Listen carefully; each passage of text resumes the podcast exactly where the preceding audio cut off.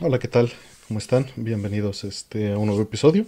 Estamos por acá ya, eh, el buen Rol. Mucho, gusto- mucho gusto verte por acá, mi estimado Rol. ¿Cómo estás? Siempre un gustazo verte, Artemio. Este, muy bien, todo bien. ¿Tú qué tal? Bien, bien, bien. Aquí andamos, tranquilo. Tranquilo, todo bien, este... Todo bien, eh, dentro de lo que cabe, sin, sin mayores este, problemas en esta semana, creo. Mm, ¿Algo nuevo que nos cuentes? eh, pues eh, jugando, jugando juegos de, de Super Famicom. He estado, Ah, qué chido. este, he estado jugando muchos juegos de Super Famicom buscando eh, los sound tests y Sound buscando las cosas que, que, ajá, como para los no context synth del futuro. Entonces en esta semana le estuve metiendo un buen rato al, al Super Famicom. Ah, qué, qué, qué buena, qué buena noticia. Sí, sí, este, no quiero hacer spoilers, pero este, pero me encontré algunos juegos muy buenos que, que sí tienen sound test y que no, bueno, estos tienen que estar. Entonces, a ver, próximamente, digo, habrá que ponernos de acuerdo fechas y eso, pero, pero sí, vamos a hacer un, uno con texting pronto. Qué bien. Este, digo, para los que no, no lo sepan, eh, cómo funciona esto es que van poniendo las preguntas este, con el hashtag pregunta en el chat. De ahí las vamos a ir contestando. Eh, vamos, yo, ¿se te parece si repetimos lo de la vez pasada que dejamos unas 30 o 40 y luego Ujú. lo cerramos? Y lo Sí. volvemos a abrir más tarde, ¿no? Sí, sí, Para dicen que que, no estaba, esté... ajá, Sí, dicen sí. que estaba, dicen que estaba un poquito bajo mi micrófono, pero este ya le subí un poco la ganancia para ver si, si todo bien. Sí, sí, sí, sí escuché que, que subió. Ok, listo. Ok. Y bueno, pues vamos este ahorita con las primeras preguntas. Eh, en lo que el sistema empieza a, a reproducirlas. Mientras estoy, ahí están ya. Ya las Mm. empezó a tomar. Siempre toma un minutito en, en el API de YouTube en este En tomar. En tomar las preguntas. mm, Entonces, bueno, ya, ya tenemos ahorita 27 preguntas, entonces básicamente eh, las vamos a cerrar ya. Este, Rapidísimo. hasta la pregunta que dicen de las televisiones enrollables, hasta ahí va a quedar ahorita, y luego las vamos a volver a abrir. Este, vamos a la primera. Dice, hola estimados, además de Juno, eh, dos o tres visual novels buenas para jugar en Switch. En Switch. Uy, híjole, no tengo yo casi nada en Switch. Pues es una Eh, plataforma ideal para ello, pero... Sí, es perfecta para eso, ¿no? Por ser portátil. O sea, qué padre estar jugando una Visual Novel en. Digo, ahorita no, no, es- no debería no salir, pero, pero en el transporte Sí. y eso. Qué padre, ¿no? Este. Híjole, no, ¿eh? Tengo idea. Mira, está Steins, Steins Gate Elite en Switch, entonces ahí ya tienes este una gran, gran opción que no deberías de, de desperdiciar. Y déjame ver si hay otras publicadas de las recientes, porque casi no consumo en, en, en Switch este contenido. Está también eh, Phoenix Wright, la trilogía, eh, que pues este, pues ya de ahí ya tienes este bastante que Mm, que tomar. Estoy viendo qué otras cosas en el género que yo conozca, ¿no? Porque si no las... Está Valhalla, está Valhalla, y qué más hay aquí que conozco. Ah, lo estoy viendo en la lista de Vision Levels y no me estoy tomando. AI de, Somnium, AI de Somnium Files, no lo he jugado, pero dicen que Mm. está bueno. Mm, y son las que conozco de aquí. Hay una que está inspirada en, en Snatcher que se llama Chicken Police, Painted Red, pero no la he jugado, como para podértela recomendar, pero échale un ojo a ver qué tal está. Son las únicas que encuentro en la lista y pues no, no conozco más como para decirte. No, fíjate Em. que qué mal, ¿eh? Que yo no tengo este Visual Novels en Switch ahorita que lo pienso. Porque las que tengo son más bien de. Bueno, ahí tengo algunas en PlayStation 4 y, y en Ujú. 3DS o en 10. Pero, qué sí, mal. exacto, exacto. Este no, no es, pues no sé, por preferencia como, como que siempre agarro el Play 4. Entonces, este, pero este tipo de contenido es- está muy bien en Switch. Mm. Sí, ¿contarías Eh. Green Fandango? Porque ese sí está en Switch. Pues eh, no es una visual novel, No es una pero visual es un adventure game. Ajá. Si, si, si, no, si, si no sabes la diferencia y no te, o no te importa, está perfecto Green Fandango. Pero sí son Sí. cosas bien distintas. Sí, digo, lo menciono porque pues ese sí existe en, en Switch. Es, es lo que conocemos, ¿no? Y es lo que hay, sí. Sí, Sí, estirando un poquito la definición tal vez, ¿no? Y seguro hay muchas indies por ahí que no conocemos, ¿no? Ujú, muy seguro. Ahorita las que te mencioné fueron, eh, fueron casi, casi este, pura mainstream. ¿no? Ujú. Sí, claro. Eh, vamos con la siguiente. Dice, ¿pozole birria o consomé de barbacoa? Nos pregunta por ahí. Este, ¿Consomé de qué dijo? barbacoa. Ah, uff, no, sí, yo para consomé. Es buenísimo el consomé de barbacoa. Sí, sí, sí. De hecho, ¿tú la prefieres sobre, la- por- sobre el pozole? Híjole, está bien difícil. Ahorita, ahorita, si me preguntas en este momento, se me toca más un, un, este, un consomé de, de barbacoa. Se me antoja así como para un dominguito en la mañana. Uff. Es que para eso es excelente, ¿no? Y con unos tacos incluso dorados. De, de- Me, cae, me cae pesado, pero me encanta. A mí también. Sí, ¿te Sí. acuerdas ese lugar este de barbacoa ahí en Querétaro? Que este Sí, sí, cierto, sí, cierto. es el lugar para para este la barbacoa de Santiago en, en este en la carretera. Sí, una, de una vez justamente pasamos juntos. Uf. Qué cosa tan maravillosa. Sí. Eh, eh, ¿qué vamos? Por la siguiente dice, Artemio, ¿tienes detalles sobre las funciones del driver que Dean Billfield diseñó para el Yamaha 2612 y que Tim. Follin usó para el score de Time Tracks? La verdad es que no, no tengo información de, del, driver. de ese este, driver. Este, nunca me he metido todavía a, a ver este, ¿cómo se llama? El pues, código, ¿no? De este tipo de, de cosas. Eh, sé que Project 2612 tiene ahí documentados varios de los tracks, pero no tengo nada de información del driver. Ok. Siguiente. Dice, ¿qué juegos de Koei de NES o Super NES jugaron y cuáles son sus favoritos? Uy, De Koei. ajá. Pues en Koei- a Koei yo le entré realmente hasta el Super NES y también este, pues hasta otras plataformas, ¿no? Tengo hasta de X68000, pero en NES el único, creo que era de Koei, que es el único que, que jugué de ellos, si no me equivoco es Uncharted Waters. Eh, no estoy seguro si es de ellos, creo que sí. Uncharted Waters, a ver, el, el, el- el de... El primero. Sí, sí es de Koei. Sí, este, muy bueno, ¿eh? Ese de NES está muy, muy bueno. Es como muy eh, revolucionario en su momento. Es, eh, pues es, no sé, es como una, una simulación padre, ¿no? De, de un rollo de, de exploración eh, marítima. y está como muy, muy interesante. Ya de ahí, este, o sea, sí llegué a ver, eh, pero no, no, no les entendía todavía a los Romance of the Three Kingdoms. Mm, siempre llamaron la atención, pero Sí, claro. A esos les entré durísimo en Super NES. Pero este, en NES todavía no. Me daban miedo. Y Nobunaga también le entré después del, del NES. ya. Yo no me suena ninguno, o sea, no tengo en mente ninguno de Koei. Mm, déjame ver si eh, como publisher tengo algo en mi base de datos que me venga a la mente de esa época en particular. Y no, no tengo nada de esa época. Entonces, no, no tengo nada que haya jugado de NES o Super NES de, eh, Tec- de Koei. Mm. Este, entonces, pues no. No tengo nada que responderte, disculpe. Eh, siguiente. Dice, ¿cómo saco los personajes ocultos de Rival Schools en arcade? Buscando en internet dice algo sobre después de dos semanas y tres semanas. Los códigos no le han funcionado. No tengo el- la placa, pero usualmente eh, cuando dice después de un tiempo es que la tienes que tener prendida ese tiempo.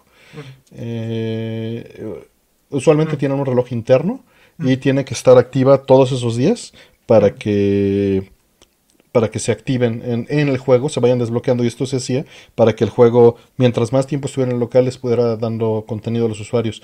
Hay, a veces hay códigos que se meten en el menú de test, nada más confirma que todos tus inputs estén funcionando correctamente.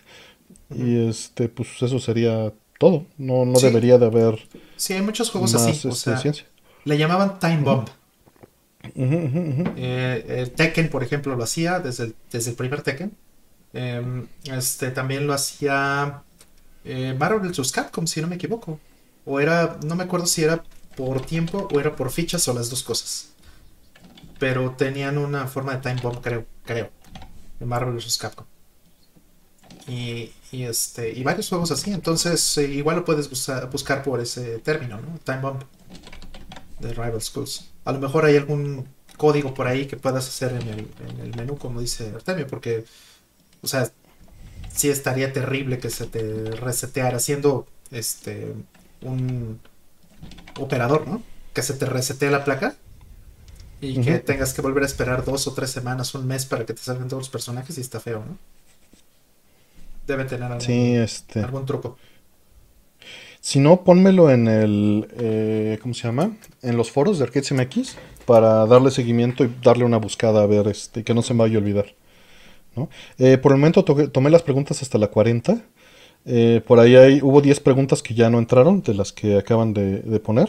Eh, nos vamos a esperar a que, que se vuelvan a, abrir, ¿no? Estas 10 las voy a descartar, disculpen. Y nada más voy a dejar esas primeras 40.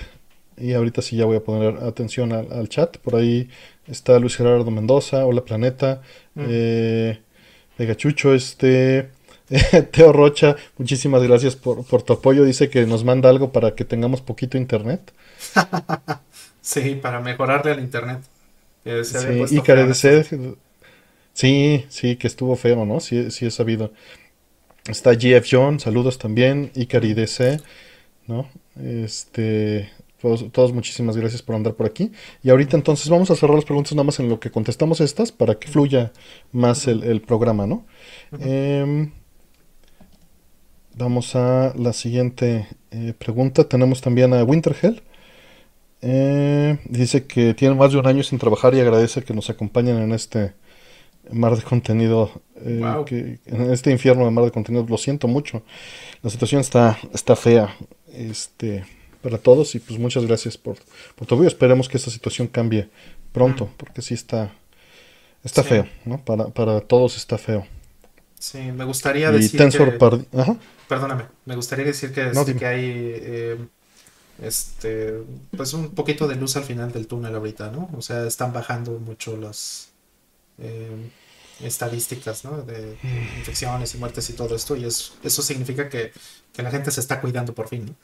Entonces, que, que las cosas están avanzando. Entonces, no bajen la guardia. Sí, ahorita que... Podría mejorar.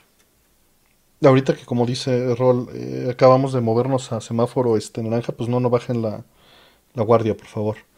porque no este no queremos que eso vuelva a subir, ¿no? Exactamente. Y este, por ahí dice este Enoch Mora, yo también estoy, pues sí, claro que también estás, nada más no me alcanza a leer eh, todo, disculpa. Soy, soy algo lento, pero sí. Este, bienvenido. Aaron Buñuelos, todas las preguntas ahorita están cerradas. Entonces aguántanos a que contestemos estas 50 que tenemos, 40, perdón, que tenemos en queue y nos vamos a ir este, con preguntas nuevas en, pues ojalá una 40 minutos, una cosa así o una horita, ¿no? Este, Fernando eh, Jaro Navares, muchísimas gracias. Dice que para la barbacoa. Y, para la barbacoa. De Santiago, sí a Santiago. Sí. Tensor Padilla nos dice que buena noche, que nos admira mucho y que aprecia lo que nos les enseñamos. Dice, me han hecho una mejor persona y quiero agradecerles. No, nada que agradecer, esto es entre todos, nos ayuda a todos. Sí. Entonces, este, pues gracias a ti y gracias a todos ustedes que están aquí en, el stream, que es para apoyarnos entre todos, este, y estar aquí, este, platicando. Sí, es un poquito al contrario, ¿eh? este, más bien nosotros, este, o al menos en, hablo por mí, en este caso, este, pues es complicado eh, pensar, ¿no? En, en, este, en términos de que, de que estás haciendo constantemente un stream y que tienes que salir a hablar públicamente de algo. Entonces tienes que cuidar un poquito más lo que dices, tienes que cuidar un poquito más este, eh, cómo te documentas, tienes que, eh, pues sí, mejorar en, muchos sentidos. Entonces, eh, este, es un poquito al revés, nos hace a nosotros mejores el hecho de tener que hasta, estar este, haciendo este tipo de cosas públicamente. Sin duda, nos ayuda mucho y es, un buen ejercicio para el no sé, no sé de eso, no sé. Sí, un poquito de humildad. Pues es, que hay, son, hay tantos temas que muchas veces, pues no, así como lo de Koi, ¿no? Pues no, no jugué nada de Koi en la mm. época. Este, saludos a Karen, que acaba de entrar por ahí. Pero ahí preguntan que si... Sí, sí, saludos Karen, un gusto verte. Eh, nos dicen que si tenemos invitado. Y este, pues dice que ya ven que había alguien ahí este, diciendo en el chat que entraba, que no sé qué. Y, pues no lo veo. No veo eh, claro. Vale. No veo claro, exacto. A ver, si este. Si viene. Dejen ya. Que aquí la, la regué con la, la producción. Eh, sí. Siguiente. Dice. Mm, eh, ¿Creen que la computación en la nube ha causado una especialización en el manejo de las plataformas de los proveedores y se desconozca cómo funcionan los sistemas en sus capas más bajas? Sí. Sí. Sí. Sí, claro, sin duda. Hay un, hay un tema muy fuerte ahí este, con respecto del software libre, del open source. ¿no? Este, o sea, hay una capa mínima en donde pues el hardware, por ejemplo, ya no es tuyo y en la nube tú ya no puedes verlo, ¿no? Estás abstraído en una, en una capa, ¿no? Este, de, software, un hipervisor que, no te, que no te deja ver más abajo del, sistema operativo que, te ponga, ¿no? Entonces, eh, eso pues tiene muchas implicaciones. Lo mismo está pasando también con muchos servicios que se están convirtiendo en, APIs. O sea, en lugar de que de que tengas que saber sobre una base de datos, ya te ponen un API de base de datos. En lugar que tengas que saber de, X, Y o Z cosas este, que antes tendrías que haber hecho, podrías haber tenido la oportunidad de, manejar este, eh, manualmente y tener con mucha precisión a lo mejor el control de, la tecnología, pues ya te lo esconden y te lo ponen eh, con, una, con un API o con, con un eh, método de acceso. ¿Qué, es un API? Te preguntan, Rol. Ah, ok. Un API es un Application Programming Interface, es lo que significa API. ¿Qué se refiere a eso? Se refiere a que es una interfaz eh, con la que puedes programar eh, eventos, eh, puedes programar instrucciones, órdenes, peticiones, consultas. Y con eso puedes acceder a información que, está presentada en, en, este caso, en el caso de la nube, en un servicio. O sea, por ejemplo, hay un, hay un modelo de programación con el que tú le puedes preguntar a, este, a, YouTube, por ejemplo, eh, el texto de este chat que tienen ahorita, que de hecho es algo que, he estado investigando en estos días para ir reintegrando al, al stream. Por ejemplo, ¿no? porque eso es algo que nos han pedido en, algunas ocasiones, que bueno, no sé si lo vamos a hacer pronto, pero, pero la manera sería así, haciendo una petición a Google a través de, este API por web decirle, em, pásame en un formato este, parseable o utilizable a través de, este, de un protocolo REST, un protocolo HTTP. Pásame un, este, el texto del chat en un formato que yo pueda eh, utilizar y replicar dentro de mi propio sitio, por ejemplo. Entonces, eso eh, es, en términos generales, un API. Y bueno, contestando yo, este sí, sin duda, pero no es algo nuevo, es algo que está sucediendo todo el tiempo. Es, es, es una pirámide invertida. Las capas más altas son mucha gente y las capas más bajas es poca gente. Y es porque, mm, pues usualmente no es que sea más difícil, es más complejo, que son cosas distintas. O sea, hay más cosas que, que tienes que estar eh, malabareando, ¿no? Al mismo tiempo, hasta arriba es muy complejo, porque tienes que lidiar con cambios de APIs y cambios de, lenguajes y cambios de, protocolos, ¿no? Todo el tiempo. Eh, pero, o sea, sucedía. Lo mismo sucede, por ejemplo, con, si lo ves quién se mete a manejar el sistema operativo en línea de comando, cuántos lo usan en GUI y cuántos ni siquiera se meten a eso y están usando un iPad, ¿no? Y hablando en general, eh, es, una democratización de la tecnología en donde entre más fácil acceso, menos conocimiento se requiere. Y lo mismo pasa aquí. O sea, es, eso mismo trasladado a final de cuentas, ¿no? La nube está para ofrecer eso eh, democratizado hasta cierto punto. Mm, hasta cierto punto, sí hasta cierto punto, ¿no? Porque obviamente hay muchos intereses, hay este, pues hay, cosas este, cerradas, ¿no? Hay cosas... Entonces, eh, sí, sin duda, eh, creo que, que, ha llevado a que menos gente lo conozca. Que es lo único que, que, nos preguntaste, ¿no? Por ahí todavía siguen cayendo unas preguntas, Daniel García, perdón. Están cerradas de momento. Hasta que acabemos con estas 34 que siguen, eh, no vamos a volver a abrir. Mm. ¿Ok? Para que vaya viendo un flujo con la gente que, todavía está. Mm. ¿No? Sale, siguiente. Dice Rollman, ya vas tres meses con el Play 5. En tu experiencia, ¿qué virtudes y defectos destacarías? Saludos a los dos. Defectos primero, porque por fortuna son poquitos. Eh, sí he tenido algunos bugs eh, para correr juegos, eh, sobre todo de PlayStation 4. O sea, sí he tenido que reinstalar un par de juegos para que funcionen bien en el Play 5. Y otra que está muy chistosa es que este, algunos juegos, en el momento en que tratas de hacer eso, hay, unos poquitos juegos que tienen actualizaciones a Play 5, pero no está muy clara la manera en la que te, mm, este, en la que te permite bajar la versión de Play 5. Entonces, eh, o sea, eso no es realmente un, defecto de la consola como tal, sino es más bien un defecto de la interfaz de, este, de PlayStation Network, ¿no? De la tienda o de PlayStation Store. Y, este, y puedes a lo mejor bajar el juego de PlayStation 4 cuando en realidad existe una versión específica para Play 5. Pues está, está como extraño. Y, y, pues significa qué cosa? Que a lo mejor puedes tener el mismo juego dos veces. ¿no? Eh, tengo un, juego, por ejemplo, que, estaba así dos veces y, que, bueno, no, es exactamente este punto de, PlayStation 4 y 5, sino más bien que era este el, DLC y el, este, la versión digital y la versión física instaladas al mismo tiempo. Entonces, como que el manejo de las versiones que tienes instaladas podría ser mejor, creo que podría ser un poquito más eh, intuitivo. Eso yo diría que es un defecto. Y esto que menciono de que algunos sí de plano sí los tuve que reinstalar, ¿no? Me pasó que, tuve que hacer movimientos así con Nier Automata.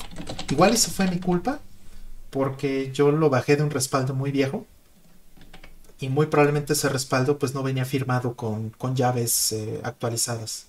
Y mi save no funcionaba sobre, sobre ese respaldo viejo. Entonces, hasta que no hice todo el show de volverme a ir al PlayStation 4, eh, hacer este, otra vez el, el volver a hacer actualizaciones dentro del PlayStation 4 y luego volverme a traer al PlayStation 5, hasta entonces no funcionó. La alternativa, obviamente, era botar todo y volverlo a instalar desde cero. Y, no, prefería hacerlo en, esta otra vía. Ahora, virtudes, la verdad es que, pues sí, son muchas. O sea, esta cosa es mucho más silenciosa que el PlayStation 4 por muchísimo. Ahorita en los últimos updates, de hecho, eh, se prende menos el, lector de disco óptico, se prende menos el ventilador. Em, y, este, y bueno, para mí eso es un plus buenísimo, sí es mucho más silenciosa. Segundo, obviamente, el performance. O sea, todos los juegos que tengo de Play 4 tienen eh, pues prácticamente todos, eh, o 30 o 60 cuadros cerrados. Eso, eso está muy bueno. Los tiempos de carga son igual fantásticos. Street Fighter V, que que es un juego que me molestaba mucho en, tiempos de carga comparado, por ejemplo, contra, contra la versión de PC, eh, ya carga tres o cuatro veces más rápido, en, ocasiones, ¿no? A veces dos, solamente dos. Este, Final Fantasy VII Remake carga tres veces más rápido, etc. O sea, hay muchas, muchas cosas buenas que decir en ese sentido. Entonces, este, pues bueno, después de esos tres meses la conclusión sería eh, PlayStation 5 es el mejor PlayStation 4 que reafirmo mi, opinión. ok, siguiente. Dice, ¿cuál es su Lightcon preferido y su periférico de consolas retro que, más usaban? La Goncon, yo diría. La. Goncon es la que más me gusta. El Goncon, claro. Sí, este... ¿Qué otro? El Zapper. también lo usé muchísimo. El Power Glove también. Ahí lo tengo. Ahí tengo el Power Club. Todavía. Muy bonito. Me gusta mucho. No usé muchos, eh, la verdad. De consolas viejas. Eh, siguiente. Dice, ¿qué es lo que más les gustó de Notes y por qué? Mm. ¿Sin spoilers? Está cañón. Sí, sí, sí, pues es sin spoilers. Está difícil. Mm. Híjole. Yo creo que el nivel de detalle en, el este, Training Range me gustó bastante ahorita que tal vez se me está cruzando porque justo es usar una, una Light Gun, la Light Gun del Saturno. Mm, entonces, este, quizá por eso me vino directamente a la venta, pero me gustó mucho que tiene tanto nivel de detalle metido ahí. ¿Y qué más podría ser? Mm. Pues la, la relación entre, entre los dos personajes principales, creo. Mm. Es lo que más me gustó. Ah, dicen que para el episodio 50 tengo que hacer el programa con el Power Glove puesto. Ándale, voy a, voy a hacer bueno. aquí Hackerman. Si vieron este eh, Kung Fury, este, de ahí salió Sí, sí, este rollo que ahora ya la gente usa, ¿no? El nerd este con su Power Glove. Con su- Y es un estandarte. Sí, ya hice un stream así, ¿eh? Eh. No, no con Artemio, pero ya hice uno así, de hecho. Ok. Mm, Dice, recientemente adquirí por fin un Nintendo 3DS. Dejando de lado los juegos muy populares como Zelda, Mario Metroid, ¿qué recomienda jugar a alguien primerizo en 3DS? Oh, a ver, déjame ver. 3DS, ¿qué te puedo recomendar? Digo, no nos diste nada de, de géneros, Mm, entonces este lo haces un poquito más difícil. mm. Pero, a ver, déjame ver qué tengo yo en mi colección que te pueda recomendar, que no sean las cosas eh, populares. Tales of the Beast, Mm, sí. Bravely. Bra- Bravely Default, exacto, lo tenía en los labios. mm, Fíjate que no soy tanto de 3DS, tengo un poquito, ¿eh? A pesar de que lo usé muchísimo en Street Pass y jugué muchos juegos, muchos están los Fire Emblem, mm.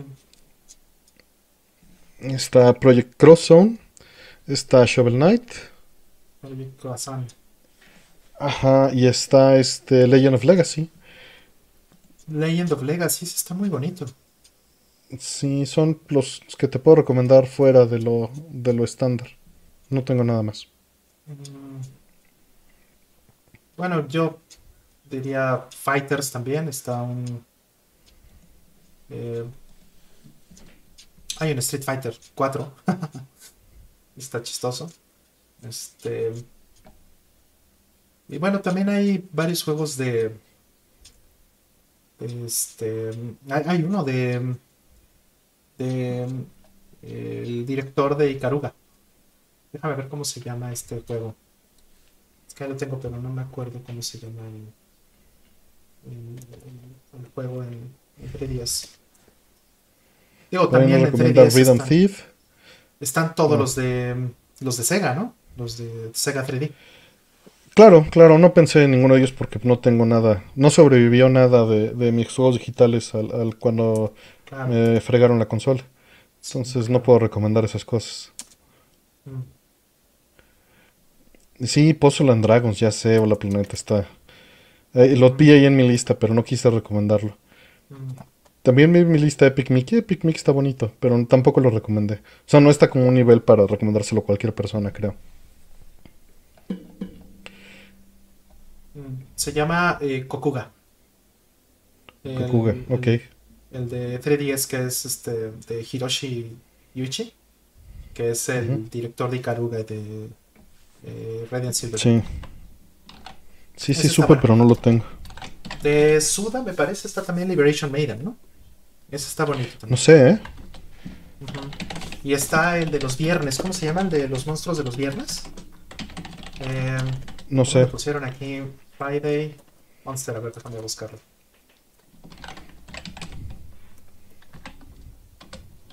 Attack of the Friday Monsters. Ese está No, bien. no lo ubico.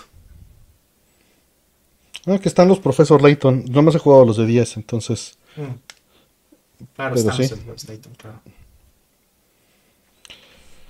Eh, por ahí, Oscar Franco, muchas gracias. Este dice que un pequeño apoyo al canal. Gracias por todo lo que enseñan y nos ayudan, ¿no? De nada.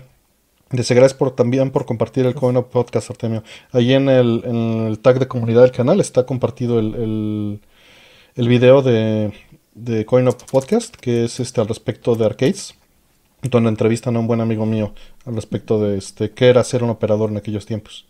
Mm. Eh, sí, es cierto. Eh, te voy a poner la siguiente pregunta, Rol. Dale. Dice, ¿llegaron a jugar Shadowgate, Deja Vu o Uninvited? ¿Cuál es su impresión de estos juegos? Están muy buenos. Ahorita hablando de, de ese tipo de juegos visuales, ¿no? De, de novelas eh, visuales. Este, los tres son fantásticos. Yo era muy fan. Em, desde los de NES, también pasando por este eh, Nintendo 64, incluso Shadowgate 64. Y em, salió, ¿no? En, hace poco un Shadowgate en este. Eh, no estoy seguro si fue Limited Run Games o algo así.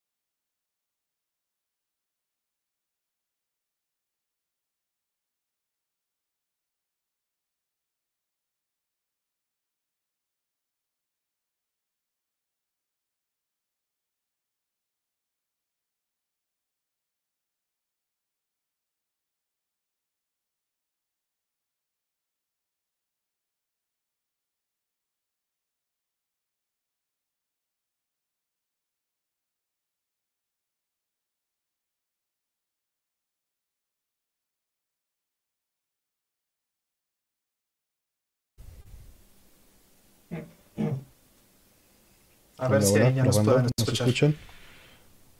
Eh, y todavía dicen que no hay nada. Ya nos escuchan. Mm. Ya nos están escuchando. Perfecto. Ya hay audio. Muy bien. Sí, este. A ver si ahorita que entre el ex este, todavía hay audio. Creo que es un poco de OBS, ¿eh? Me parece que es un poco. Porque. Mm, pero fue. Sí, tengo las barras y todo, pero en el momento en que entra el, el stream de audio del, del, este, del ex o sea, sigo Pero más bien será. Ok. Sigo viendo aquí. Pues a ver, ahorita sí entra. Los medidores. Vamos a ver. Sí, el ruido blanco este está es, lo, es el noise reduction en casa de rol. Ah, ok. Este Sí, ese no podemos hacer mucho con él. Sí, no, no podemos hacer mucho con ese, pero eh, Vamos a ver ahorita si entra el buen. A ver qué entra el ex, a ver qué pasa. Mientras, este, vamos a seguir con la siguiente pregunta. Yo jugué Shadowgate, eh, terminando la que estaba, perdón, eh, y me encantó. Me voló la cabeza cuando lo vi por primera vez. Era como un libro de Choose Your Adventure en, en, mm. en NES, ¿no? Y eso me encantó. Siguiente pregunta. Dice, ¿saben si se puede guardar avances en el Analog Super NT Mini o Super NT en lugar del cartucho? Quiero quitar las pilas a las míos. Si quieres hacer eso, eh, solo está como opción que lo corras de ROM. Es la única posibilidad. tienes que instalarle... eh, el homebrew firmware, ajá, el- como se llame, y tienes que correr desde un SD card. No puedes correr de cartuchos si haces eso. Si quieres correr de cartuchos, se tiene que salvar el cartucho y tienes que ponerle, quitarle pila y ponerle una pila nueva. Sí, es que la consola eh, por default, o como viene de fábrica, no puede utilizar el SD card más que para updates. Pero si le pones el jailbreak firmware, este, ya te deja correr los juegos directamente desde la tarjeta. Y asimismo, bajar, el, bajar tu, tu cartucho. Le haces el dump y ahí mismo lo corres ya dentro del, eh, dentro del SD card y entonces ya salvas tus juegos. Este siguiente dice: Buenas noches. Si compré El Señor de los Anillos en Blu-ray, eh, creo mi copia de seguridad en MP4 y luego ese MP4 se lo paso a mi sobrino. ¿Eso es legal? No, no es legal. No, no es lo- Eh, la copia de seguridad es para tu uso personal. Mm. Siguiente. Dice, Rollman, a grandes rasgos, ¿de quién sospechas que robó tu identidad y cómo lo hizo? ¿Y crees que fue mala suerte que te pasara a ti o esa persona quería tener un problema contigo? Eh, yo creo que sí fue algo malicioso, honestamente. No tengo idea. eh, Por muchos años me pregunté quién podría haber hecho algo así. Yo creo que en ese entonces este, era muy fácil eh, hacer eso y pues eh, no había muchos controles de seguridad en, ninguna plataforma. O sea, déjate de Facebook, en ninguna plataforma había eh, como eh, buenos controles. por ejemplo, para autenticación, como two-factor authentication, o, por ejemplo que, te avisaran cuando entraban desde una IP diferente a, a la IP de tus, de tus equipos que ya tenían el cookie, etcétera. Todo ese tipo de cosas no estaba. Entonces, pues era demasiado fácil. Pudo haber sido casi cualquier persona. Y yo creo que la intención era acercarse a alguien de mi familia. Incluso puede ser que yo no haya sido el, el objetivo principal de, de- de todo esto, ¿no? Podría ser que le hubieran querido robar algo a un primo o a mi mamá, ¿no? No sé. No tengo idea. Entonces, eh, pues bueno, qué bueno que ya eso este, eh, está mejorando, ¿no? Después de todos estos años. Eh, siguiente. Dice, ¿qué soundtrack prefieren, de Chino Ronda o el de Drácula X? Eh, bueno, es lo mismo, pero este se refiere tal vez más a Symphony of the Night, ¿no? Probablemente. No, no, bueno, no es el mismo porque el de uno suena bien y el otro suena cacho. No, es que originalmente se llama Drácula X Chino Rondo. Pues, Sí, O sea- pero se refiere al de Super Nintendo. ah, no, no, no. Ese ni siquiera es un X, ese es doble X. Ajá, es, seguro este, eso quiso decir. Ese es Drácula doble X y pues no. O sea, no vas a comparar. Mm. Pero pues vamos a contestar las dos. Eh, eh, si es entre Drácula XX, Vampire's Kiss y Chino Rondo, Chino Rondo. Los. Si es entre Symphony of the Night y Chino Rondo, Symphony. Sí, sí, de acuerdo. Por mucho que me gusta la, Sí. la de PC Engine, ¿no? Es preciosa. Sí, me encanta, pero Pero no le llega. sí. Eh, siguiente. eh, dice, ¿aún compran juegos de Mario Bros? La verdad me dan flojera. Pero este, hay un, están, muy, están muy bien diseñados, están súper bien hechos. No tienen nada que ver con, con el producto en sí. Más bien, pues estoy cansado del género. Eh, pero sí, o sea, Odyssey lo compré, ¿no? Mm. Ese me gusta muchísimo. No lo jugué entero, lo jugué un rato. Está padrísimo. Pero, pues no sé, es algo que, que no me atrapa. Me gusta mucho, pero, pero pierdo la atención rápido, Mm. personalmente. Ya no, ya, no te pega, ya, no, ya no te pega como antes. Nunca fui tan fan, ¿eh? Mm. O sea, me pegó cuando jugué eh, Mario, el, el Super Mario World y cuando jugué, o sea, son los más fuertes, ¿no? Mario 3, Super Mario World y ahí en medio Sonic, ¿no? Fueron las, las del género, que, que no son tan similares, la verdad. Mm, no. Eh, no, no lo son.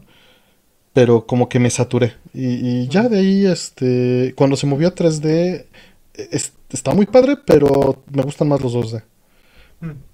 Por- me van a linchar por ahí, pero No, yo creo que es muy, muy válido. O sea, es que son, son cosas, son, literalmente son dimensiones distintas, ¿no? Eh, sí, y no, no soy más fan de Sonic, ¿eh? O sea, Sonic le perdí mucho respeto con los años. Y a, estos dos juegos que acabo de decir, Mario 3 o Yoshi's Island o este o Super Mario World, no les perdí respeto. A, Sonic, digo, les, tengo, les tengo cariño, pero me dan flojera también. ¿verdad? A ver, este, ya te escuchas. y a ver si te escuchan los demás. A ver, ya, qué bueno. Nada más era mover ahí un comandillo sencillo. Nada más que con la tecnología yo me pierdo bien, cañón. hay, que pasarte un cliente para, para NES. Sí. Exacto. Tal cual. Sí, es, es, que el grupo de alto riesgo y la tecnología no nos llevamos bien, discúlpenos, perdón. Sí, claro, y sobre todo uno que ya está cerca del quinto piso. Por eso, por eso. Pues dicen, que, dicen que sí me escucho, nada más que un poquito bajito, entonces déjenme acercar un poquito más el micrófono. Sí, tú pégate, pégate ahí. Pégate más. no, es muy arriesgado hacer eso. Pero parece que ya está funcionando. Pues buenas noches y disculpen tanto rollo para poder entrar. No te preocupes.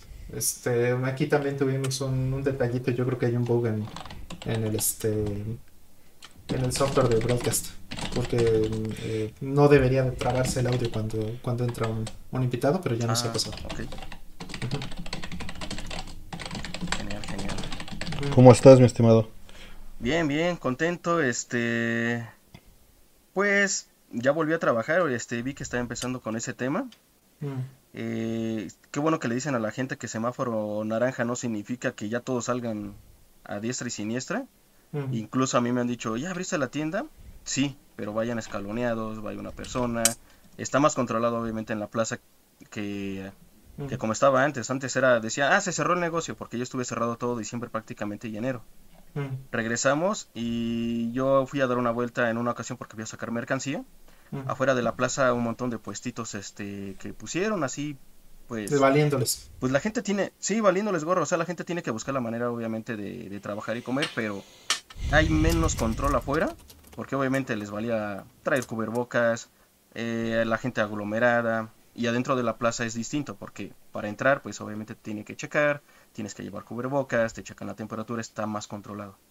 Entonces sí les recomiendo eso. Si salen, solamente si es importante, como ustedes bien lo comentaron, y escaloneados, no salgan todos así. Y, no se queden este en espacios cerrados ahí este vagando, ¿no? El caso es que tratan de estar lo menos posible en cualquier espacio cerrado, sea el que sea. y, fíjense, busquen que haya ventanas abiertas, etcétera, de ser posible, o que sean de techos altos, ¿no? Eh, la pregunta en la que estábamos, Lex, dice que si aún compras juegos de Mario Bros. Pues es Mario Bros. es muy popular. Yo creo que ese es el juego que siempre se va a estar vendiendo. No, que si tú compras. Que si yo compro, sí, claro. Pero yo para mí. esa, es, esa es la idea por lo de la salida del nuevo Mario Bros. Por ahí va. Este. Rol. Yo creo que corta Twitch.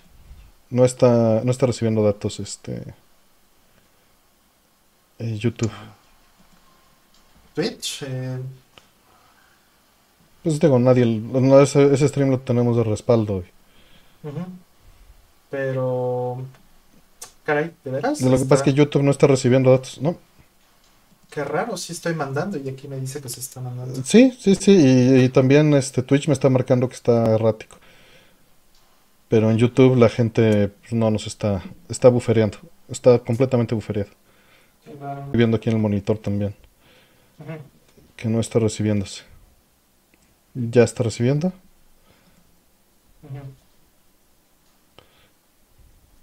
Sí, ya está recibiendo. Listo. Muy bien.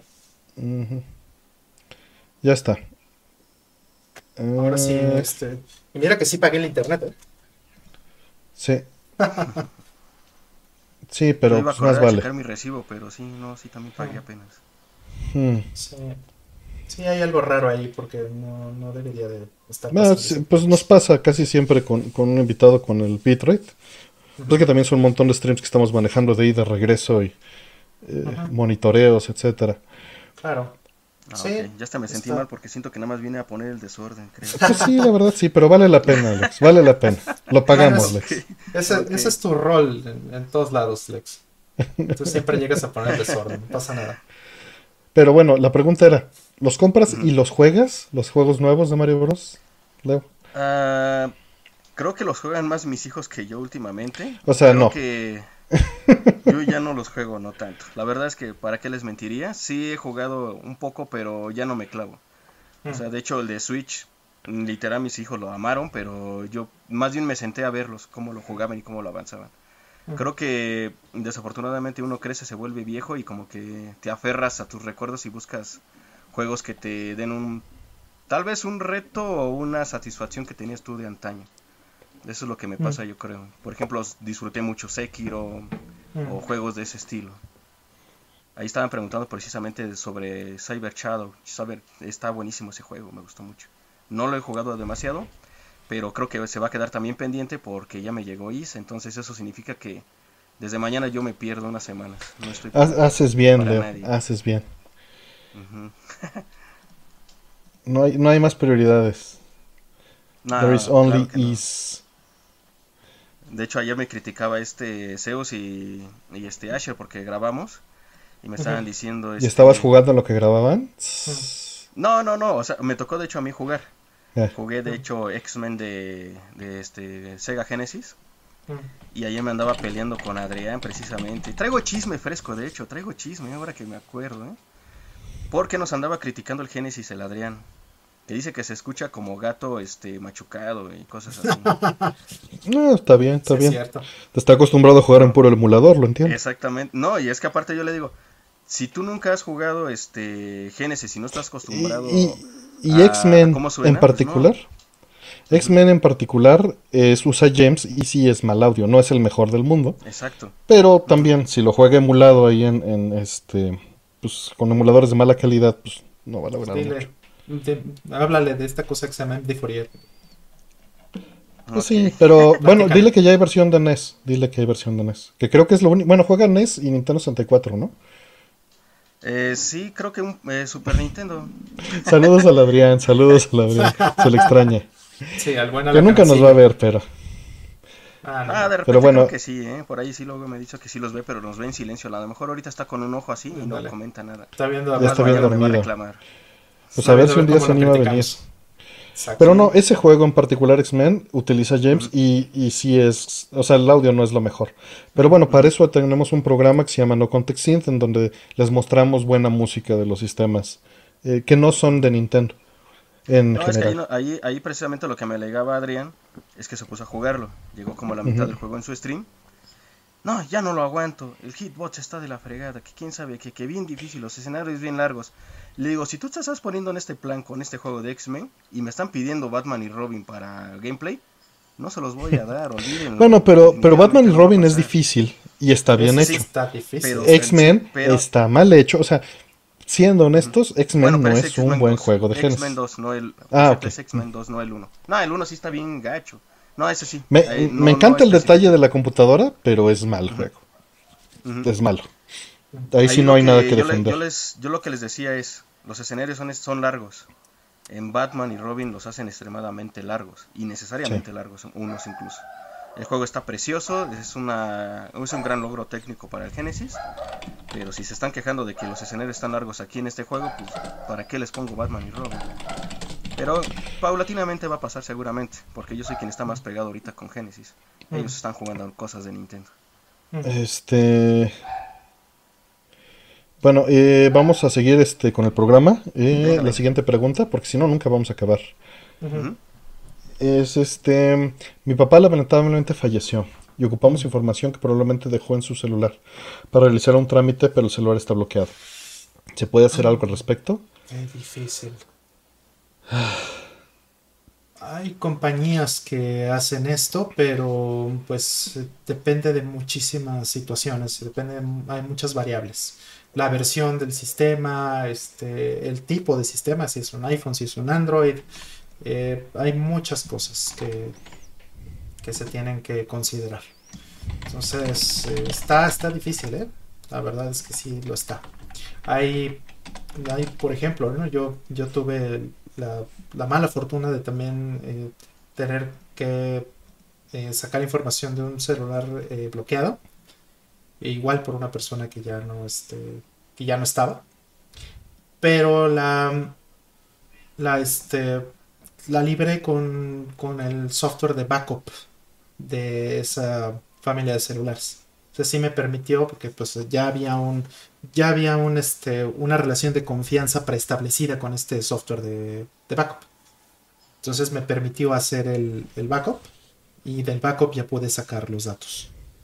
Pero pues eso eh, son casos que no, no, no, son generales, ¿no? Entonces pues habrá que buscarle. Hay compañías que se dedican a eso, no hay, no hay más que...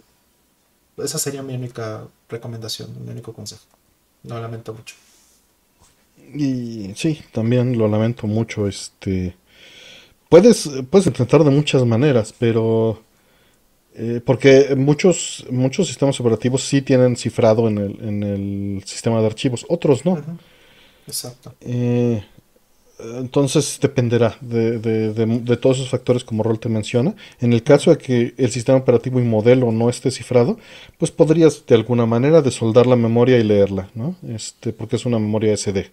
No es algo trivial, pero es algo que se podría llegar a hacer en el caso de que este, de que no esté cifrado, ¿no?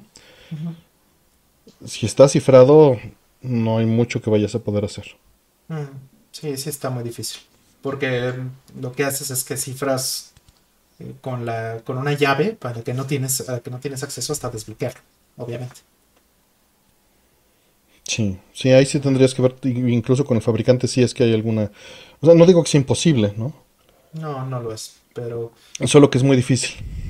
Sí, sí, y es un tema además álgido, porque eh, Apple, por ejemplo, pues le han exigido, y no nada más Apple, creo que a Google también, le han exigido de repente que, ponga un backdoor, ¿no? Y se han resistido a, que a que les pongan o que les impongan esa necesidad de poner un backdoor como para poder abrir. O a liberarlo. Ándale, o a liberarlo, ¿no? Entonces, al menos públicamente, eh, hay pocas empresas que puedan este, hacer esto y pues regularmente es por la vía de un hack o un exploit o algo que haya por ahí. O un bug, ¿no? En particularmente. Así es. Podría llegar a ser. Así es, así es. y aparte yo siento que ahí también está el riesgo de que incluso vuelen información en el proceso, ¿no? Eh, sí, claro. Sí, claro, porque bueno, ahí, raro.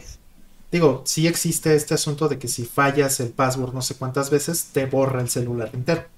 O sea, eso, eso sí está en algunos sistemas, ¿no? Entonces, digo, hay que ver sí, depende del caso. No había pensado este, en, ese caso que mencionaron, que es el más básico, pero evidentemente, bueno, ese riesgo sí existe en ese caso. Mm. Siguiente pregunta. Dice, no sé si les pasó, pero ¿cómo llevaron el momento de su vida en que sus familiares empezaron a decir o pensar que jugar videojuegos era inmaduro? Mm. Hay que separar de entrada, eh, pues, pues la verdad es que si alguien me llega a decir eso, que, que yo creo que tiene mis papás nunca me lo dijeron. Eh, tal vez algún este, familiar remoto haya, se lo haya cuestionado. Pero pues lo más divertido es sentarse, verlo directo a los ojos y ¿qué significa ser maduro? Sería una, una gran pregunta. Este dejar de hacer lo que te gusta. O sea, está implicando que es dejar de hacer lo que te gusta. O que las reglas sociales de lo que eh, sus prejuicios le indican eh, se tiene que extender a los demás o digo puede ser eh, muy conciliatorio al respecto si quisieras. Y simplemente cuestionar eh, qué es su definición de madurez y por qué cree que jugar a tu pasatiempo o estar invirtiendo el tiempo en este en tu pasatiempo le parece que contradiga o sea inmaduro. Sería lo primero que haría. Explícame por qué crees eso. Y, y tal vez podrías decirle, quizá, como, como quoteando al buen este, Vicini, eh, la palabra inmaduro no, no significa lo que crees que significa. you keep using that word. Sí, sí, quoteando a Inigo Montoya, perdón. Exacto. I don't think it means what you think it means. Sí. You keep using that word. Exacto. Sí. Es que en los noventas eso era realmente cosas del diablo, que tú jugaras videojuegos, o sea, no porque nos era muy mal visto, de hecho, que tú fueras a las arcades. Mm. Te decían que eras un vaguito, eras vaguito. Exactamente, esa era nuestra palabra básica para nosotros. Yo recuerdo que mis papás sí me veían mal a mí eso. Nunca, nunca este, tuve su autorización, de hecho, para jugar videojuegos como tal. Incluso jamás, jamás me compraron un solo videojuego a mí. Yo tuve que buscar la manera de hacerlo. Pero eh, hubo un, punto de quiebre donde mi papá sí se sentó un momento a ver qué estaba haciendo. Y recuerdo muy bien que fue con el juego de Aventura Island. Mm. ¿Y eso cómo funciona? Aquí está el control, inténtelo, nada más no se frustre. Y le empezó a agarrar cariño. Mm. Y ya como que me veía de lejitos, pero ya no se ponía tan difícil. Yo creo mm. que eso también puede funcionar tal vez, como que enseñarles qué estás haciendo y por qué y cómo funciona lo que estás utilizando. Que estas fechas eh, yo creo que ya es menos común. Yo creo que ya nuestra la generación esa que nos regañaban y todo ese rollo, ya no este, hicimos una cadena en ese aspecto. O sea, mis hijos aquí todos juegan. Bueno, pero lo estás viendo desde tu burbuja. A esta persona le está pasando. Sí, claro. Te digo, o sea, ya es menos común. O sea, pero sí, sí, me imagino que sí sigue sucediendo. Sí, será cosa de que, de que veas eso. Que si hay otra plataforma para escucharnos. Este, en vivo estaba Twitch, pero lo acabamos de matar. Y este. Y para escucharlo a posteriori lo puedes escuchar en lo que quieras de podcast. Eh, nada más busca Rollman y Artemio y te va a aparecer ahí este, para que los descargues. Mm. Si no, pues nada más aquí en YouTube. En vivo, solo, ahorita, hoy, en vivo solo en YouTube. Mm. Mm. Sí. Sí, bueno, con respecto de, del este, de eso de ser... ¿De madurez? Sí, pues, pues digo, sí me tocó mucho, sobre todo en los, en los noventas, como bien dice Alex. Pero, pues, creo que te digo, en ese entonces era mucho más agresivo en mis respuestas, ¿no? Porque así, ah, bueno, pues a ti te gusta el fucho, güey, ¿no? O sea... Sí, yo también era más agresivo. Ajá, a ti te gusta esto y pues a mí no, me parece que, o sea, a ver, saca una foto, saca un video de, un estadio de fútbol y no me parece que esas 100 mil personas estén demostrando la, la, madurez más grande del mundo, ¿no? Y, no es que esté mal. Y, son, son prejuicios, ¿no? Pero son prejuicios, exactamente. Entonces, eran costumbres. Antes era, era súper bien visto tomar el Rollman. A, mí se me hace muy inmaduro tomar, pero nuevamente eso es un prejuicio. Exacto. Tomar hasta perderte, pues sí está terrible, ¿no? O sea, sí. Se, me, hace, ¿no? No me parece que eso sea una buena conducta, pero pues bueno, cada quien, ¿no? Entonces, este. De hecho, me acordé mucho de. Digo, tomando la línea de, agresión que tú decías, Rol, ¿no? Exactamente, tomando la línea de agresión. Sí, ¿recuerdas que vimos Otaku no video, Artemio? Este, no sé si tú llegaste a ver este anime, eh, Lex. Otaku no video. Eh, sí, sí, sí. Eh, hay, una, sí no, no me hay una, hay una parte este, donde toca este punto exactamente, ¿no? ¿Por qué la gente que juega tenis, por qué la gente que, que, juega, que ve deportes, o por qué la gente que hace esto o el otro, este, no les dice nada y por qué está mal ver anime? ¿qué, qué mm, diferencia hay? Y es, es muy, muy buena esa, esa miniserie, digamos. Son solo dos episodios, pero véanlo pues, porque justo tocan un poco este, este punto. Tú estabas en la perspectiva diferente, ¿no, Roland? Porque, por ejemplo, tú te dedicabas a esto. Tú estabas dentro de la distribución de videojuegos y todo ese canal. Sí, sí, sí. ¿Cómo veías para que la gente se aceptara eso como algo normal? Mira, el señor Kikuchi. una chambota? Sí, el señor Kikuchi tenía mucha preocupación por esto. Porque a él le tocó esa transición de, que todo el mundo en Japón jugaba videojuegos y no era mal visto. La cultura japonesa era muy diferente en ese sentido. Bueno, hubo un tiempo en el que sí era, que sí era mal visto, pues, pero, pero vamos, no, no hizo, no empalmó con la manera en la que se veía mal aquí, o con los tiempos o la época en la que se veía mal aquí. Y, este, y era algo que le preocupaba mucho. Entonces buscaba mucho el, acercarse este, a, temas más como educativos y, ese tipo de cosas como para quitarse un poquito el estigma. Entonces tenía proyectos ahí personales de ayudar a, este, eh, pues además altruistas, ¿no? Y de este, entertainment y ese tipo de cosas, tratando de lidiar un poco con ese tema de la imagen. Porque no es que fueran mal negocio porque la gente pensara o, dijera eso, realmente pasa lo mismo que en las redes sociales, ¿no? Son poquitos los que realmente piensan así, pero son muy vocales, ¿no? Entonces, eh, porque pues, si, lo ves en números, o sea, dices, a ver si es cierto que la gente está diciendo que esto está mal y me están comprando 20, 30 millones de copias del juego, a ver cómo, ¿no? es, un poco contradictorio, ¿no?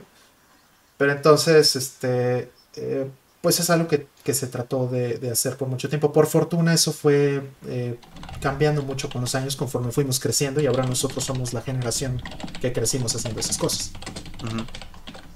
Exacto. Y sí, este... Eh, bueno, pues vamos a, la siguiente pregunta, que andaba contestando el chat ahí, perdón. Y Dice, eh, ¿alguna opinión o un escenario que vislumbren luego de la eh, alerta de escasez mundial de chips que ha dado Qualcomm y otro fabricante para todo este año? Sí vi, pero no, no me clavé en la nota.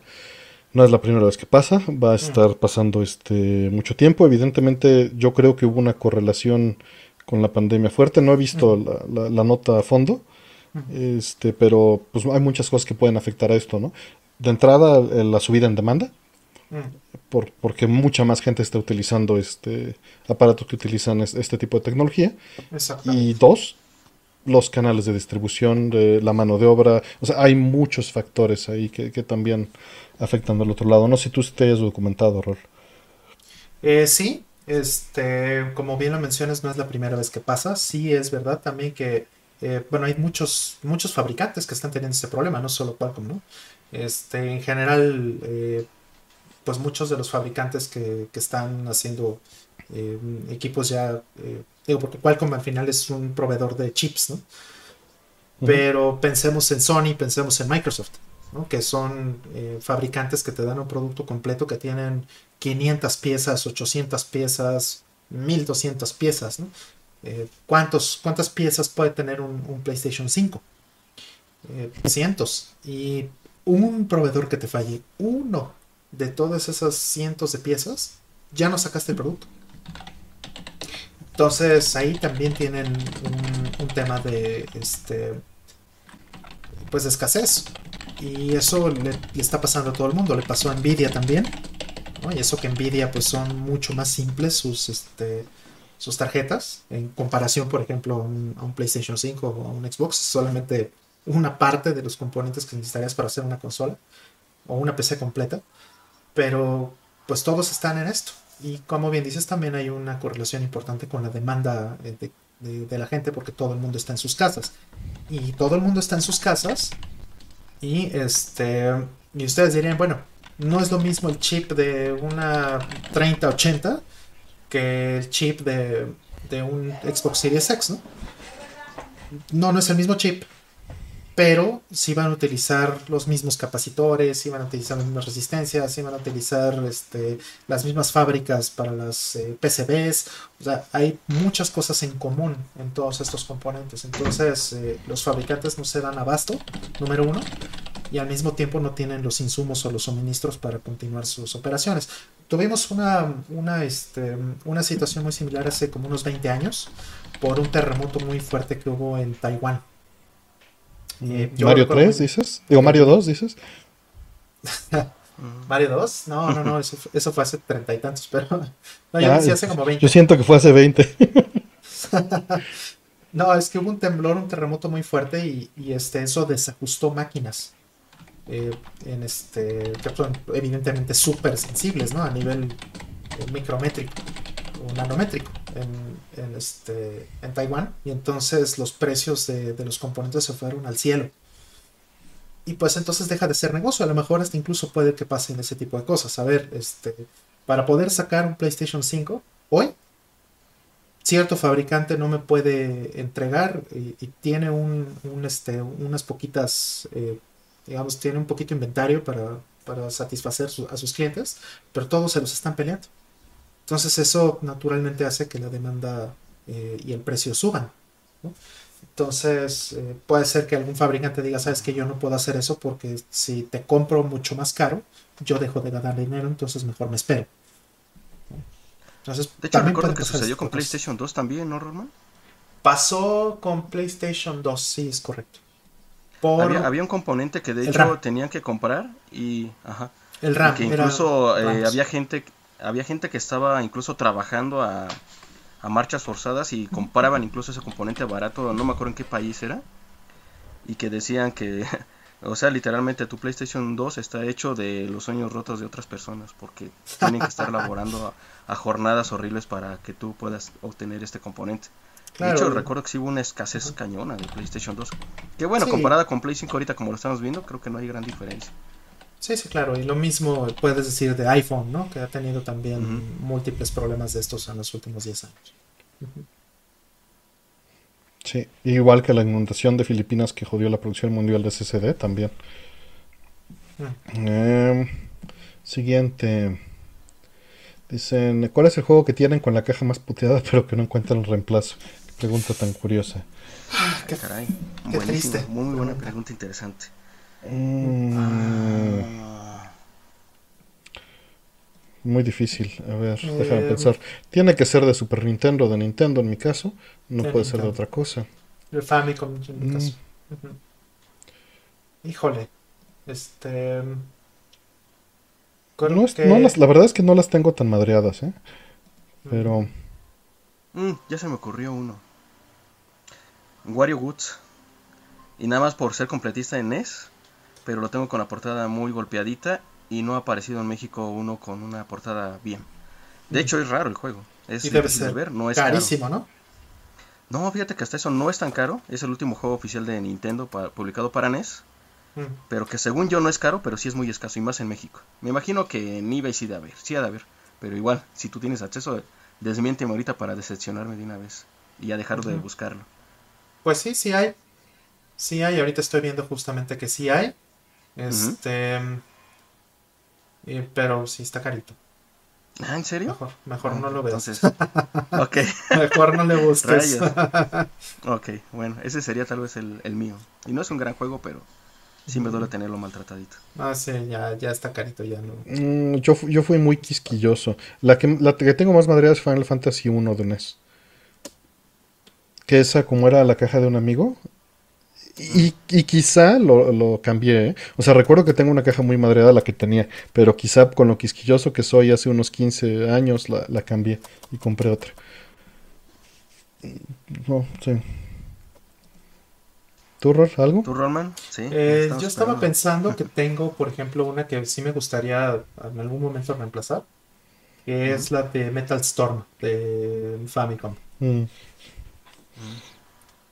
Híjole, no te metas con el americano porque sí está prohibitivo. Los dos están caros. Ah, también el de Famicom ya está por las nubes. El de Famicom ya sabes cómo es esto.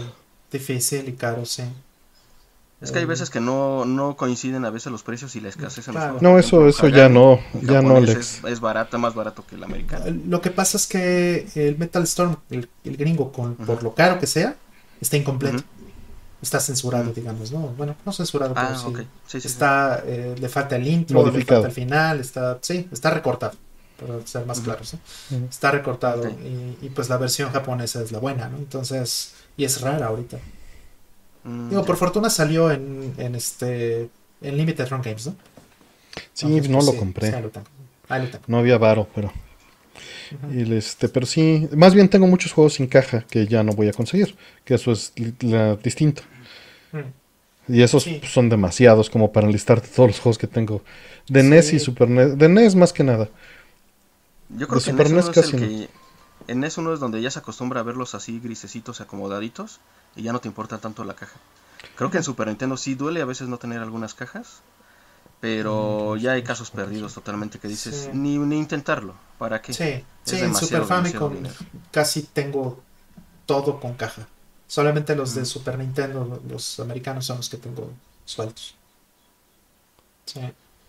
Pero sí me pasa Tengo 37 sin caja de NES y 52 con caja. De NES. Sí, de NES. Eres, eres muy específico para los juegos de NES, eso sí. Yo sí, no, no que tiene Artemio no es, no es completista y ¿cómo se le puede decir? Acumulador como Zeus y yo, que realmente se nos metió el diablo en aquellos momentos y nos... No, pues tuviste la oportunidad. Exacto. No, había, no era tan caro si era como estar intercambiando estampitas. De, hecho, la, es lo que más junté. La única consola en donde tengo todos con caja es PC Engine. Pero por evidentes razones. Obviamente, sí. Sí, igual no tengo yo ningún Hue Card ni ningún CD-ROM suelto. Hasta de Genesis tengo sueltos, fíjate. Y vaya. Son, son muy poquitos. Deja, listo. Uno. A ver. Dos. Dos, dos, tres sin caja. Cuatro, cinco sin caja tengo de Genesis. Mm. Te puedo decir cuáles son. Es Populus. Eh, Heavy Nova. Eh, ah, yo tengo una caja repetida, te la voy a pasar. Mortal Kombat. Super común, no hay problema también. No, y, es porque no me importa, pues. ¿no? O sea, los conseguí en un lote. Los míos originales los vendí. Cuando conseguí las placas, pues me deshice de los cartuchos de Genesis de, Mortal Kombat. Heavy Nova me deshice de mi original y fue de un lote. Y Populus igual. Y este. Y Airworm Gym, que también pues, no me importa gran cosa. Y Virtua Racing. Virtua Racing lo compré en un viaje. No, y aparte se conservaban más fácilmente las cajas de Genesis. Creo que es la consola con la que yo tengo menos sueltos que en las demás. Obviamente, porque si eran de plástico y todo eso, ¿no? En NES, bueno, en Famicom más bien podías tener algunas con caja, ¿no? Esos me gustan mucho, los que tienen caja de plástico. O sea, las veían como cajas de cereal. Juegos como, ajá, como Batman. Como, Gimmick. Gimmick, como este Dragon Ninja. Eh, son, son varios, ¿no? Que tengo por ahí. Ah, hay unos de Genesis o de Mega Drive en caja de ese tipo que están preciosos, ¿no? Como, como Fantasy Zone. Ándale. Fantasy Zone. La, la, secuela de ese no salió en América, ¿verdad, Artemio? De, de Fantasy Zone, no. de Famicom son poquitos los que tengo también sin caja. A ver, uno, dos, tres. Tengo tres sin caja de Famicom. Y es un Goonies que me regalaron. Uno piratísima, el, Mario Fighter. Y el de los gatos samurai. Ah, que ese... lo jugamos. O sea, ya estuvo buenísimo ese sí, juego. el gato samurai sin caja. Ese todavía lo jugamos en una visita. Todos los demás sí los tengo con cajita. Ah, yo estoy... Yo... Yo casi casi en ese estoy mitad y mitad. Como unos 500 sueltos y como unos 500 con caja, más o menos. Como 400 con caja. Sí, no. sobre ese número. Igual, otra, otra caja que, no tengo, pero no me importa porque tengo el sustituto perfecto que pude comprar hace 20 años, es Earthbound. Lo tengo sin la caja grande, pero la verdad es que no me gusta. Lo tengo con la caja de renta, eh, o más bien la caja que ponían en Anaquel para venderlo. Ah, ok. Tengo esa caja original, que era una caja de retail, pues, la de... Sí, grandota, ¿no? No, una chiquita, la chiquita. Ah. O sea, tengo la oficial chiquita que era para que lo agarraras del anaquel y le fueras a la caja del GameStop a pedirlo. Ya. Sí, a veces incluso decían este, solamente para exhibición. Incluso esa, tengo esa caja. Esa caja sí, yo tengo la de Killer Instinct, de hecho, sí. Y me funciona mejor porque lo tengo guardadito con todos los de Super NES. A mí esa caja se me mojó, Artemio, en una mudanza. Y se, al grado de que se echó a perder. Afortunadamente el manual de Airbound sí venía este en un plastiquito que, lo había guardado y no se dañó, pero la caja sí. Adiós. Ok, siguiente pregunta. Eh, dicen muchos juegos de PS4, de Play 4, incluso eh, en trenes pueden ser atravesados por puntitos al exponerlos a contraluz. Ok. Eh, mero error de manufactura puede volverse algo más grave. Es un error de manufactura y no es grave. Eh, es, completamente normal. Lo grave es cuando se ven como manchas, ¿no? Y se va expandiendo como una humedad adentro. Y esto es por, también es un defecto de fabricación generalmente. No deberían de tener ninguno de ellos. No sé si tengas algo que agregar. No. Yo ahí lo que sí diría es que tengan mucho cuidado con los Blu-rays. No hay manera de pulirlos si es que se llegan a dañar. Y lo más peligroso es que los piquen. Si les llegan a dar una picadita, por más tenue que sea, se descompone el disco totalmente. Ya no se pudre, ¿no? Se va oxidando. Sí, aparte recuerda que la, lectura de un Blu-ray es súper finita. Sí, pero eh, digo, agregando este punto, un Blu-ray es muchísimas veces más resistente que un DVD y un DVD es más resistente que un CD. ¿no? porque es mejor tecnología, tienen capas de protección. De todas maneras, todos los discos ópticos cuídenlos, ¿no? Pero, pero sí van en ese orden. O sea, un Blu-ray en teoría aguanta más. Lo ideal es nunca los manipulen fuera de para meterlos, ¿no? O sea, no los dejen aventados ahí encima de la, y, las, las precauciones normales que, hay que tener con todo, no los dejen expuestos a la luz, no eh, luz solar, ¿no? No exceso de calor, no cambios de humedad ni cambios de temperatura. Era muy común que luego hiciéramos eso de sacar el disco y dejarlo recargado encima de una repisa o arriba de una revista y, y lo ponían boca arriba. Ah, pero lo dejo boca arriba para que no se vaya a rayar. Pero eso también era malo. Pues que lo dejes allá afuera. Es una pésima costumbre, sí. Sí, claro. Sí. Por ahí dicen que Blu-ray es el rey. Me recordaste una, una, anécdota de hace, pues como de 2000, ¿qué habrá sido? ¿2005, 2006, cuando empezó a salir Blu-ray? No, no me acuerdo cuándo fue, pero por esas épocas fui a un, este, a un péndulo. Le dice, ¿tienes Blu-ray? Y se acerca, a ver, déjame ver. Y se acerca a la computadora. Es jazz, ¿verdad? Qué buena onda. Dice, o es blues. Blu-ray mejor que el cartucho, no. Estoy hablando de discos ópticos. Pero en cantidad de almacenamiento, pues está muy difícil que le ganes. Y, bueno, si te refieres a la diferencia entre un cartucho de Switch y un, disco de Blu-ray, eh, yo le apuesto a que va a durar más tiempo un disco Blu-ray. Porque el cartucho es este tiene muchísimas más partes que lo componen. Tiene la memoria, tiene un microcontrolador, tiene este muchas piezas más que pueden fallar. Más puntos de falla. Gracias. Ok. El siguiente dice Artemio, ¿ya jugaste Is 9? Si es así, ¿qué te ha parecido? Pues a ver, déjale hecho los spoilers aquí, Alex. No, no, no, no. no, déjate moteo desde aquí, Artemio.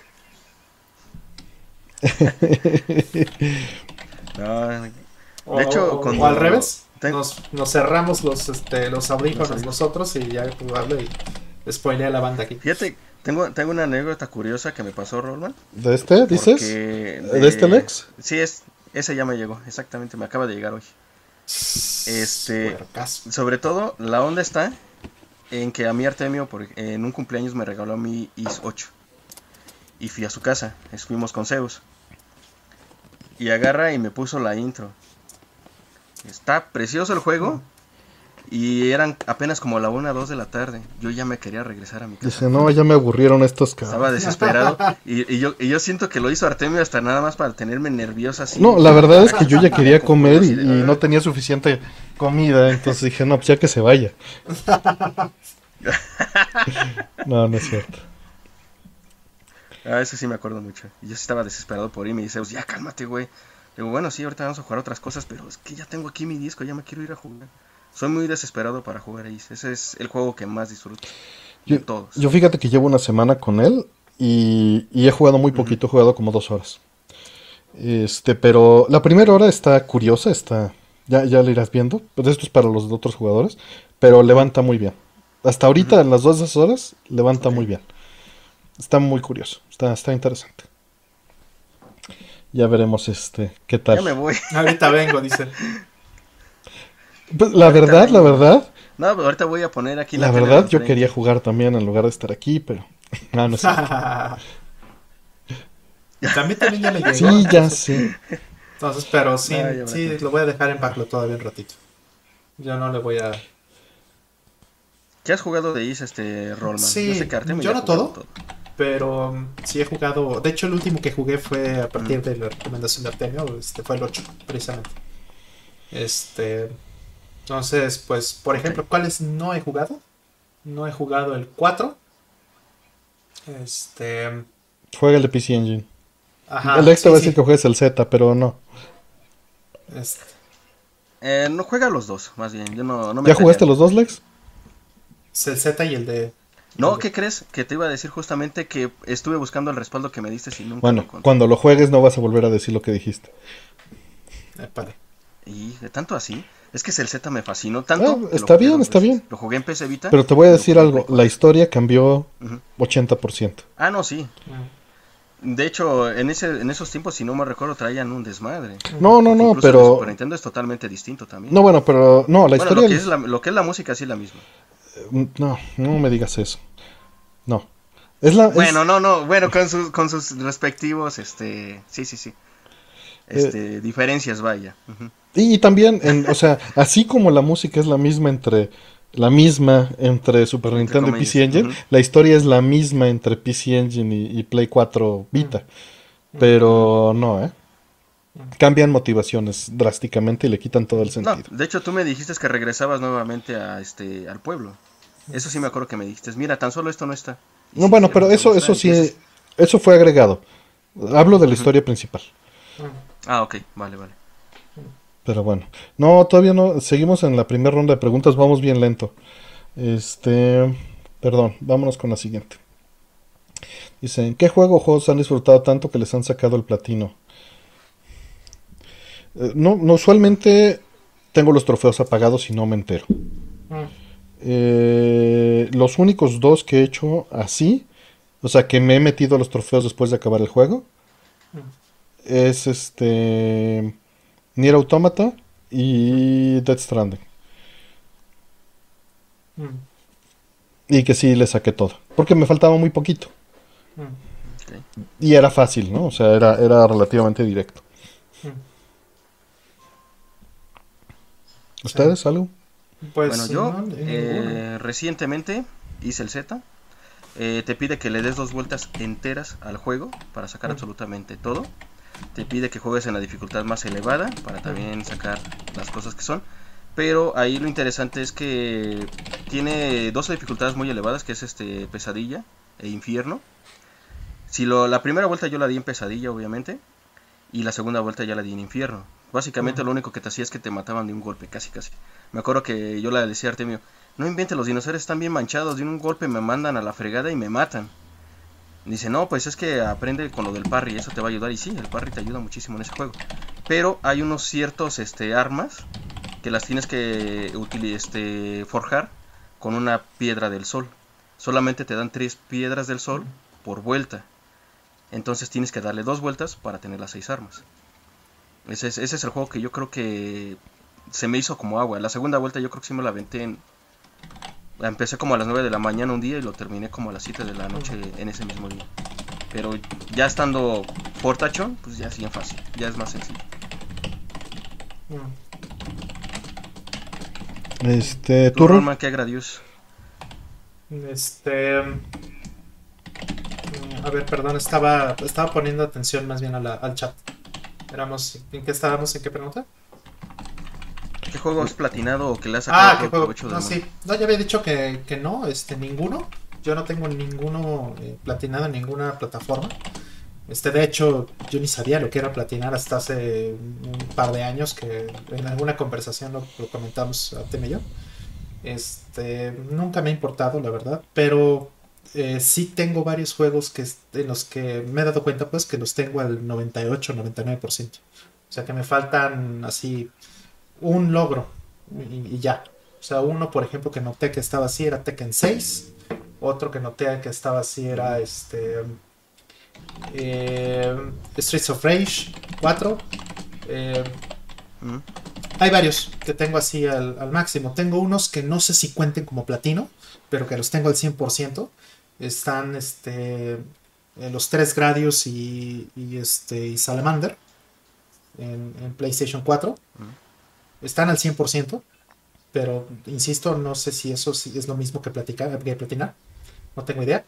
Eh, porque creo que tiene que haber un trofeo específico que te diga que lo estás platinando, ¿no? Por lo que puedo entender. Y, este, y ya. O sea, nada más.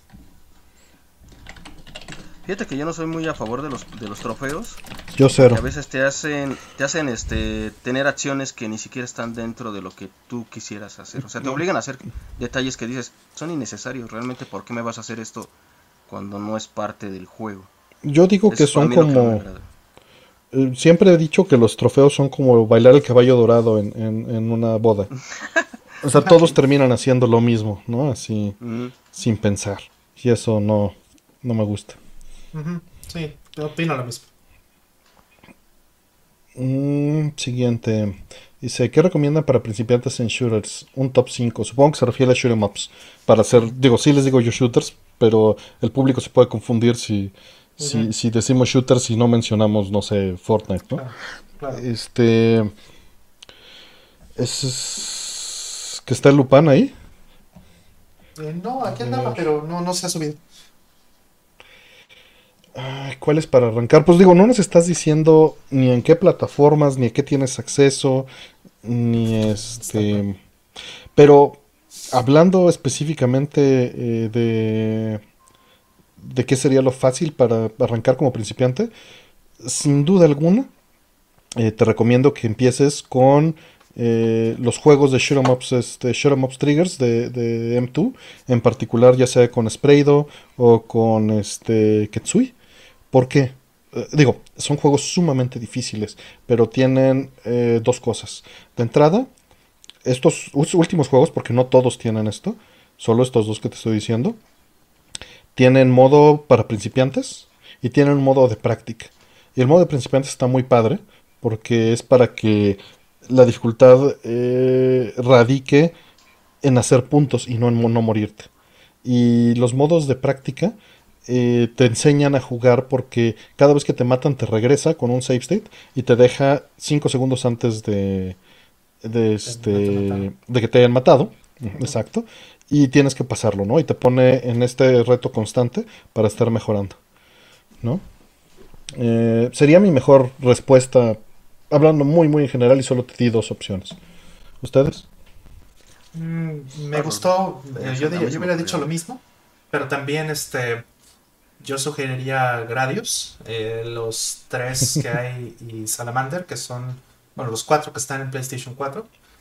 Eh, porque eh, son incrementalmente más difíciles. O sea, el primero, el Gradius 1 es mucho más fácil que el 2, el 2 es mucho más fácil que el 3. Salamander, que bueno, no, es, no está serializado, es el más fácil de los cuatro. Entonces puedes, este, puedes jugar con diferentes niveles de, dificultad conforme vayas avanzando. Es el mismo tipo de juego. Es, son, son juegos muy similares en, en todos sentidos. Entonces, este, pues puedes irlos dominando poquito a poquito y puedes irlos escalonando conforme te vayas sintiendo. Y todos tienen, en este caso, todos tienen save states. ¿no? Les pusieron save states en las, en las versiones de Play 4. Entonces, eso te ayuda un poco a que hagas lo que mencionaba Artemio con lo de Shot Triggers. Y aparte tienen el Konami Code Ah, que ahorita que, contestes voy a recomendar yo un par de juegos que son muy agradables para jugar, pero vas, Flex. Bueno, mira, aunque parece mentira, yo siento que Axelay es un juego muy sencillo para entrarle. No es No es muy demandante, yo siento que a veces... Eh, es, de Super NES, ajá. Es de Super Nintendo. No es echarle mal tierra a Super Nintendo, pero siento que a veces que se alente un poquito, deja huecos para que tú vayas este avanzando, a diferencia de los juegos de Genesis que son un poquito más rápidos. Si no, ahí les diría este Truxton, pero imagínate, ahí sí los meten problemas. no, no, pues, bueno, el nombre de Truxton es Tatsujin, que significa experto. Entonces, no. Sí, sí. Todavía igual R-Type, ¿no? Hablando de Super Nintendo, este, en general los shooters de Super Nintendo, como bien mencionas, eh, son eh, relativamente más sencillos, más fáciles que los de Genesis. O sea, Genesis es una plataforma que es mucho más hardcore para los eh, shoot em ups, francamente. Entonces sí, sí es verdad que si quieres hacer este... Eh, si quieres juegos ligeramente más fáciles, no quiere decir que todos los juegos de Super Nintendo, los shooters de Super Nintendo sean fáciles, realmente no. Hay muchos que están perrísimos, pero este, en particular estos que mencionas, Axel, y es bastante sencillito. Eh, R-Type también les sería muy bueno. Raiden, creo que ahorita se me vino. No, pero Raiden, Raiden es escuela de Toaplan, sí está salvaje. Eh, Raiden de Super Nintendo, no, no los primeros no tanto, ¿eh? No, bueno, en Super Nintendo. No creo que esté Así está perro. ¿Quieren algo súper sencillo? Se me vino a la mente algo bien, bien sencillo. Pero obviamente. Híjoles, es que es el juego más caro de Super Nintendo. Pero Aero Fighters, por ejemplo, es un paseo en las nubes. bueno, pero Aero Fighters lo pueden comprar en Neo Geo en cualquier compilación y va a estar mil veces mejor el juego. Y está más divertido. Y, es mucho, muy sencillo ese juego. Y va a costarle 5 dólares en una compilación, ¿no? sí, seguro, hasta en las tiendas online. Entonces ahí sí, no veo el caso de comprar eso en Super Nintendo así en lo más mínimo. Yo decía porque ese caso me acordé que no tiene mucho que lo jugué y dije esto es ridículamente fácil. Este, Yo ahí les recomendaría también eh, de PC Engine, creo que está en consola virtual y en varias cosas. Es un shooter de compile y está muy bueno, muy divertido. De la misma manera, este Final Soldier, creo que es de los juegos de, igual de PC Engine tan divertidos y fáciles de agarrar, eh, que no son tan castigadores. Eh, creo que es, es, una muy buena introducción. Mm, ¿Tu rol tienes algún otro? Ahorita voy a encontrar seguro otros. Mm, pues eh, que, que no estén tan difíciles. Gate of Thunder. Mm, ah, Hablando de un horizontal. Y Lords Es of una Thunder maravilla para arrancar. es- es- sí, son, son bastante facilitos. Eh, Lord of Thunder me Y, gusta y muy muchísimo, agradables. Pero, Porque el ritmo es bueno también. ajá, sí, pero Lords of Thunder lo acabé en una tarde, por ejemplo. Entonces, Sí, o sea, sí, sí, sí. este sencillo, sí, sin duda. Este, Pero, pero muy disfrutable. Es algo que puedes volver a agarrar con gusto y, y funciona muy bien. sí. Y Así como para no pensar y nada más lo pones y, y te pones a jugar. Está muy padre. Sí, justo este decía eh, el ex de Raiden de, de Super Nintendo, justo lo, lo estaba jugando hace unos días, por lo que te comenté que estaba haciendo este, Mm, cosas en- para, para lo del, del No Context. No context. Y este me puse a jugarlo y sí es un perrísimo. ¿Cómo crees que esto está fácil, Lex? No manches. A mí se me hizo fácil el juego, pero bueno. Sí, sí, pero para arrancar, o sea, no manches. No, pues te va a decir, ponle Raiden 2 Deluxe en, la, en el curso Ultra. Ese está bien tranquilo. Un Raiden Fighters 2 o un Battle Garega. Con cualquiera de esos arranca. Sí. Es que, es Y- que sabes y dice, y si ya se te hace muy fácil, agarra un Strikers 1945, pero la placa original no el de Neo Geo. Ese está tranquilito también. Este, ah, mejor es- pues vámonos con Fire Shark de una vez. Ya No, Fire uno- Shark, un Ketsui, un Mushihime en, en, Mm. en Ultra, un Ibara. Eh, ¿Sabes cuál me gusta mucho? Que de Ah, hecho tú sí. me lo vendiste, Alex. Eh, Ujú. Se llama, en, en inglés se llama Firepower eh, 2000, Ah, sí, sí, muy bonito. que es la Ese continuación está de, bien escaso. de Silkworm. Mm, Sí. Nada más que es vista por arribita. Bueno, más o menos porque vas hacia arriba. Sí, También puedes agarrar Mushihime Sama en la versión, este, en la dificultad más baja. Que, que todas las versiones lo tienen habilitado y está disponible en todos lados. Creo que también es una, una gran opción. mm, sí, Porque claro. esa era su intención. Su intención de, de, de Cave era justamente hacer algo este, amigable, ¿no? Félix, ¿se te hace sencillito, Artemis? No me ¿Cuál, recuerdo perdón? que esté tan complicado. Félix. Felius. Felius en arcade este, está a perro. Está bastante difícil. Mm, no me acuerdo que esté tan difícil, pero bueno, el de Genesis ha de estar más sencillito. Sí, el de Bueno, Genesis si está bastante más sencillo. O Dragon Spirit también podría ser una opción interesante. Hijo, Dragon Spirit. Mis respetos a Dragon Spirit. Creo que soy malo para recomendar juegos sencillos, entonces eh, ya olviden lo que dije. Sí, te- bueno, te fuiste a Namco. Namco tiene esos dos shooters maravillosos, pero las, digo, la placa no tengo la primera, este, eh, nada más tengo Felios, no tengo, este, me encantaría tener Dragon Spirit, pero tengo Dragon Saber y está, Dragon Spirit lo tengo en X68000 y está muy perro. En PC Engine está tranquilo. Ah, miren, es que dicen que Dragon Spirit en NES está sencillo. Y Supongo Ok. que es con el que estás familiarizado. Eh, sí, y con este. A ver. Está bien bonito. Ah, claro. Sí, ahí están más sencillos en, en esas dos versiones caseras. Ujú. Pero el arcade está bien perro. Mm, siguiente, para seguir avanzando, porque no hemos abierto las preguntas, vamos, vamos Sí, muy sí, lento. Vamos, vamos. Este. ¿Jugaron Ninja Gaiden 2 de Xbox 360? ¿Qué les pareció? No, no lo jugué. De hecho, creo que no lo tengo. ¿Ustedes? Eh, no, nada más sí. los de. De hecho, este. Pero salió en en Play 3 también, ¿no? Es el que salió como Sigma después. Así es, Sigma. Ah, ok, entonces sí. No jugué la versión de Xbox. Sí, el, el, el original pues, tengo el obviamente primero. fue de Xbox, que trae una Sí. portada blanquita. Ajá. Está padre, eh, eso sí, empiezas con super acción el juego. Yo siento que eso es lo que te motiva mucho de los Ninja Gaiden. El que le fue medio malito fue al 3, pero después hubo una actualización que se llamaba, creo que Resource Edge o algo así, y mejoraron muchísimo el balance del juego. Pero sí, este, sí, como todo Ninja Gaiden, prepárense para sufrir. Incluso el primer Ninja Gaiden es difícil, o sea, ahí sí no crean que va a ser un paseo, pero si han jugado actualmente Sekiro o algo así, eh, pues ya están acostumbrados a la frustración. Digo a la Sí. frustración porque no es la misma velocidad y no es el mismo concepto del juego. Sí, me gustaba el del Xbox original, el que se llamaba eh, Ese está padre. el Hurricane Pack. Mm, Yo lo tengo solito, pero. Es que este sí, después salió eh, salió un DLC, digamos, y después salió una versión como ya completa, ¿no? Sí, el Y Black, este- de hecho. Ajá, el Black Under. y que ya traía todo, todo el DLC puesto y que este pues sí está, esa parte del Perfect Pack está perricisísimo con ganas. Sí, sí, sí. Yo creo que ahí es el peor personaje, el peor jefe al que yo me enfrenté fue a Alma. Hijo de, en dificultad elevada, es una mentada. Hice lo que yo nunca hacía en los juegos, literalmente la trabé, porque me fastidié de que no le podía ganar. Entonces había una manera de que tú hacías un doble brinco y hacías una estocada. Era una manera muy fácil de trabar ese personaje, pero está perrísimo, perrísimo. Sí, sí, está muy, muy perro. Ay, para eh. redondearte, Rollman, Ninja Gaiden Black actualmente es caro porque es compatible con Xbox One. Oh, mira, no sabía. Pero eso significa que lo puedes descargar, ¿no? De la tienda. Sí, o sea, obviamente te descargas una... Metes tu disquito y te baja una copia digital. Ah. Sí, sí, claro.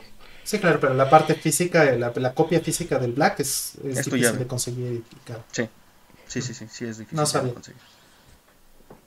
Este, por ahí nos dicen que eh, que Dragon Spirit, que tiene dos dificultades. Si pasas el primer stage sin morir, hay más stages y, la, vida nunca sube. Y si, si, tiene, y si mueres, tienes menos stages y el final cambia y, tienes el doble de vida. Entonces es de dificultad dinámica. Igual y te mataron antes Lex y por eso te hace tan fácil. Ah, posiblemente. No, no es cierto. Estoy cabuleando. pero si, debo de confesar algo, que no siempre a veces nos aventamos a dar unas segundas o terceras vueltas a los juegos y incrementa la, dificultad. Me acuerdo mucho, por ejemplo, Castlevania 1 de NES. O sea, te aparecía Stage 1, 2, 3 y iba, pero tú acabas el juego, ah, vencía a Drácula. Volví a empezar el juego con una dificultad más elevada, los enemigos se movían más rápido, te bajaba más energía, pero muchas veces nosotros ya, ya lo acabé, ya ahí lo dejo. De hecho, tenemos ahí pendiente, Lex, el Castlevania X68000, que te acuerdas que no sale... Se quedó hasta el final. Y no, y son tres vueltas, ¿no te acuerdas? Para la dificultad. Ah, claro, sí, que cambia. Sí, sí, sí, cierto. Vamos este por la siguiente. Ah, ya ni me digas, cómo hace falta vernos, caray. Cómo extraño esas visitas. Hace mucha Pues ahí nos vamos a ver en, cuando vamos a tener la barba toda canosa. Ya digo, ya la tengo, pero... Este, este, este, greñero... Yo ya te voy a alcanzar. No me, no, me, no me he querido cortar el cabello hasta que no vuelva a salir a la calle normal y sin... Sí, Rol ya va empezando ahí con las canas en la barba. Tú, Lex, ya te faltan las canas en la barba. O puro, este, puro tinte. Sí, puro No, no uso tintes. De hecho, yo ya tengo canas. Bueno, es que igual no se ve por la cámara, pero sí tengo canas. Puro gracias siempre, siempre, siempre te ves más joven. Sí, dicen que soy medio tragaños. ¿Quién sabe por qué? Ok. Eh, siguiente pregunta. Que ya falta poco para que volvamos a abrir. Dice, ¿cómo se aproximan a las lluvias de ideas? Eh, ¿Qué rituales o manías tienen? ¿Se quedan contemplando el techo como Shinji o dan vueltas por la habitación hablando a solas o algo por el estilo? Este, normalmente voy pensando y apuntando palabras clave en, una... Tiene mucho tiempo que no hago una lluvia de ideas grupal, siempre han sido personales últimamente. Mm. Eh, pero si es entre más gente, lo ideal es platicar, en mi opinión. Mm. Son divertidas. Y, de hecho, sí, sí. Eh, de hecho, eh, cuando lo hago así, aún después de que ya tengo la lluvia de ideas, pues no te sirve de mucho sueltas, ¿no? Tienes que engancharlas, tienes que desarrollarlas. Y este. Y, pues lo que suelo hacer es, es escribir un texto, ¿no? Después de esa lluvia de ideas, o hablarlo. Y así, es un proceso iterativo, no sé, ¿ustedes?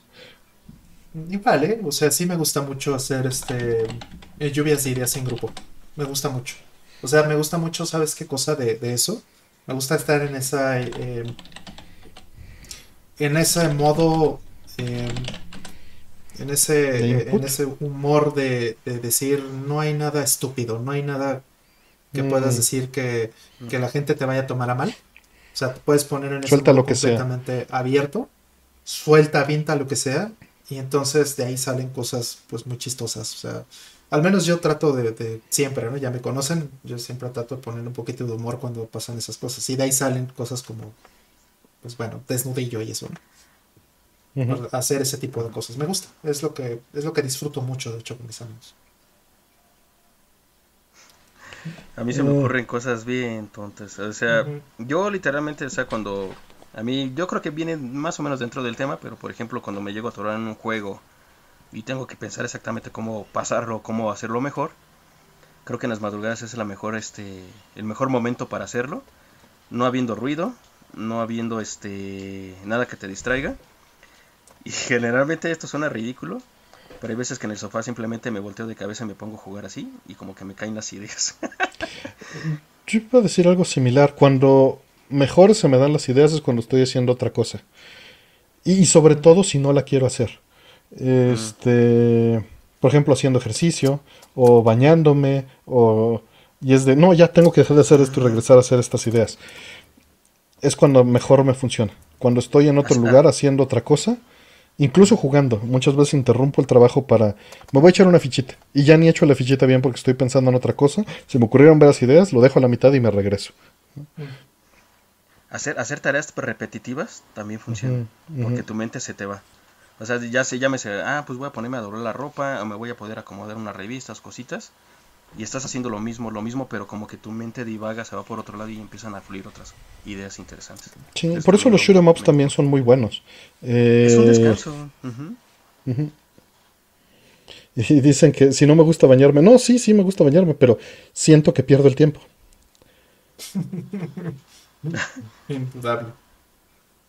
Sí, siento que estoy perdiendo el tiempo. Este, porque no puedo estar haciendo dos cosas a la vez. Y está muy mal hacer dos cosas a la vez.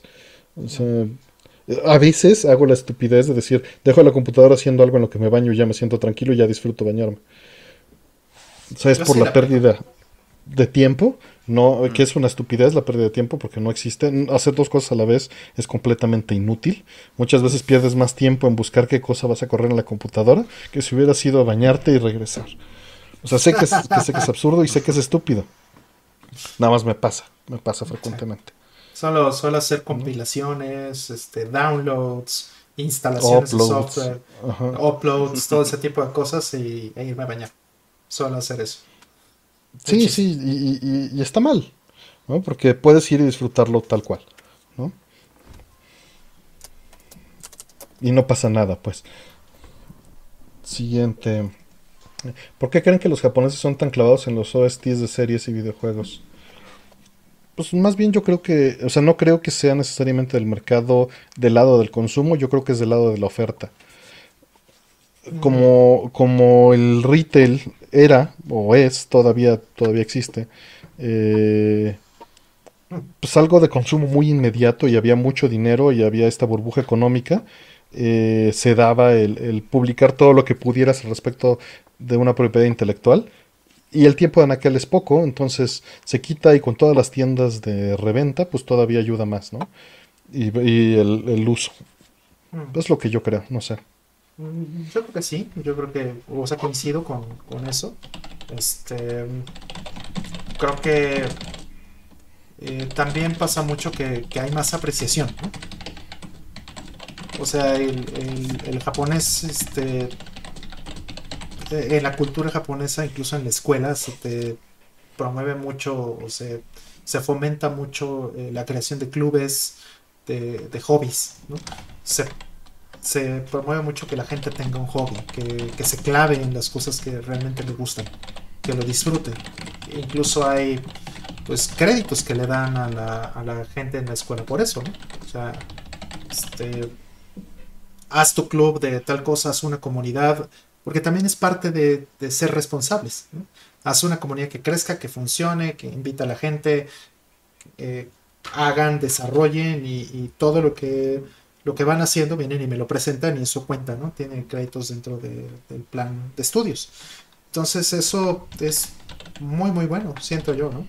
Eso te permite también, o te permite mucho a la gente eh, apreciar eh, y, y, meterse, clavarse, porque tienen un pretexto y, a lo mejor hasta un hasta un nivel de responsabilidad en, ir hasta el fondo en las cosas que, realmente disfrutan. Creo que es muy positivo, al menos eh, desde mi punto de vista. Entonces, eh, pues sí, o sea, ves que la gente que está clavada en algo en Japón está clavada hasta el fondo. Y hay oferta y mm, demanda. Mira, yo obviamente, yo no conozco mucho de la cultura japonesa, pero por lo que he escuchado un poco, sobre todo incluso Aldo, que alguna vez le pregunté, por ejemplo, a él, ¿qué tan fácil es que tú, por ejemplo, le hables a una chica y que tenga entables relaciones de amistad y todo ese rollo? Dicen que el japonés, bueno, a palabras de él, que el japonés no tan fácil se abre.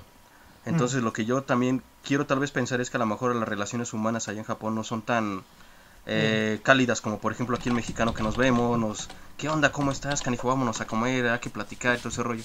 y siento que posiblemente para ellos sea un escape, a lo mejor, decir, me voy a clavar en este anime porque es algo que, que suena interesante y es un lado contrario tal vez a la vida que lleven, no sé, a lo mejor me estoy yendo muy radical pero sí desconozco un poquito más allá de la cultura, no, no he comido más allá de lo que me han platicado. Creo que, creo que tienes razón, creo que sí es un, punto importante ese, que dices, porque pues sí, o sea, la interacción social no es tan, eh, no se da tan fácil como, como en otros países, como aquí. Pero pues a través de los, eh, de los gustos, a través de los eh, hobbies, pues mucha gente se conoce e interactúa bien por eso la comunidad de videojuegos de arcades, por ejemplo, en Japón es, es tan, tan sólida, ¿no? O era, ¿no? Ahorita en la pandemia está sufriendo mucho, pero, este, obviamente, pero eh, era muy, muy sólida. Pues era de los pocos que, todavía este, funcionaban, imagínate, ya está totalmente desaparecido en, en, la mayoría de los países, solamente en Japón sí es popular. Qué triste. Siguiente. Eh, Dice, ¿hay libros o ensayos sobre Notes para saber más del juego? Este, lo que dices, las dos cosas que pides en particular, no. Hay video. Hay un video de mis buenos amigos. Eh, ahorita te lo pongo. No sé si ustedes tengan algo que decir. Mm. De RetroWare TV. Te lo pongo ahí en el... Eh, RetroWare Retrospective. Aquí está, mira. Ah, te la pongo completa. Hay, hay un video que tiene todas las partes. Pero este te pongo el primero que pude encontrar ahorita. Ahí en el chat. ¿Sale? Eso lleva pues las partes de, Pero pues lo ideal es que lo juegues en todo caso. Eh, la versión de PlayStation no es nada cara y, el parche pues es gratuito. Eh, siguiente. Dice, con la exploración del planeta rojo, los chinos, los rusos y los gringos ven inminente a largo plazo menos migrando al planeta por donde vivir. Ah, ok. La pregunta es si lo vemos inminente.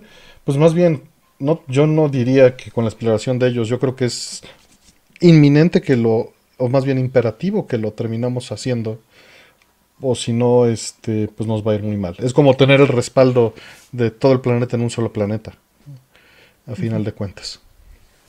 ¿Tú crees que lo lleguemos a ver, Artemio? Eh, yo creo que algunas cosas sí nos va a tocar. O sea, nos va a tocar, por ejemplo, este, a lo mejor la pérdida de ciertas ciudades. O sea, va a ser, ni siquiera porque se queden inundadas o ni siquiera vamos a pensar en supercatástrofes, ¿no? O sea, vamos a pensar en Nueva York. Eh, o Miami, por ejemplo.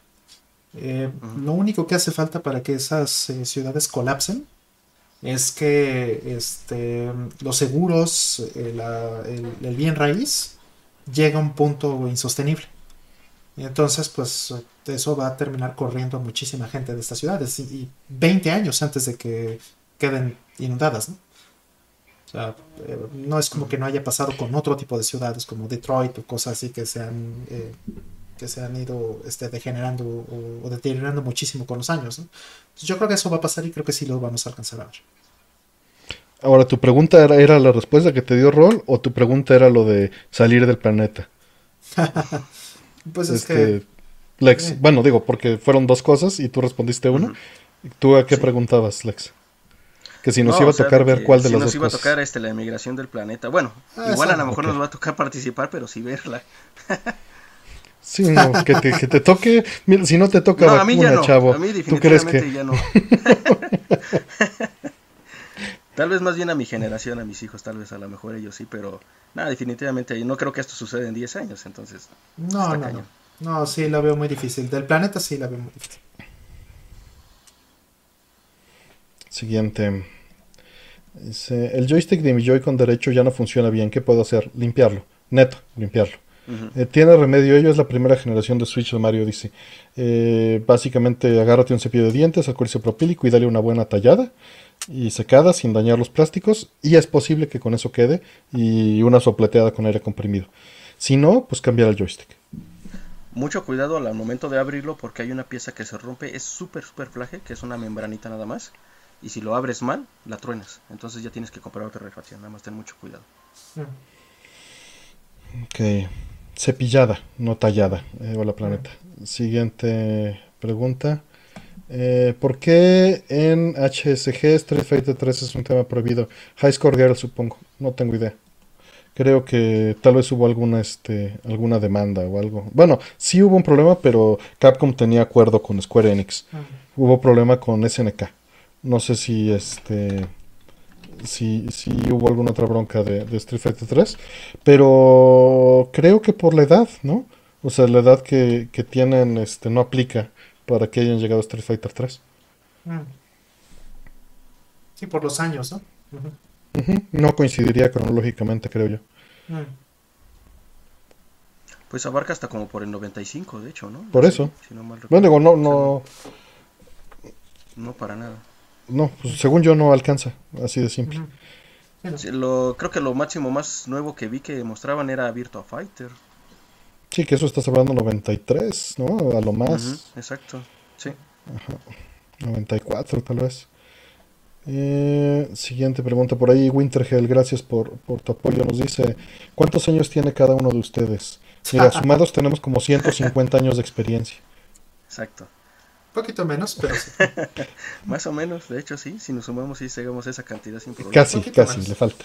Mm, unos No, pues como pero- 45, ¿no? Todos. Ujú, Así es, 90, este, 135 años de experiencia Exacto. sumada. exacto. Híjoles.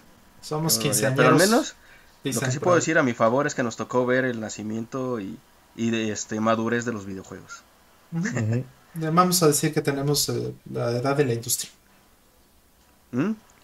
Pues fíjate que ahí estuve hablando con, estaba hablando en algún momento con, con David Shadow y él me lleva 15 años y a él le tocó precioso, ¿no? Porque imagínate, él tenía 15 años cuando salió Pac-Man. Qué maravilla. Mm, Y, y de ahí, él tenía, cuando ten- él tenía 30 años y estaba trabajando y tenía Battle, estaba el Super NES y el NES a todo lo que daba. Y el PC Engine. Ah, bueno.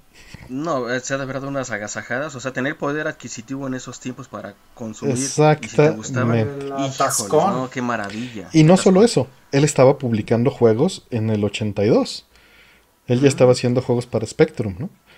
Mm. Le tocó todo eso. O sea, creo que esa es una mucho mejor edad que la que nos tocó a nosotros.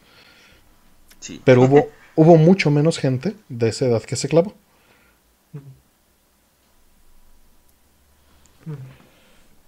¿No? Porque que le tuvieran ese seguimiento, pues sí.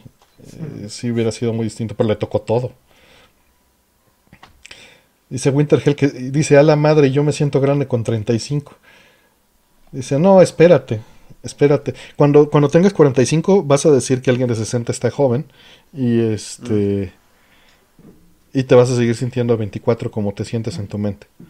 Sí, sí, o sea, eh, es chistoso porque la escala del tiempo va cambiando con, con los años, obviamente. Entonces cuando Sí, dices, este, ah, este, este juego lo jugaba yo hace 20 años, ¿no? Y decir, ah, pues a la 20 mitad de mi edad. Y era un juego de GameCube, ¿no? Ajá. Un juego de PlayStation 2. Son un PlayStation 2, eh, mi Play 2 tiene 21 años. ¿no? O sea, es la mitad de mi edad, casi, ¿no? Entonces, eh, exactamente. Así como lo. ¿Por qué siento tan, tan cercano todavía pensar en el Super Nintendo cuando salió y cómo lo jugaba? Pues porque lo Exacto. viviste Ya pasaron- intensamente. Ya Se pasaron siente- literalmente 20, 20 30 años. 30 es el años. 90 en Japón, de hecho, ¿no? Acá. Este- Hijo de la tostada. 31 año años. son 91. 91 en América, pero sí 90 en Japón, pero sí son 30 años. Hijo Ujú. de la tostada. De hecho, faltaba, este, tenía cuatro años la persona que, que acaba de postear. Oh, Mm. Exacto. Imagínate. Entonces, o sea, PlayStation 3 ya son 15 años. Échale. oh, no, pues sí. O sea, Sí, no, no. Y cada vez, pues se te va a ir el No, tiempo cada- más rápido encima. Cada vez va a pasar. pare- que 10 pare el años pasan tan rápido. tantito. Pues deja tú, ¿no? Alguien de 25 que, que, que no piensa que en 15 años va a tener 40. O se le hace que esos 15 años son mucho. Exacto. Y esos 15 años no son nada. Ay, hace 20 yo jugaba PlayStation. ¿Sabes, cómo sentí que me golpeó un poquito la edad, Artemio? ¿Mm? Que mi hijo ya mide 10 centímetros más, más que yo, está más alto que yo, ah, tiene 15 años el canijo. Ah, sí, eso ya. Siento que ahí, ahí sí ya me sentí este, mal. Ya ves, por jugar tanto juego de chiquito. Exacto. En lugar de jugar básquetbol, brother. No, de hecho sí era muy, muy aficionado al básquetbol. ¿Ah, sí? Pero pues mi genética por parte de mi mamá sí, sí era este, sí éramos chaparritos. Mi papá sí es alto. Mm. Y acá de lado, pues sí, yo soy el, el, no, casi el más alto de mi familia. Y la familia de mi mujer son altos. Entonces yo mm. siento que ahí le pasamos buena genética al chamaco. Y a ver, hay una pregunta interesante de... Nos están preguntando que cuál es la edad promedio de la audiencia de este programa. Voy a contestarte eso con 90, con la estadística de 90-10, ¿ok? Para que sea más o menos este, válida. Eh, el 57% entre 25 y 34 años. El, 30, el 36% entre 35 y 44 años. Y entre 45 y 54 años, ¿cuánto le echan, este, Leo? 10%. Sí. ¿No? ¿No? 15, si soy este optimista. Punto 08%. Punto 08, wow. O sea, se nos cae durísimo. O sea, la mayoría de gente. Y, pongan un poquito más de, atención al número que les dije. voy a redondear. 60% entre, entre 25 y 34 y 35% entre 35 y 44. Pues, ya con eso tienes 95. ¿Y ese 5% saben dónde está? No, no tengo idea. Entre 18 y 24. No manches. Ah, ok. Y de entre 13 y 17, 0. Más de 65, 0. Entre 55 y 64, 0. Nos hace falta jugar más Fortnite, ¿eh? Y este. Y bueno, hombres y mujeres. Hombres 99.8%, mujeres 0.2%. Y las podemos encontrar aquí. hace rato estaba una Angélica. mira, ahí están las, las preguntas. Karen. Y falta Que, que también no hayan dicho que son hombres en su perfil, cosa que no critico, ¿no? O que no hayan definido, porque eh, como hemos hablado varias veces, pues muchas veces está el ataque, ¿no? O el target indirecto nada más por poner la verdad, ¿no? Exacto. Que se ha reducido y está terrible, pero este pero sí, por ahí nos dicen 34, 25, 32. Sí, pues sí, mira, cumple con la estadística de lo que nos dijeron. David Cortés, ahí que tiene 21. Ahí sí tú eres este de los del, del 5%. Ajá. Mm. Dice Robin Nico que nos Y no, no somos populares con los. A ver. Y vamos con la, con la siguiente pregunta. Mm. Sí, mis nadie también. Eh andaba por ahí. Si está por ahí, saludos a mis nadie. Mm, Siguiente pregunta. Karen. ¿Mm? Chofas. Sí, Gaby, Karen. Todas las, menos de 10. Sí, que ahí está. Exactamente. E, el, punto 2%. Elisa Rivero también nos dice, soy minoría, sí. Está, está triste, pero pues así es esto. Sí, invita a ¿Ya ves? No, tenemos que poner este avatars este que no estemos tan gachos como nosotros para que no espantemos a la banda. Exactamente. Nos rejuvenecemos con un avatar este así como tipo Minecraft. No, pero con eso vamos a traer, me equivoqué, eso estuvo mal dicho. Con eso vamos a traer público más pequeño. Sega Abigail. Eh, siguiente. Dice, dice Aldo que ya ese greñudo quién es. Eh, la representación de los NPCs de Shenmue y el ambiente general, ¿qué tan real es en la vida real de Japón? ¿Rol? Mm, pues. Perdón, eh, él tenía estornudo. Está como chistoso, ¿no? Este, o sea, sí, sí hay como, o sea, sí es, yo pensaría que sí es relativamente realista Shenmue en ese sentido. Pero pues obviamente es un RPG y, este, pues o sea, la interacción social pues es muy plana, ¿no? Pero sí, o sea, yo pensaría que es una, una representación relativamente este, bien hecha de, de, cómo es la, interacción japonesa. Aquí Aldo creo que anda por ahí. Creo que nos puede decir más. Sí, ahí está. Pero pues bueno, nos dirán en el chat. ¿Quién sabe qué le moví aquí? Que se hizo un zoom bien cañón y ahorita ya está. Ah, ve nada más. Ando haciendo video psicodélico. El buen Lex. Ya está. Ah, ahí está, volví. Ya está de regreso. Muy bien. Y vamos, vamos súper lento. nuestro tiempo promedio es de 3 minutos 40. Estamos casi al doble del usual. Eh, vamos por la siguiente.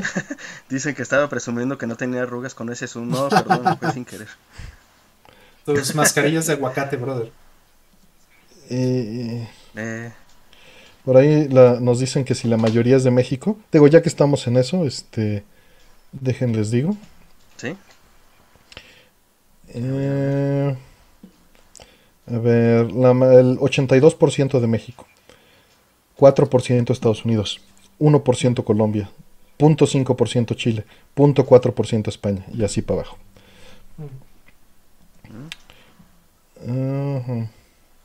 Siguiente pregunta. Dice, ¿qué tipo de cubrebocas usan y por qué? Yo he pues, usado este, pues variados. ¿Tú, Rol? Igual, el que haya. He usado N95s, este... N 95 ¿no, Rol? Eh, ¿Con comillas? Con comillas, este, KN95, este, con comillas. Este, otros con certificaciones. Por lo menos, así, el mínimo, la certificación mínima este, aceptable, pienso yo, es PM25, me parece, o PM2.5, me parece. Y de ahí para arriba, ¿no? N95 y todo eso. Ahorita, de hecho, acabo de, comprar unos que son de grado médico para poder este, salir a ver a mi mamá.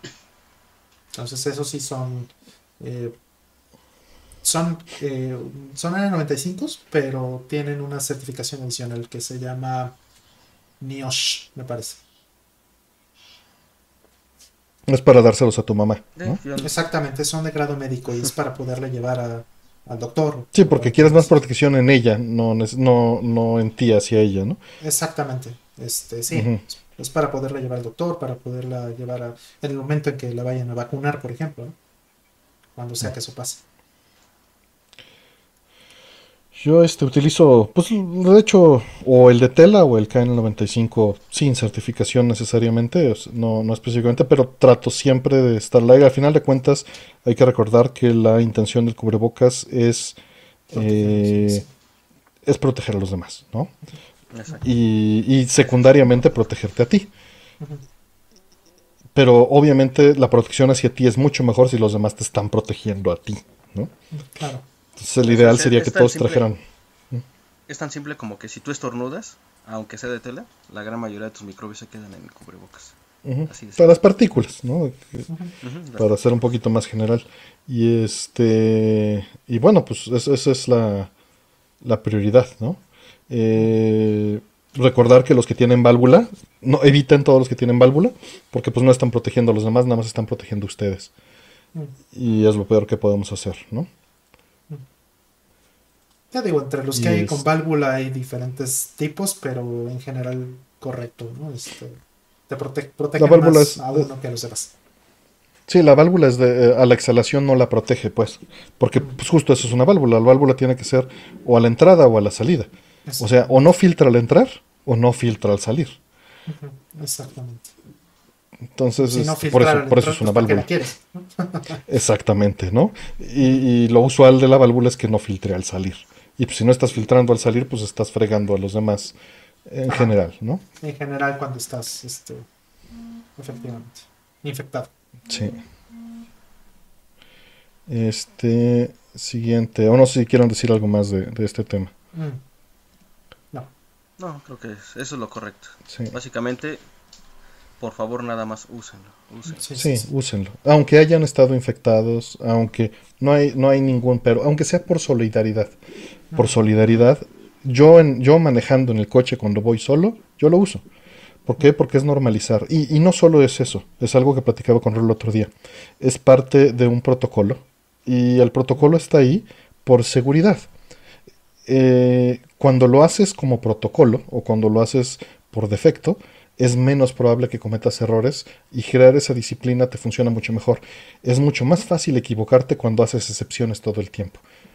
¿no? Totalmente. Eh, cuando, cuando dices, salgo de la casa y llevo cubrebocas, no importa que voy a meter unas cosas del coche. ¿Qué tal si te pasa algo en el camino? ¿Qué tal si alguien grita por ayuda? ¿Qué tal si tienes que salir corriendo porque te hablaron por el celular? No, lo usas siempre, afuera.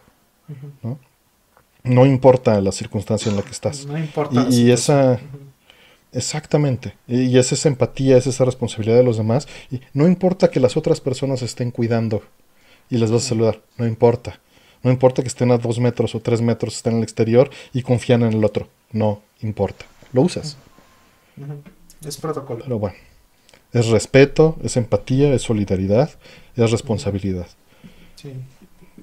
Como usar calzones. sí. Básicamente. Eh, siguiente. Eh, ¿Han estado en una pelea a puños? Sí. ¿Troll? Sí. Sí, yo practicaba karate, entonces llegué a estar en torneos y todo eso. Entonces, este. Sí, sí estar en competencias y cosas así. Digo, no lo hice mucho en este asunto de competencias porque. Este. Pues tampoco duré tanto, tanto tiempo metido en eso. Pero. Eh, pero sí, sí lo hice. Y. Eh, y digo, en secundaria, en prepa. Ya va a pasar también.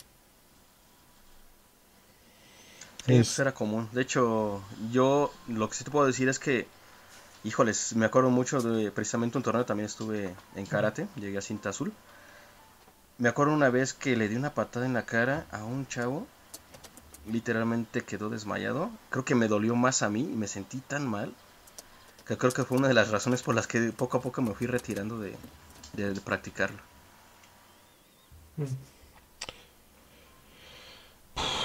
Yo la última, o sea, obviamente también estuve en karate y estuve en torneos, pero eso es este, no lo cuento. La última pelea puños en la que estuve fue cuando estaba Katy Lauruga en cine. No, no, este no, puedo eh, entender la referencia bien. No, no sé en qué año estuvo eso. Pero sí sé que es Katy Lauruga, este pero no sé en qué año fue eso.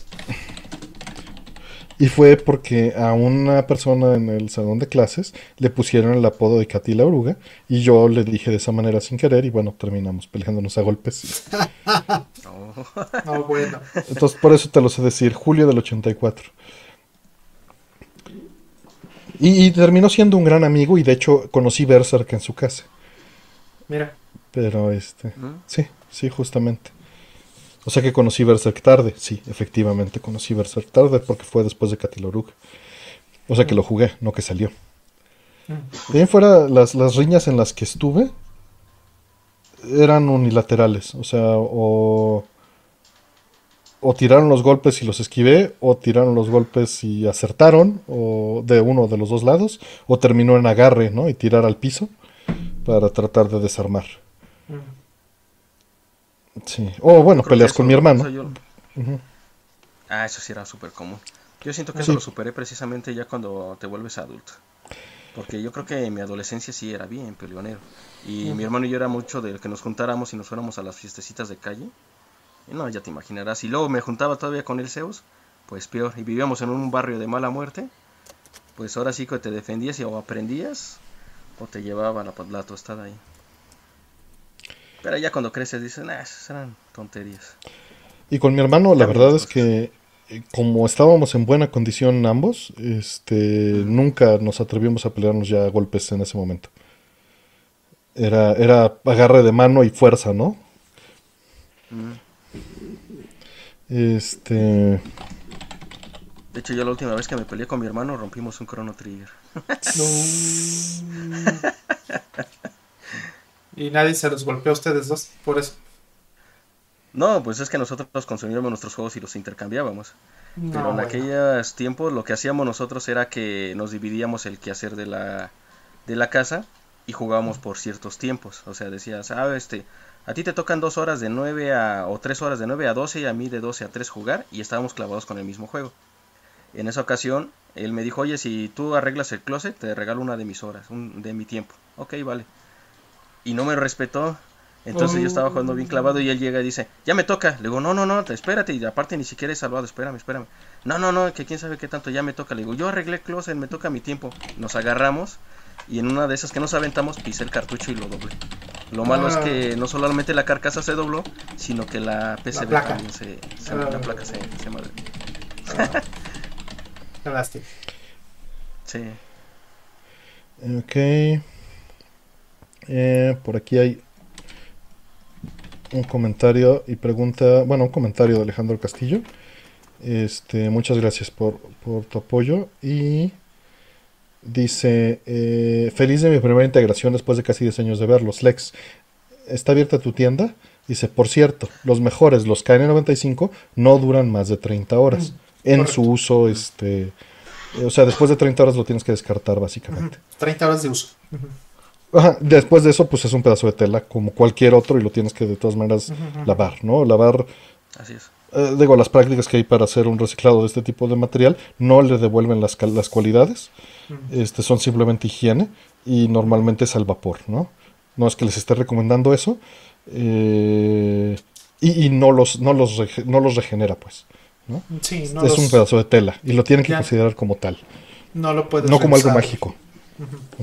Sí, no lo puedes usar. Sí, lo ideal es que, aunque tengan el mejor cubrebocas del mundo, lo ideal es que piensen que ustedes están enfermos, que los demás están enfermos y que es un pedazo de tela.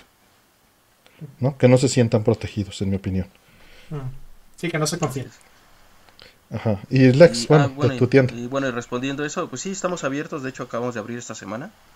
Eso sí, el horario recortado. Estamos de 11 a 6 de momento. Ya según ahorita pasó a naranja, porque el local está ubicado curiosamente por la división de unas escaleras entre el Distrito Federal y el Estado de México. El Estado de México de hecho abrió antes y a nosotros no nos dejaron abrir. De hecho mm, llevábamos casi dos meses este, cerrados. Eh, el horario ya lo expandieron incluso hasta las 8, pero nosotros vamos a seguir con un horario recortado porque la idea es que también no motivar mucho a la gente que salga. Si han ido algunos clientes, luego les mando un WhatsApp, les digo, oye, ¿sabes qué? Ya estamos abiertos, puedes venir pero no hacer mucha publicidad yo creo que no es tan necesario. O sea, mientras lleve un margen de venta tranquilo la tienda y pueda subsistir, yo creo que mientras menos invites a la gente a que salga y se arriesgue, es mejor. Pero sí, ahí con todo gusto estamos este, ya activos. Muy bien. Siguiente, dice Artemio Rollman, multiplayer local favorito. En opinión personal, nada superado Puyo, Puyo Tetris en Switch. Multiplayer mm. favorito local. Híjole. Pues eh, hay Tetris, ¿no? Las retas de Tetris locales son maravillosas. Puyo, Puyo Tetris sí es fabuloso. este, multiplayer cooperativos, pues está Streets of Rage 4. Local. Pero no lo hemos jugado local nunca, entonces va a ser mentir. No lo hemos jugado nosotros de 4. Es verdad. Local nunca. Me encantaría, sí. Eh, eso, eso hay que hacer lo primero que juguemos ahora que nos volvamos a ver. Exacto. Exactamente. Yo lo que eh. diría, yo creo que Street Fighter nunca falla. Siempre ha sido de que nos vemos, inmediatamente hay que jugar. No es obviamente es mm. cooperativo, es competitivo. Mm. Eh, extraño las retas de Tekken con, con Rollman porque mm. por más que tratamos de evangelizar a todos, nadie le quiere entrar a Tekken. Ni Artemio, ni solo los dormimos aquella vez, ¿te acuerdas, Rollman? Nosotros jugando y les decimos, es fácil, mira Artemio, cada este botón representa una extremidad. Es, que... Es un izquierdo, derecho. Es que tengo, tengo seis meses menos que ustedes y eso sí es para viejitos. Mira, no son seis meses para empezar, pero bueno. Yo, este, en promedio, en promedio. Este, eh, de hecho, eh, Renzo, por ejemplo, sí juega Tekken, entonces habríamos de, de armar una reta ahí con él. Tengo otro buen amigo, Beto, que también juega Tekken. O sea, habría que buscarle. una ratilla de Tekken. Lo, último, sí, urge, más. Lo último que jugamos todavía fue Tekken 6, ¿verdad? Así es, ese fue el último que jugamos. Cuando Artemio les jalamos a Artemio, decíamos, miren, está bien fácil, échense ustedes uno. Y ellos ahí, Ah, está muy divertido, no le entiendo. Está padrísimo. Ya mejor agarraron, y agarraron y ellos se bajaron, creo que a jugar otra cosa y nos dejaron ahí a nosotros. Exactamente. Sí, y digo, otros multiplayers que ya los están mencionando aquí en el chat, por supuesto, Bomberman. De hecho, era lo que les iba a decir, que me estaban fallando gacho. Todos los Bomberman, sí. Lo jugamos con Renzo y Renzo no deja de cantarme que nos ganó esa vez. ¿Cómo es, cómo es este, cómo es este picayelito Sí, sí, Renzo? Eh? Este... Sí, es cierto, estaba jugando con Bombe más gordo. Battle Low Runner. Mm. Ah, buenísimo, híjoles. Híjoles, eso. Esa es de las pocas veces en que casi casi me madreo a Zeus. ¿En el Battle Low Runner? sí, ¿sí te acuerdas, Nortemio? Que le decía, a ver, es que no estás haciendo las cosas bien, Zeus. Está bien, chingada madre, ¿cómo te ayudo? La mejor manera que me puedes ayudar es quédate quieto y no te muevas. Hago lo demás. Híjoles, pobre Zeus. Sí me acuerdo de esa vez. Y este... No lo juego, pero lo jugaba mucho StarCraft en, multiplayer local. Pero pues ya es imposible, o sea, no hay ni... No, no, veo a la gente ni siquiera trayendo las laptops, ¿no? Para hacer un multiplayer local. Mm. Está muy difícil que eso suceda. Y pues los que ¿Sí Doom en PC? Sí, pero pues lo jugábamos en el laboratorio de cómputo. Mm, pues es que eso era una época fantástica. Y en la oficina, ¿no? Después de la sierra. Sí, sí, sí. Pero jugábamos más StarCraft. Terminé, o sea, la gente incluso con la que jugaba Doom, terminamos jugando StarCraft más que más que Doom. Mm. O Quake, ¿no? O, Unreal Tournament. Porque era, era distinto. Mm. Sí. GoldenEye mencionaron ahí, sí. Ah, también. Súper popular en 64. Y Star Fox 64, ¿no? Y, bueno, los, este, los Mario Kart cuando se podía. Obviamente, Mario Kart 7, mm. uff. No sé cómo nos claro, a mí me tocó una reta con ustedes de Mario Kart 7. Dicen por ahí que StarCraft 2, este... Pero StarCraft 2 no es local. Aunque me digas que lo estás jugando en el mismo lugar, no es local. Realmente no es local. Sí, es, es a fuerza a través de internet. Sí, sí está triste. Y por ahí este Lex preguntan que si no haces envíos. Este, sí, nada más que ahí, este, ahorita lo que he estado haciendo es que les mando, eh, me mandan un Twitter, les mando mi, mi número, cerramos el trato y lo, lo, hacemos por Mercado Libre para tratar de atenuar las comisiones porque están muy elevadas. Es que eso es, eso es lo complicado de Es más barato eso que... Digo, mencionan estos servicios de envío express por, por, este, por auto, ¿no? Por los servicios de taxi. Uber, ¿cómo se llama? Uber... Sí, o, Whatever, no sé cómo se llaman, pero esos, ¿no? Sí, como sea. Pero el problema es que ya cuando son este envíos a otros estados, sí tienes que utilizar una mensajería. Claro. La mejor y la más barata, obviamente, es Mercado Libre. Pero el problema es que si tú subes un artículo a Mercado Libre, lo tienes que elevar porque ellos te cobran el 16% este, por ciento de, la, de comisión, nada más más tu IVA, más tu IVA, más Y tiene que balancearse, ¿no? Que sea más barato eso que el envío. Exacto. Entonces lo que yo hago, sí lo utilizo, pero utilizamos poner una cantidad más o menos adecuada para que sí le dejemos una, una este, comisión obviamente a Mercado Libre, tampoco no... Que si pones tu, Twitter en el chat. Eh, sí, es así como está mi nombre, es arroba lex. ¿Y cómo van a ver tu nombre si no escribes en el chat? No, ahí está, ahí está, ya lo puse, mira, rapidísimo. Ahí está. Listo. Listo. Vamos a la siguiente. Eh, que ¿Cómo estás en Mercado Libre, Alex? Estoy, ahorita hemos cambiado como tres veces porque Mercado Libre nos ha tomado. O sea, contáctanos por Twitter. Sí, por Twitter es más fácil. Porque no me acuerdo si estamos como Newlex o algo así, no me acuerdo muy bien. Dice, te dice Miss Nadia que se dedica, eh, bueno, no se dedica a vender playeras y, más mercancía, está muy padre su mercancía, si no conocen a Miss Nadia, mm, échenle un ojo a su, a su material, porque es, es ilustradora y hace cómic y varias cosas. Eh, que puedes este, comprar las guías en prepagadas y te sale mucho más barato en Redpack. Sí, el problema es que tienes que comprar creo que 100 o algo así, es una mm. cantidad específica. Sí. Bueno, este, vamos que por la siguiente. Eh, buenas noches. ¿Algún kit de herramientas básicas para mantenimiento general de consolas viejas? Eh, las puntas de desarmador de todas las medidas, eh, todos los que te manejen como Game Bit, vas a necesitar dependiendo de tus consolas, por lo menos la de NES, la de Genesis, bueno, es que depende de tus consolas, la de PC Engine, muchas son comunes. Ajá. Este, este, el Triwing. Pero para generalizar, las puntas de las consolas que tengas, ¿no?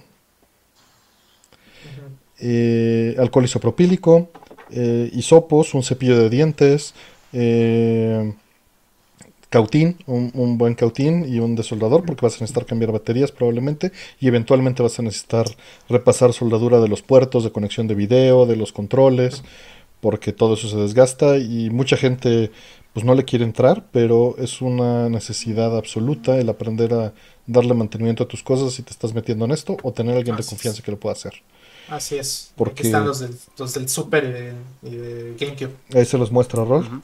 Sí, o sea, son muy fáciles de conseguir y pues son simplemente las puntas para que se las pongas al, desarmador, ¿no? Ya se los pones y, listo. Y el desarmador de consola te sirve también para los cartuchos de Sega Genesis. indispensable para, para limpiar tus cartuchos de, este, de Super Nintendo, Genesis o de lo que sea que tengas. Indispensable. Sí, y hay, de muchas otras cosas, ¿no? Ahí le tienen que ir agregando dependiendo de lo que necesitan. De CPC2, de, etc. Este. Pero pues eso sería lo, básico, en mi opinión. Una punta de. Una, pluma de fibra de vidrio. Creo que es ideal para darle el, mantenimiento a tus conectores, ¿no? De cartuchos, si es que utilizas eso. Mm, si utilizas muchos discos ópticos, pues bueno, de entrada no trates de, agarrarlos como ya dijimos hace rato. Y si no, pues una microfibra buena, limpia, bien guardada, no llena de polvo y, alcohol isopropílico igual.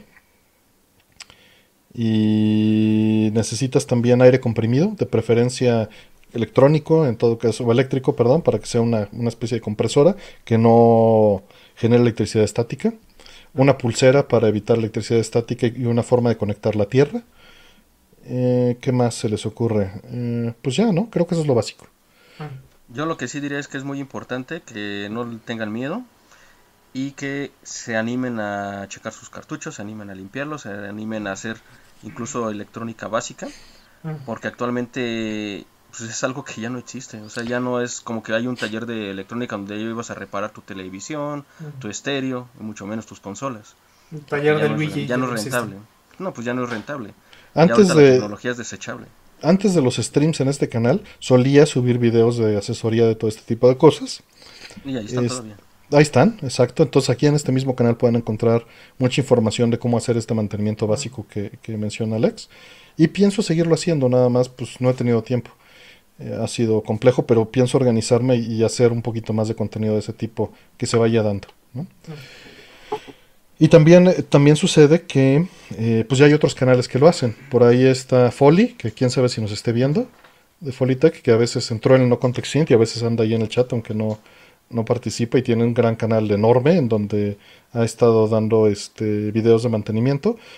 Eh, cada quien puede definir hasta dónde llega el mantenimiento, obviamente. Para mí es un mantenimiento funcional, ¿no? hay también el mantenimiento estético y eso es otra cosa. Yo creo que el mantenimiento estético está bien siempre y cuando eh, no se dé gato por liebre, ¿no? Que no esté, pues no te cambien la, pastilla por una pastilla nueva, ¿no? O, si te dicen que la carcasa y la caja es, es, es, es este, reimpresa, pues que te lo digan y no que te estén vendiendo una caja reimpresa de, de, Super Nintendo, ¿no? Sí, porque obviamente no tiene el mismo valor. Incluso entre los coleccionistas a veces prefieren que la portada esté maltratada, pero que sea la original. Y tú puedes dar una genérica, una custom, ya es a gusto de cada quien si se la quiere poner o no. Pero sí hay que ser muy sinceros en eso. Sí. Y déjame... Uh... A ver, aquí hay algo que no está bien. Perdón. No está funcionando, está bien, perdón. Ah, vamos por la siguiente pregunta, en lo que contesto lo que sigue. Dice, ¿qué juegos de comedia recomienda? No importa la consola. De comedia. Yo creo que Monkey. Sí, Monkey, Island, es, es, es, este imperativo. Es muy, muy divertido, sí. Sí, yo creo que sí. Monkey es excelente. Sí. Sí. ¿Qué otros? Bueno, si ya te gusta un poquito más guacaloso, y pues ahí está un Airward Jim, está un Bogerman. Este, todo lo de Data East creo que era guacaloso y era de un humor bárbaro. Jugar este, Two Crew Busters, Joy Mac, todo eso era extraño a Data East, ¿eh? creo que ellos eran de las compañías que más se atrevían pero, a sacar ese tipo de productos. Quizá no lo veían de esa manera. ¿Crees que no? Yo siento que se daban unas divertidas cuando hacían los juegos. Ah, no, no, claro que se daban unas divertidas, pero yo creo que lo veían como controversial, como eh, antisistema, como disruptivo, no como chistoso, necesariamente. Sí, sí, todos estos que mencionaste, digo, creo que tienes razón, Data no lo había pensado. Data hacía cosas que eran muy chistosas, ¿no? Incluso cosas que a lo mejor se antojan humor involuntario. como dice Artemio, no, no es que quisieran hacerlo chistoso, pero le salía chistoso. Como Death Brave, ¿no? Este juego, no sé si lo jugaste de. de, de, peleas en serio, ¿no? De peleas y, te mueres de la risa. te mueres de la risa. Y, sí, no creo que sea intencional. Yo creo que es, es, es como. Tal vez un poquito como Victor Trouble China, lo puedes interpretar en retrospectiva. ¿No? De ese tipo de, chusco, o como Mortal Kombat. Eh, pero es, es, raro, ¿no? Es raro. Sí. Pero de comedia hay, una, hay una joya, hay una joya y que acaban de hablar hace poco de él. Ahí Choaniki. Ah, ultra recomendado, ese es un humor bárbaro ese juego. Sí, pero es, es, o sea, no es como Monkey Island, como tu primera recomendación, que sí es más humor, ¿no? Claro. No, eso, es incluso irnos un poquito más a algo eh, más de nicho, porque ni siquiera el juego salió en América. Pero si nos vamos a esas, ese es un juego que también maneja un humor muy interesante. Legends of Larry, por ejemplo, también. Ah, también. Aunque ya es más adulto, pero sí. Pero pues es comedia. ¿Cómo se llamaba el que jugamos? Era ah, Keshida Boy, este Artemio. De Kisha Boy. Ajá. Boy. Muy bueno. También se me hacía muy padre. Con humor. También muy divertido, sí, con mucho humor. Por ahí, este, bueno, hay otros que, me llamaría la atención, los que participó Monty Python. Hay este un par de juegos eh, que recomendaría. En particular está, eh, bueno, los dos juegos de Monty Python de Holy Grail. Y, y está en Saturno, hay un juego muy curioso que se llama Blazing Dragons que escribieron un par de comediantes de Monty Python y lo publicó Crystal Dynamics, y lo sabía Crystal Dynamics. Es un adventure game que también va por la línea de Monkey Island y es puro humor. Está muy, muy simpático. Y estaban, esta no es pregunta, pero en el chat la voy a meter como, como una pregunta porque creo que es importante tocar el tema. Perdón que, que me salte. Ya ahorita ya vamos a volver a abrir las preguntas pero dicen, eh, yo uso cajas de plástico con tapa, ¿funcionan para evitar la humedad? Nada más te quiero responder rápido. Lo más probable es que no. Eh, pero depende. Si estás hablando de estas cajas como de acrílico en donde metes el cartucho, no. Si estás hablando de esas cajas que tienen un sello a los lados y tienen dos ganchos, es muy probable que sí. Para tener la respuesta específica a tu pregunta, mete un higrómetro de estos adentro de esa caja de plástico que utilices y métela afuera en el baño cuando estás bañando con el vapor que le llegue allá afuera, este, o ni siquiera con el vapor. Eh, si sube, es que no defiende la humedad. ¿Ok? Esa sería mi recomendación para casos específicos, porque es, es imposible contestarte eh, de esa, esa pregunta de manera genérica. Sí, más bien cómo probarla, para ver si sí o si no. Efectivamente. Em, y bueno, por aquí tenemos que el buen Ruiz Omaru, muchísimas gracias por tu apoyo. Dice, el mejor juego de Play 2 o Play 3 tienen el Pokémon Yellow. Digo, eso es demasiada pregunta. Este, yo no tengo Pokémon Yellow. Yo sé. Y mejor juego de Play 2, Play 3 no es algo que tenga así en mente, eh, como que tengo una lista para el acceso directo eh, de, contestar ese tipo de preguntas. Pero de PlayStation 2...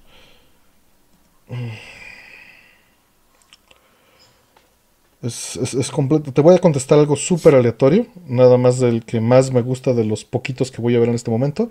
Te voy a decir este una exclusiva para no, no decirte uno que ya esté en plataformas actuales. Mm, qué difícil. Sí, está difícil. yo me puse esa limitante ahí. Ah, horrible. Y con esa con esa limitante nada más así de buenas a primeras. Ah, aquí ya tenía uno, pero me lo brinqué. ¿Tú tienes, ¿tienes alguno? Pues Gradius 5. sí, sí, de hecho lo tenía y lo iba a decir, pero sabía que ibas a decirlo tú. Con esa limitante de tu impuesta que sea una exclusiva, te voy a decir Shinobi. Y así muy a las carreras. Nada más así aventado. Qué bonito juego, sí. Shinobi de No, pero me impresiona porque es un juego que, literalmente no es nada popular, ¿eh? Y, que a muchos no les gustó. Y de ahí te voy a brincar a Shatter Soldier. Ah, ese es el que yo voy a decir. Ese es el que yo voy a decir. Ya sabía, por eso te lo quité. Ah, qué mala. es que es el último juego que jugué en mi soltería, de hecho. Sí, literalmente. Con mi hermano, siempre. Sí, ahí les conté una historia, de hecho, curiosamente, Artemio. este, híjole, pues ya que me quitó ese Artemio. No, no, ya, dilo, ah. es ese. no, pues ese, es mi favorito. De por sí nos vamos a cargar mucho. Está, está muy son muchas preguntas y está muy difícil contestarte algo así. Si hubieran dicho Play 1, ahí yo les hubiera dicho que Suicoden 2 es mi juego favorito de esa plataforma. Mm. Qué bonito. Y de Play 3, pues es que la mayoría ya está republicado. Eso también es un, asunto en las dos plataformas. A ver, Incluso Nier Replicant y cosas así que son raras, pues ya están o, Valkyria Chronicles, ¿no? Este... Sí, también está en Play 4. Entonces casi todo está republicado. Sí. Sí, ahorita hay pocos juegos realmente que, no salgan en, Play 4 que están en Play 3. Está, difícil. Pues fíjate que no les voy a decir tal vez que sea algo favorito, pero algo que disfruté mucho porque tiene uno de los finales más extraños que jamás he visto en ningún videojuego. El de la Casa de la Muerte Overkill. Nunca había visto el mm. final de ese juego. Híjoles, en serio es lo más este Pero es Wii, ¿no? No, sí, pero es que salió para PlayStation 3, es una versión este Director Cuts y se juega mucho mejor con, las pistolas con el con el Move. Órale. Ese tiene uno de los finales más bizarros que jamás he visto en ningún ningún videojuego. y de Play 3 te voy a decir Rayman Origins, aunque no creo que sea exclusiva ya, pero no. Era mejor versión en Wii U. Pero Wii U es horrible. Eh, Legends se, manejaba también muy bonito porque había hasta un quinto jugador para ponerte plataforma. Ah, bueno, es, ah, me estoy confundiendo. Pero sí, este funcionaba muy bien. Sí, está muy difícil tu pregunta, así como para, para darte algo mejor pensado. Y el Pokémon Yolo, pues no, no lo tengo. Yo no soy fan de Pokémon, ahí sí les fallo yo un poquito. Yo sí lo tengo. Perdón. Es de los, de los, o sea, yo me quedé hasta Silver y Gold. Yo nada más por cuestiones del destino no fui fan de, de Pokémon porque fui a comprarlo una vez y no lo tenían. Como no lo tenían, después simplemente se me perdió el interés y ya no lo fui a comprar. Si no, sí estuve a nada de haberme vuelto un fan de Pokémon posiblemente. Claro. Sí. Sí, pero qué, qué difícil eh, tu pregunta. Vamos con la siguiente. Dice, ¿por qué Nintendo al tener tantas IPs no reparten los estudios secan parte de esas licencias? ¿Qué los limitan? Seguramente es nada más, o sea, no es que no se haga, seguramente se hacen los intentos, se tiran a la basura y solo se seleccionan los buenos. Mm, que es lo que probablemente te iba a contestar Roll. Pero también. Muy seguro. Nintendo aprendió muy a la mala que soltar esas licencias ampliamente no es muy bueno porque ese es su principal asset. O sea, vender hardware no es su, su asset, porque eso lo van a perder. Este, distribuir también no es su asset porque eso lo van a perder. Y lo único que tienen es su IP. Y eso pues lo tienen que cuidar como oro, ¿no? Se partieron muchas cosas cuando hicieron el trato con Philips. Yo siento que ahí fue donde... Si de por sí venían de una película malísima de Super Mario Bros., ya me imagino cuando la agarran y sacan tus celdas, el Hotel Mar y todas esas cosas que dices, hijo. El Mario is Missing. Este, que fíjate que curiosamente Mario es Missing dentro de lo que cabe, lo recuerdo con mucho cariño y no tiene mucho que le hicimos un gameplay. Mm. Y creo que dentro de la magia tal vez de la inocencia que teníamos en aquellos tiempos, obviamente no había internet, no había nada de eso y que te diera un tour por el mundo que era similar a Carmen San Diego, que era otro juego que también yo mm. disfruté. Yo siento que, eso era como mágico en ese juego. Era caricaturesco, pero al final de cuentas mágico. Sí, o sea... Ya, casi volvemos... Ah, perdón. No, no, das, das. Perdón, yo me iba a salir del tema porque creí que había cerrado el tema. No, nada más este, quería decir que Mario Missing pues sí tiene su, tiene sus detalles, pero pues no es un Mario realmente, ¿no? Es aplastar literalmente una licencia en otra cosa que no tiene nada que ver con Mario. Pero sacaron varios juegos de esos. Ahí tenemos Mario Time Machine. Ahí tenemos Mario este diversión con las letras, con los números, o sea, era como que agarrar ese público infantil o más infantil de aprendizaje, tipo Kinder, yo creo para hacerlos este pues que los papás no se enojaran porque nada más se la pasabas este golpeando este monitos y violencia y todo ese rollo, o sea, como que algo más didáctico. Claro. Bien, este por ahí muchas gracias a Christopher Ibarra Stone, gracias por, por por tu apoyo, por tu membresía. Y eh, José Ángel Balmori, muchas gracias también por tu apoyo. Nos comenta, eh, más barato que la terapia psicológica y menos esotérico. Gran programa como siempre. Invitado de lujo y larga vida al No Context Muchas gracias. Este, no Context ojalá pueda subsistir este, suficiente tiempo, pero como, como lleva tanto, no estoy diciendo que lo voy a cancelar, pero lleva mucho tiempo de preproducción y este y, es difícil encontrar material. Entonces igual y, les vamos a hacer no tan constante va a llegar un momento en el que no va a ser posible hacerlo tan constante por lo mismo porque también me di cuenta digo no sé ustedes qué opinen pero me di cuenta pues que quemo demasiado muy rápido no o sea así como cuatro o cinco horas de con 10 este 10 cartuchos de trancazo y quemas muy rápido las bibliotecas que cumplen con una consola con sintetizador, además que tenga sound test, ¿no? Y que tengas, y que sea buena, que te guste la música. Sí, sí, pues para que está yendo. no, pensé que abarcaras tanto. Yo pensé que abarcabas tres o cuatro juegos, Artemio. No, bueno, fuera. Debí de haber hecho eso. Entonces, algo que quizá termine haciendo, y, y, no tanto por estirarlo, sino por tal vez preservarlo de una mejor correcta, es poner una saga o un juego, ¿no? O tres juegos. Y, cerrarlos así y darles como su espacio, ¿no? Porque también es muy difícil que los encuentren eh, cuando no tiene una temática.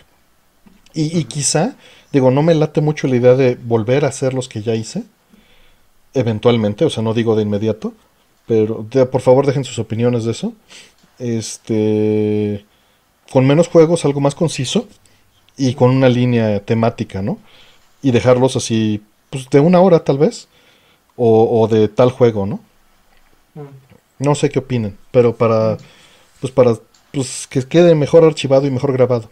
Lo que sí, algunos de los primeros que hice los hice, o sea, me aventé PC88 cuando no tenía el nivel de producción que hay ahorita. No digo que sea la maravilla el nivel de producción, pero era más bajo. Entonces igual quizás y volverlos a hacer con mejor calidad esos, ¿no? Los de PS88. Puede ser. ¿Ustedes qué opinan? No, yo creo que yo creo que bien, o sea, creo que yo creo que es ah. menos tiempo para los este incluso hasta la manera en la que se pueden hacer, ¿no? La producción, a lo mejor que sean videos en Premiere y no en vivo, este digo, hasta el chat y todo pero pues garantizas el, que el nivel de calidad sea muy homogéneo, ¿no? Por ejemplo.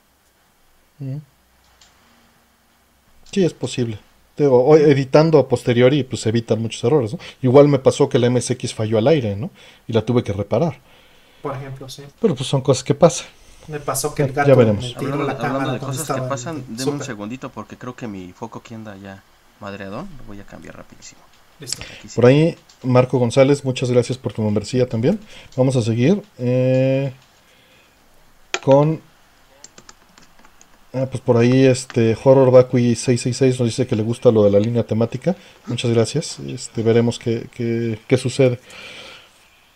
Veré, porque también, pues sí me estoy acabando el material que está de fácil acceso. No digo que ya sea todo, pero, pero sí hay, hay poco material.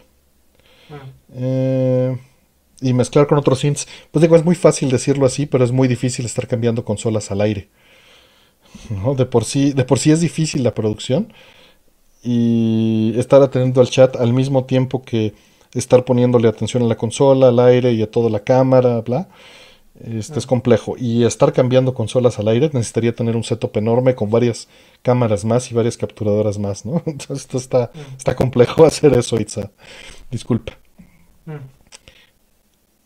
Eh, Vamos con la siguiente pregunta. Dice, ¿qué opinan de los televisores enrollables? ¿Podrían volverse el estándar o serán como las televisiones curvas?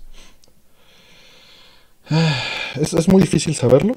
Eh, dependerá. Si cumplen con el mínimo de... Eh, ¿Cómo se llama? Pues el, mínimo común denominador de lo que la gente usa para consumir. Eh, creo que van a funcionar muy bien por el espacio ocupado. ¿no? Y por que de por sí las teles actuales ya no son tanto problema. Entonces, no veo muy difícil que cubran el nicho de ser más baratas, suficientemente equiparables en calidad al nivel mínimo común denominador de un consumidor básico. Y, la gran ventaja que tienen de que ocupen menos espacio, eh, sí ataca un gran sector de la población, pero la pared de todas maneras ya está ahí. Y hoy en día las teles ya son suficientemente delgadas para ser casi inocuas. Enrollarlas salvaría más, como meterlas en un mueble, etcétera. Pero, pero creo que es difícil que ganen mercado por lo mismo si no son muy baratas. Si llegan a ser muy baratas y tienen las otras dos cosas, sin duda van a destrozar el mercado. Pues va a pasar como la tecnología, que cada vez se va volviendo más económica. Recuerdo que antes tan solo tener eh, una pantalla LCD era carísimo. Pero eso solo sucede cuando se hace popular. 3D. No, se hace económico si no se hace popular. Pues ahorita, por ejemplo, una televisión 8K no es popular y no está accesible para nadie, pero va a ser una tecnología que con el tiempo va a bajar. Sí, se hace popular. Mm, si no... Y esa, y esa, yo siento que ese tipo de televisiones sí podría ser muy popular, sobre todo porque mucha gente incluso renta. Y sería incluso hasta más sencillo para transportarse o cambiarse de domicilio. pero habría que ver, no creo que sea tecnología barata. Yo más bien le veo futuro este, en cosas como tablets, celulares eh, y otros dispositivos que van a ir saliendo con el tiempo. O sea, que tengan aplicaciones muy específicas. Yo ahí le veo que tiene futuro, pero eh, reemplazar a las teles así como, están, la veo muy difícil. Y corta 10 años y ya te veo consiguiendo. No, compren LCDs completos. Ya están escasos, los tiraron a la basura. Se ven horribles los, los juegos HD en las teles 8K enrollables. Los colores están mal y el lag que tienen. Que recuerdo que yo conocí precisamente a Artemio por eso. Porque le, lo busqué, estaba buscando en internet. ¿Por qué mis juegos de Super Nintendo se ven tan mal en mi pantalla LCD? Así fue como conocí a Artemio, buscando ese tipo de información. Y yo me acuerdo que cuando lo conocí a Alex, le dije, cómprate un PBM, compra unos cables RGB, son baratos, cómprate un ah, escalador. Me dijo, no, no, los RT siempre va a haber. No, yo tengo ah. RTs, de hecho tengo dos. Pero este. Lo que sí me arrepiento de no haber comprado en ese momento, este, uno OSC. Y me acuerdo que Artemio hasta me dijo. bueno, en este, aquel entonces. Para que En aquel entonces era un XRGB 3 cuando te conocí. Ni siquiera el Frame Master. Nah, el Frame Master todavía no, para nada. Pero sí me arrepiento de no haber conseguido uno de ellos. Todavía hay, son conseguibles, por fortuna, pero ya no son baratos. Sí, son conseguibles, pero no son nada baratos, exacto. Serías el rey del stream, Lex, ¿ya ves? Exacto. Fíjate que curiosamente no me animo mucho en eso. Eh, sí he hecho ya, creo que he hecho tres streams en menos de dos semanas y es un logro para mí, porque creo que les hacía a la gente uno al mes. Pero este es divertido y creo que me ha servido de entrenamiento de repente. Pero me pone nervioso a lo mejor. El pánico este, escénico. El pánico Pues es que, es que, ¿sabes qué? Más bien es eso que, por ejemplo, ya Adrián Isedo me dice, güey, ya ponte a, este, a monetizar porque hubo, me aventé creo que apenas este IS, hice un, un maratón de IS precisamente. Y salieron algunos chavos de, oye, ¿y por qué no está activo para que te pueda donar bits o suscribirme o cosas de esas? yo, pues porque no me gusta y no es algo que yo me dedique, realmente no tengo ni el equipo. O sea, no tengo un micrófono bueno, no tengo cámara, ni siquiera pongo cámara, vaya. Eh, y les dije, bueno, voy a abrir esas cosas, pero va a ser una condición. Cuando llegue el corte del mes, lo que se genere, una parte de eso, ahí pues voy a hacer de cuenta como si me hubieran comprado algún juego y lo rifamos ahí entre los que nos estén viendo. Hacemos unas preguntas. Y así se me haría como retribuir un poquito, porque se me hace medio mala onda quitarles el dinero a los muchachos. Y aparte, pues no siento que les esté aportando algo así tan interesante. es, todo un rollo. Yo sé que pues, es un negocio Twitch y Mm. Depende tal vez el enfoque de cada quien, pero es que no soy una persona que, le guste mucho hacer eso. Soy viejo. Vamos a la siguiente pregunta. Este ahí, muchísimas gracias, Omar, que mandó un apoyo para el no context Se agradece mucho, en verdad. Este, siguiente pregunta. Ya faltan poquititas para que las volvamos a abrir. Entonces tenga, esténse pendientes, yo les aviso. Dice, hola, ¿me pueden recomendar juegos que funcionen también como en tipo de mini tour turístico por Japón? Persona. Persona 5. Este, Shenmue. Shenmue. Mm, está, está una recomendación muy curiosa que te voy a hacer. No exactamente, pero ¿algún otro que se te ocurra, Rol? Híjole, no sé, no, este... el turista virtual es, Asher, pero... Sí, ándale, este... Vamos a decir nada más por ah, los, por los LOLs. Yakuza, ¿eh? Yakuza, claro. Es justo lo que ¿Cuál, ¿cuál rol? Yakuza. Iba a decir Yakuza precisamente, pero también incluso por los LOLs podemos decir este simuladores como Densha de Go, ¿no? Simulador de metro. Claro. Yo les, yo les voy a decir este Shibuya Scramble. Shibuya Scramble, claro. ¿Sí, sí lo ubicas? Sí, claro. Ok. Este. Por ahí a ver si algo más que recomiendan. Okami dice, no, pues es de, un Japón ya muy viejo. Tokyo Mirage, Sessions. les voy a decir Mystical Ninja si quieren, nada más que nos vamos a ir al, tiempo del, del Pues como Okami. Pero como dice Aldo y, Jaime Higuera, Tokyo Mirage Sessions. Ajá. Mm. Sessions, perdón. Ghost of Tsushima también viejito. Va Strip, dicen. Nio. Eh, ya de broma. Dicen que cómo está la dinámica de las preguntas abiertas. Miren, se van a abrir muy pronto las preguntas.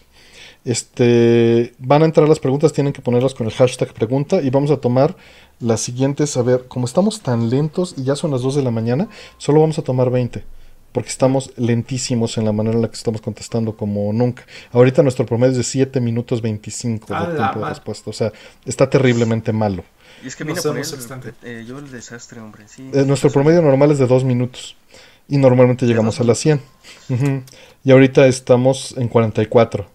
Es el programa que posiblemente va a ser con menos preguntas contestadas. Entonces, vamos a abrirlas, pero solo vamos, solo van a ser, no, pues está sabroso, nada más es un ritmo distinto y les aviso a la gente para que lo entiendan, eh, ¿no? que, pues, ¿por qué nada más vamos a tomar 20 por la hora que es y para que, para que esté tranquilo? Todavía faltan cuatro. Dice, ¿creen que algún día marcas como Atari, Konami, Sega vuelvan a ser gigantes de la industria? No, porque uno, ya no hay tal cosa como ser gigante el mercado está muy fragmentado, cada vez hay más nichos y la gente no consume lo mismo. Los tres que estamos en este momento, quizá coincidimos ahorita en IS9, pero es súper raro que coincidamos en lo mismo. Y si te vas al mercado más abierto, esto sucede todavía más. Si hablan con sus amigos, etcétera, lo más probable es que cada quien esté metido en sus cosas. Y, es un negocio distinto, básicamente. Y el mercado en general es así.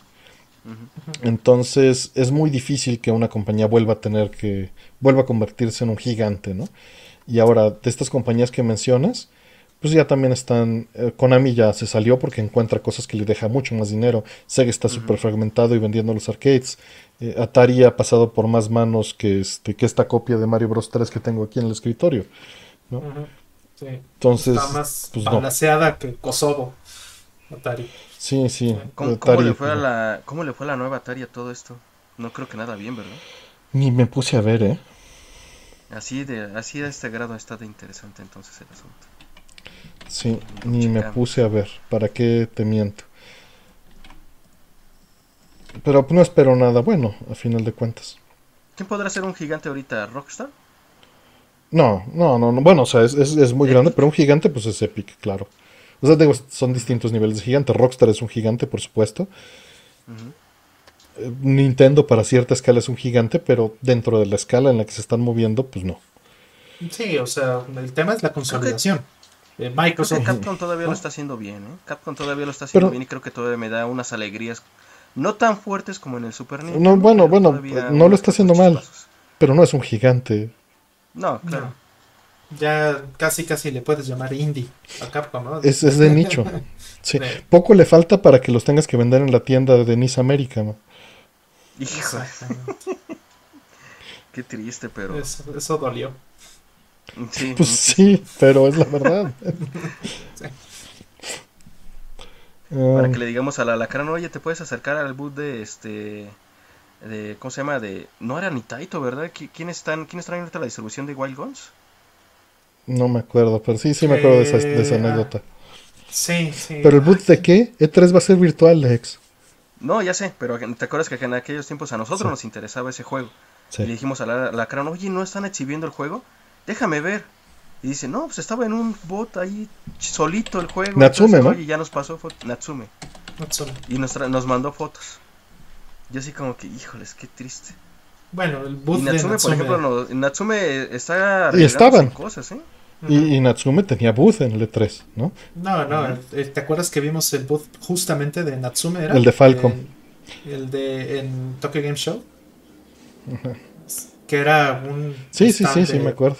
Una mesa. Por, ajá, una mesa de 2 por 2 Y el de Falcom también, ¿no te acuerdas? Mm, era una mesita ahí con, un, con una alfombrita y, unos folletos. Ahí.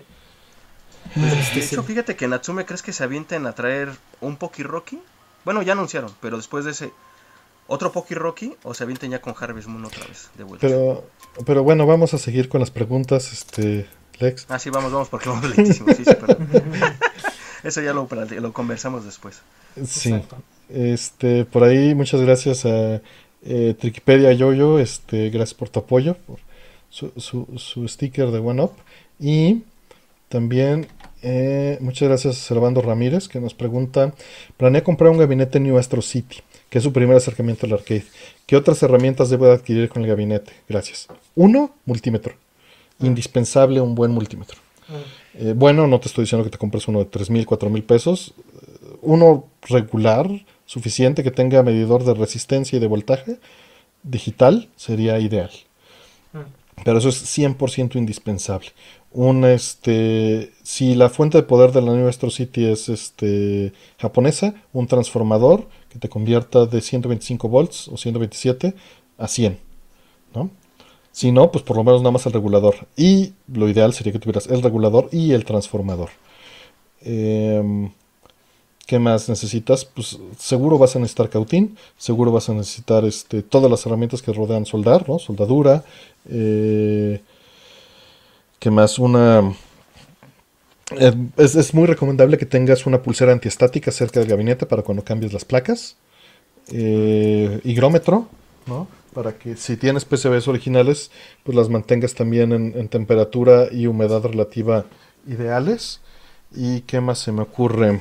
Pues con eso yo creo que es lo, esencial que, que, puedes utilizar. Eventualmente una punta lógica, si tienes PCBs arcade por lo menos, y si no, un osciloscopio. Vas a tener que dar mantenimiento. Eso es un hecho. Y vete haciendo esa idea, no pienses que es una consola de videojuegos. Sí, sí, sí. sí cables, botones, palancas. cables de, de, los este, calibres este, correctos, ¿no? De los mismos calibres que, se usan normalmente. Este, Thermofit, todo ese tipo de cositas. Eh, conectores de llama, este, todas esas cosas. Y suscribirse al canal de Artemio para los consejos. Imperativo. Pues no, para eso está Arcades MX, pero seguro lo conoces. que ahí es una comunidad que tenemos para eso, ¿no? Para, para, dar soporte en esto. Pero esas son las cosas que creo esenciales. El multímetro es indispensable. Ese, Y aprender a usarlo, ¿no? Es más, eso lo tienes que mm. tener antes de tener cualquier otra cosa. Sí, sí, sí. Siguiente, dice eh, Rollman, ya tres meses con el Play 5, en tu experiencia. Ah, esa ya la, ya la contestamos. Esa ya, ya, ya, Sí, no sé por qué. Yo creo que la puso dos veces. Eh, dice, a su consideración, ¿cuáles son los cores de Mister con los que ustedes jugarían? Porque son muy cercanos al original. Mm. De Genesis está eh, bastante bueno, ¿no?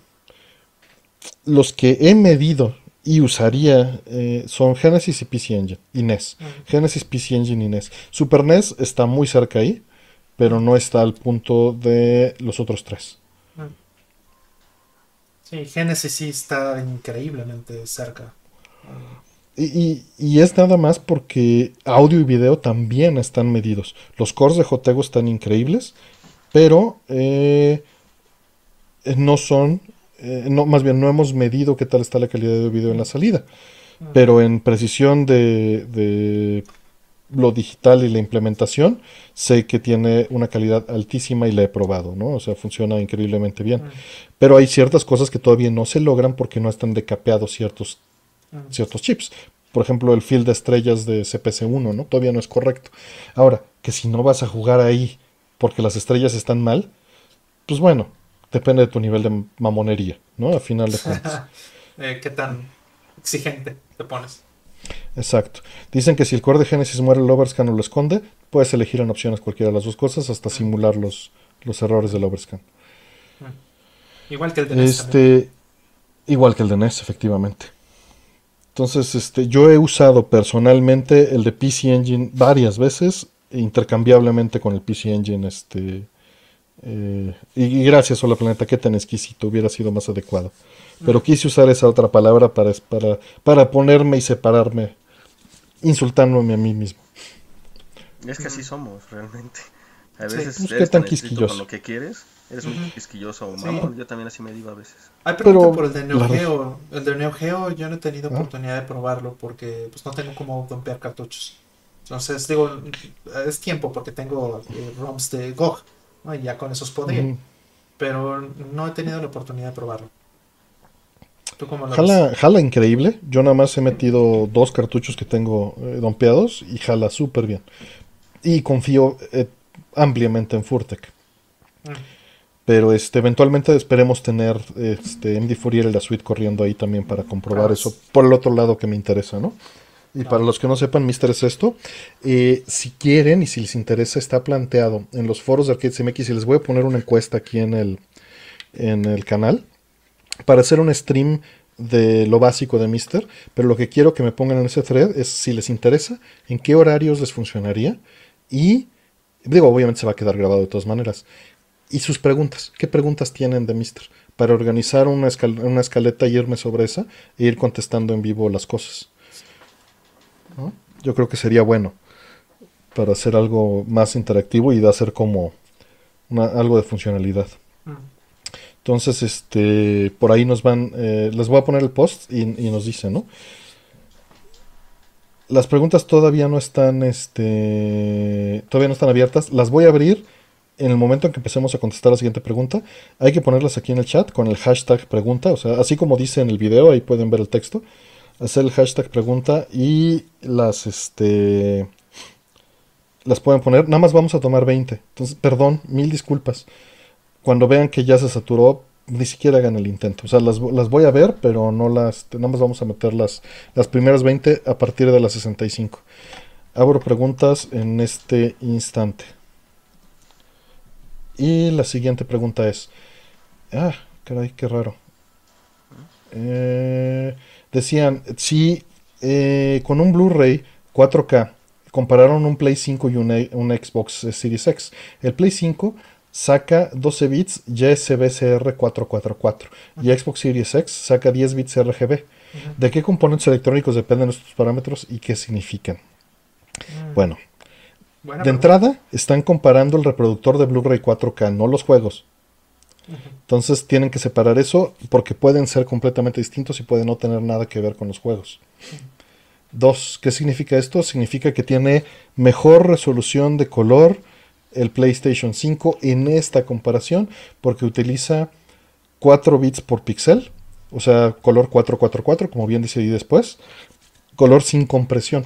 Es decir, todos los píxeles de todos los tres colores principales tienen la misma prioridad y el mismo peso. Usualmente se utiliza un hack, eh, que es, cargarse el verde en 4 y el rojo y el azul en 2, a la mitad de calidad, a la mitad de resolución, literalmente. O sea, si están viendo 4K, el rojo y el azul normalmente están a 2K, bueno, a 1080. En cine, cabe aclarar. En juegos normalmente se utiliza 444. Por eso esta, esta prueba es algodosa. Justamente están utilizando en 10 bits el RGB en la Xbox.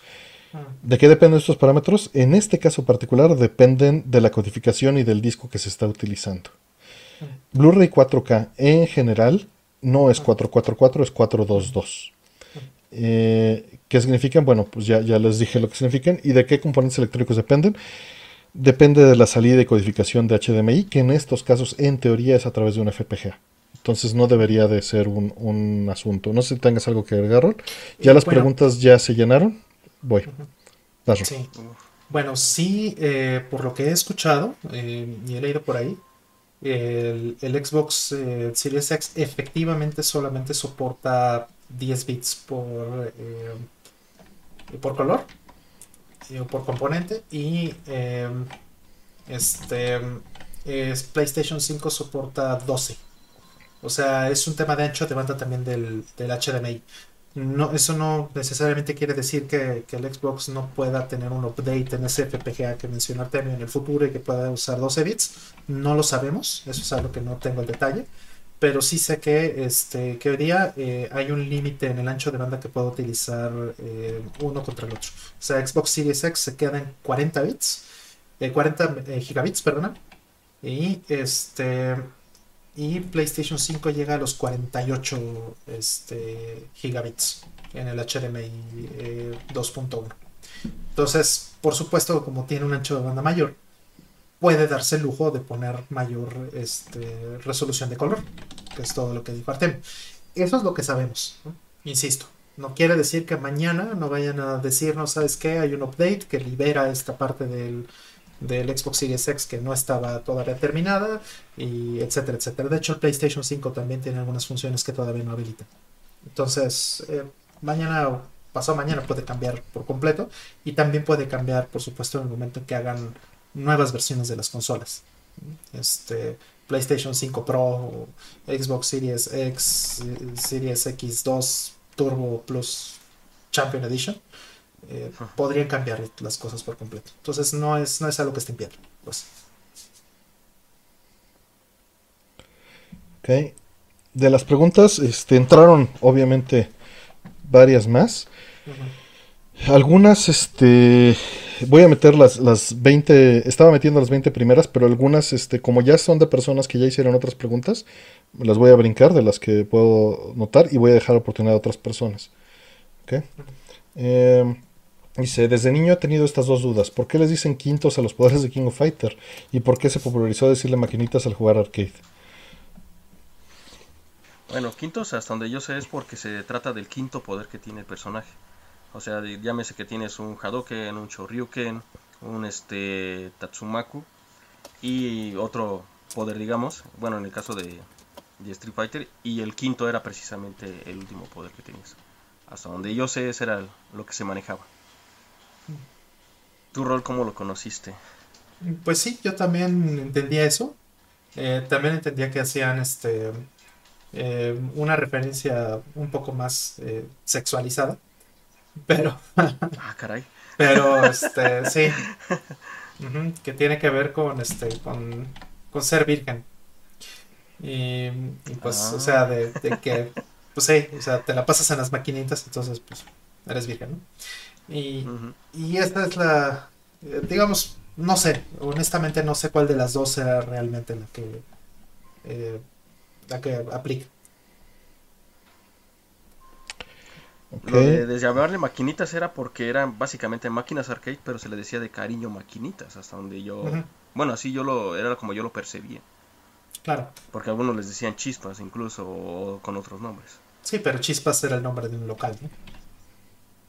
Exacto. Ok, siguiente. Esta es la segunda. esta es la segunda que contestamos de este bloque, ¿no? Para llevar las cuentas. No, sí. Sí, sí, sí. Mm, esa es la primera, de hecho. Eh, películas de ciencia ficción favoritas sin contar Blade Runner. Ya hemos contestado esto varias veces. Pero pues te voy a volver a decir. De hecho, en el programa pasado lo hicimos en extensión. Eh, entonces, si quieres, revisa la pregunta del programa pasado. Te voy a decir este Ghost in the Shell. Pero ve primero la serie, no veas la película. Directo. Yo también me quedaría con Blade Runner, definitivamente. No, no, eh, dice sin contar Blade Runner. Es que esa es la que a mí me agradaría. Pero sí, déjame ver qué piensas. Porque no les voy a decir que obviamente el quinto elemento, eh, para nada. es divertida, es divertida, pero... Es chistosa. Ciencia ficción, pues no, sí. Eh, Chris Rock hizo un buen papel. Creo que eso fue lo que más me gustó de esa película. Ah, eso sí lo odio a Chris Rock en esa película, pero, pero ese es su papel, ser odioso. sí, era su, exactamente. Ese es el funcionó. Exactamente. Okay. Uy, es que la fácil sería Star Wars. bueno, eso no es ciencia ficción. Ciencia ficción no es... Bueno, mm, sí, sí, sí, sí. Eh, siguiente. Dice. Ay. Eh, ¿Usan Homebrew sus consolas? De ser así, ¿en qué consola y qué tipo de aplicaciones? Pues desarrollo Homebrew. Entonces. Pero a ver, Rol, vas. Yo hice mucho, este, bueno, usé mucho Homebrew en muchas de las consolas. Eh, digamos, eh, estuve metido también en ports de Linux. Entonces, pues eso es Homebrew, ¿no? puedes contar como, como Homebrew eso y, pues le metí Linux a, a a muchas, desde Play 2, el GameCube, el este, Play 3, eh, Play 4, este, el Xbox, el primer Xbox, el Wii, eh, por ejemplo. Y muchas cosas también en, PSP. PSP también, mi PSP también tenía Linux. Este, muchísimas cosas en, en PSP. Eh, desde herramientas para este, usar el infrarrojo, este, transfers, un montón de cosas. En Nintendo 64 también un montón de homebrew eh, para poder hacer backups de los, este, em, de los save files, para poder hacer dumps, para poder hacer ROM hacks, un montón de cosas. en Nintendo 64 estuve muy activo. Entonces, eh, Digo, Super Nintendo también, obviamente, mucho homebrew y Game Boy Advance igual también mucho homebrew. ¿no? ahí no, no hice homebrew en, muchas de esas consolas, pero, este, pero sí me gustaba muchísimo usar homebrew, sobre todo para herramientitas que te ayudaran a tener mejor calidad de vida. Sí, eso ayuda mucho. Pero en consolas actuales, si esa es tu pregunta, no. La consola más reciente en la que tengo homebrew es el Wii, personalmente. El Play 4. Hmm. Eh, siguiente dice, eh, ¿qué consejo darían ustedes para aprovechar mi década de los 30? Todo tipo de consejos profesionales, amorosos, de amistad, familiar, etcétera. Saludos, Ron Martemilex. Dinero, haz dinero. Invierte. No te tires el dinero por la ventana. Ahorra, invierte. No te lo gastes en jueguitos, chavo. Y si lo vas a gastar en jueguitos. a veces es inversión eso, güey. No, no, no, no es cierto, Alex. No es cierto. bueno, depende del lado de, la moneda que estés. no, no solo es eso. ponte, ponte en el punto actual. no, no, es un buen negocio. No es un buen consejo, Alex. No, claro que no. Es a lo mejor el peor consejo, pero digo, este. Yo creo que el mejor consejo es Híjoles, es que ya no está tan fácil. O sea, ahorita tú tirarle a conseguirte, ya llámese un, ya ningún terreno, ya no se puede. Eso ya era de nuestros abuelos. Pero se puede en otros lugares. No tiene que ser en el centro, no tiene que ser ni siquiera en la Ciudad de México. ¿No? Pero es que sí debe ser algo tangible donde tú consideres que es donde tú vas a llegar a vivir. Y si tú quieres desarrollar una familia futuro y todo eso, pues lo necesitas a fuerzas. O sea, yo sé que ahorita es más común y más este. Pues Mm, ¿Cómo lo podemos decir? Es que no quiero que se escuche mal. Eh, estar metido en el cotorreo, o sea, estar dentro de una zona donde haya, tal vez si a ti te gustan los bares, te gusta el, eh, bailar y todo ese rollo, pero creo que no es por ahí ahorita el asunto de, menos en ahorita a estas alturas, incluso yo siento que ya es tarde a los 30 y que todavía, este, pues, avientes el dinero por ahí. Mm, sí, no, Pero sí, o, sea, realmente sí, sí creo que Ron dio el mejor consejo, a que guardar, a que economizar y mirar a qué vas a estar haciendo cuando llegues a, Invierte. por ejemplo, a los 50. Y no se diga cuando ya estés este pues en los 60, cuando ya seas una persona de la tercera edad, sino forjas un futuro, ¿qué vas a hacer? Exactamente. Ya no hay trabajos, ya todos los trabajos son temporales incluso, ya no hay de que vayas a tener un fondo de retiro, entonces hay que tener mucho cuidado con eso. Exactamente. Eh, ¿Qué más te podamos este decir, monitorea tu salud, no comas tanta porquería, ¿no? Cuídate, haz ejercicio, este y, aprende todo lo que puedas, aprende todo lo que puedas, creo también eso, eso es, no digo que no lo puedas hacer después, pero te va a servir para el propósito que también Roll te dijo. ¿no? Mm. Ahí le vas a tener que balancear. Eso está difícil, Artemio, lo de no comer cochinadas. Yo soy fan de comer cochinadas.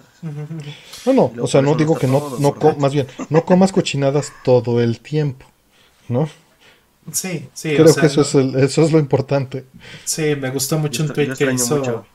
que hizo Casper eh, apenas.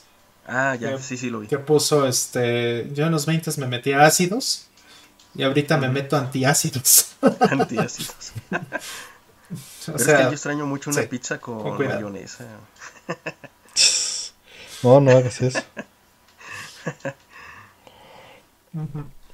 Así Y pues bueno, ahí mencionan de, del manejo de... ah, ah, si estás a tiempo todavía, aprende a manejar tu crédito. El crédito no es dinero extra.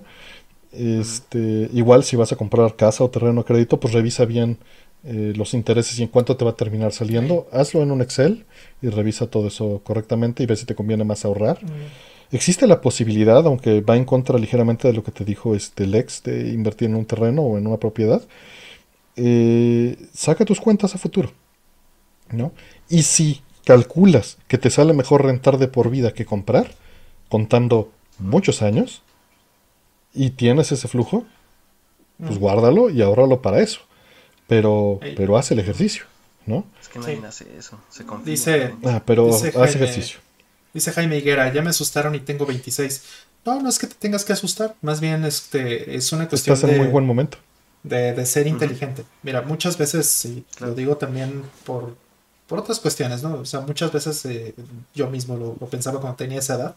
Este, pues estás en el relajo, estás conociendo chicas o este, estás viajando, estás, eh, pues te estás divirtiendo, ¿no?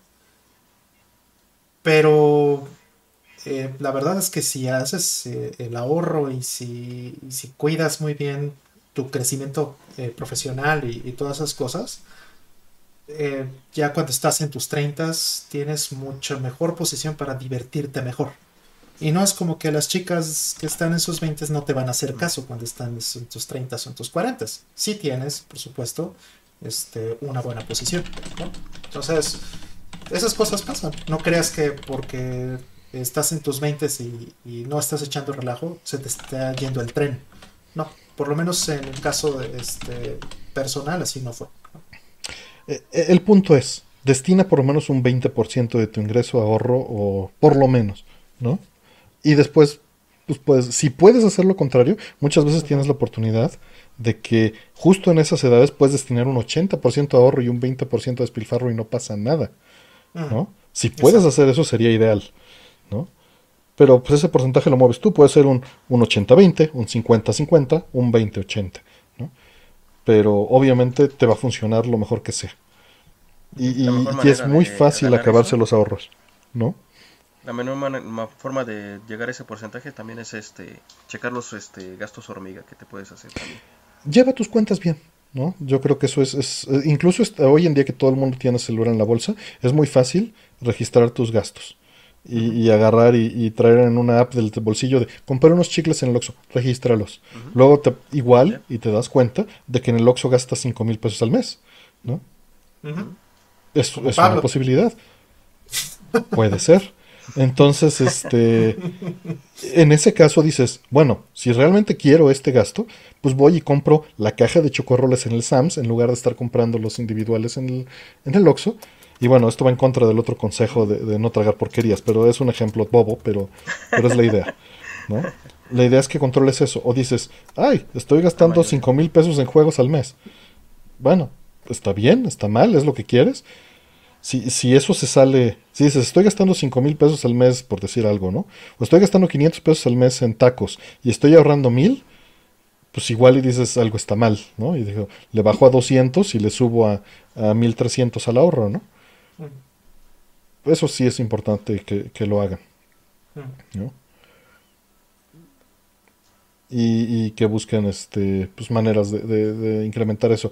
Puede ser inversión, como nos dicen muchos en el chat. No sabría si recomendarles eso o no. Eso dependerá de cada quien. Puede ser ahorro, puede ser inversión en, en bienes raíces, ¿no? Este, para, para sí mismos. O para negocio inclusive. Puede ser que ustedes estén rentando, pero compran una, una propiedad que ustedes rentan y la renta de esa propiedad les deja para rentar en donde ustedes viven, que quizá está más lejos del centro de la ciudad o lo que sea, pero viven más holgados. ¿no? Hay maneras de hacer las cosas, nada más si búsquenle. Em, siguiente pregunta. Dicen, ¿piensan que en algún futuro tengan más mercado las arcades japonesas en América? Me refiero que si en algún momento veremos un Sega Arcade en Estados Unidos o México o algo así. No, eso solo va a ir más a la baja. Eh, es un modelo de negocios que no tiene futuro alguno.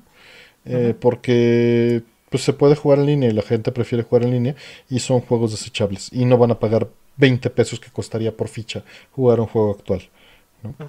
Entonces no, eso no va a pasar. Puede llegar a haber nichos pero no algo mainstream. Platicaba con Borre precisamente, que es un amigo que tenemos en común, que tiene un montón de arcades, tiene un montón de este, pinballs. Y él sí me decía alguna vez, oye, hay que buscar un local donde pueda volverle a dar vida a todo esto. Es la colección, pero nada más se está echando a perder, yo quiero que se vuelva a utilizar. Pues sí, pero ahorita imagínate cuánto de luz nada más gasta el tenerlos este, funcionando todo el día más el costo del lugar donde se renta, no es para nada viable. En los foros de Arcade MX hay un thread donde hago ese ejercicio con un Excel y muestro que lo difícil que es mantener un local de 4x4 con fichas, ¿no? ¿Cuántos, ¿Cuántas fichas se necesitarían a la, por hora para que eso se pagara la luz y la renta? Y pues está en pues esos tiempos ya quedaron atrás. sí, no, eso ya no funciona. Quien tuvo Street Fighter 2 en su farmacia o en su localito, se hizo millonario, pero ahorita ya no, ya no es negocio. Siguiente. Mm, ¿Qué juegos recuerdan que se puedan o se necesita interactuar con un objeto físico? Saludos, Tover, como la caja de juego o un libro. Este Metal Gear Solid. este Monkey Island por, la protección. Ah. Eh, Mind Mansion por la protección. Ah. Magna Volt Odyssey porque ponías tus mantitas en la televisión. forzosamente, Muchos juegos de PC tenían eso, ¿no? Muchos juegos de PC tenían el rollo de que vieras en el manual. Me acuerdo que hasta Mortal Kombat en PC tenía eso. Sí. Pero de consolas. Mmm, solo se me ocurre Metal Gear Solid. Sí, Lo último que... que recuerdo cuando interactué con algo mientras este, veía un juego creo que fue Heavy Rain, que traía un este papelito que hacías tu origami y te iba dando las instrucciones mientras el juego se estaba instalando. De hecho, hay un, hay un ejemplo mucho más reciente. Este. Hay un secreto que solo puedes conseguir leyendo la edición especial, el libro que viene con la edición especial de IS 8.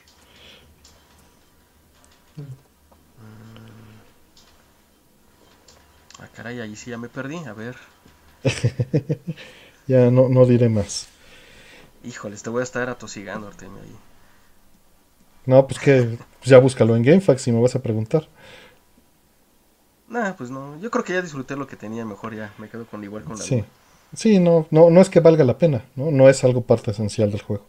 ¿Sabes qué me acordé también? Star Tropics, que tenías que mojar este el manual para sacar este password. Mm, también. Ah, pues Nino Kuni también de, de 10, ¿no? Usabas el libro para referencia a los monstruos. Ándale, sí, y también está de un Carmen Sandiego que salió de NES, eh, de Konami. Ah, sí, que trae una... Que trae una una pequeña, este, exacto. Y es una cajita bien bonita, es una cajita. Es una cajita muy linda, de hecho. Es más, creo que lo tengo aquí, a ver, déjame ver. Siguiente pregunta en lo que se va Alex. Dice, ¿jugaron Omega Boost de Play 1? Es de Polyphony Digital con diseños de Shoji Kawamori. Sí, claro. Nunca lo tuve. Sí. Nunca lo tuve, lo jugué en casa de Oscar. No es la octava maravilla, o sea, ¿no? Realmente Polyphony Digital eh, se hizo lo que es gracias a Gran Turismo, pues. Pero tampoco está mal. O sea, es. Para la época, pues sí, sí está bonito. Sí, está bonito. Pero no lo compré, lo jugué y, no lo compré. Mm, así es. Eh, siguiente. Bueno, ya para redondear, miren, esta es la cajota. Ahí está. De, Carmen San Diego. Está bien bonito. De Where in Time, ¿no? Es, Where in Time es Carmen San Diego. Sí. Muy bonito. Ah, es para redondear. Muy bonitas esas ediciones que sacaban antes. Cuando no, no había miedo del papel.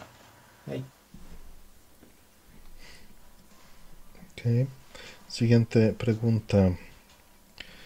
Dice, Mm, ¿Puedo jugar backups japoneses de Hucards quemándolos en CD y jugándolos en mi PC Engine Turbo RTX? No, no puedes. Necesitas una, una flashcard para hacer eso. No, hay, no hay opción. Turbo. Los CDs sí son región libre, ¿no? Nada más. Turbo Everdrive. Sí, sí, sí.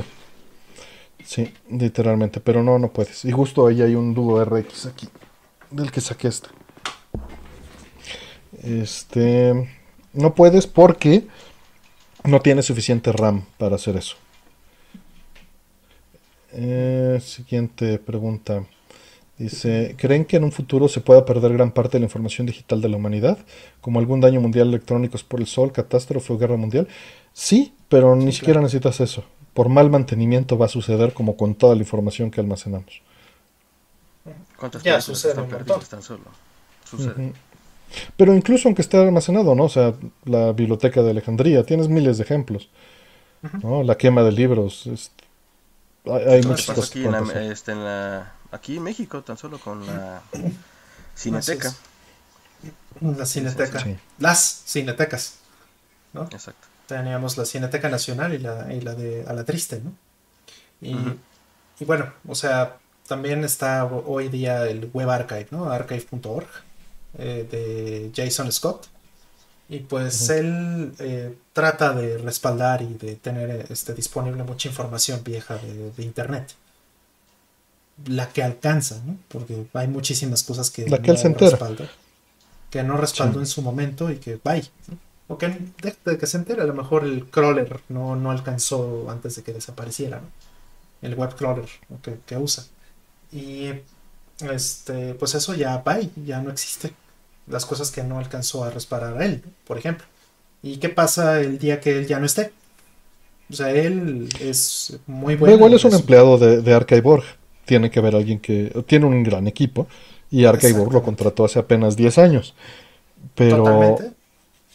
Pero, pero tu, pregunta es qué pasa cuando Archive.org desaparezca, ¿no? El, fondo que mantiene Archive.org. Correcto, sí, más bien el punto era ese. ¿Qué pasa cuando ya no esté la gente que hace Archive.org, ¿no? Sí, va a continuar eso en la siguiente generación y en la siguiente y en la siguiente. O sea, ¿hasta cuántas generaciones va a, a esta continuar? ¿Cuánto, le va a seguir importando, no? ¿Cuánto tiempo tiene que pasar para que sea gubernamental, que sea estatal? ¿no? Sí, sí, no. Que sea público, literalmente. Sí, está también la biblioteca del Congreso, ¿no? En el caso de Estados Unidos, y, pero no todo llega ahí. Y esa sí es pública. ¿no? Ajá pero pues es, curada, ¿no? No, no todo lo, insertan en esta biblioteca. Entonces es, complicado. Yo creo que mucho sí se va a perder. Se coló aquí una pregunta de lo de la de la pregunta antepasada y lo vamos lo voy a preguntar dice, "Oigan, en serio, si ya tengo CA y pensión, no sé qué se refiere con CA, pero por lo menos a mi generación ya no le toca pensión." Entonces es irrelevante en, mi caso. Toca Fore. Mm. Sí, claro. Y la Fore y, nada es, muy similar. Mm. siguiente. Eh, ¿Por qué un juego de PlayStation 3 no se ve bien en mi TV LG? Solo audio y en otra TV sí se ve. Bueno, revisa qué opciones de configuración tienes en video eh, métete a configuración, video del Play y le puedes poner ahí cuáles opciones tienes para apagadas. Quizá lo tienes activado en, por decir algo, 1080i y una de tus dos teles sí acepta 1080i y la otra no. Entonces, este revisa cuáles tienes configuradas y empieza aprendiendo y apagando opciones para que veas.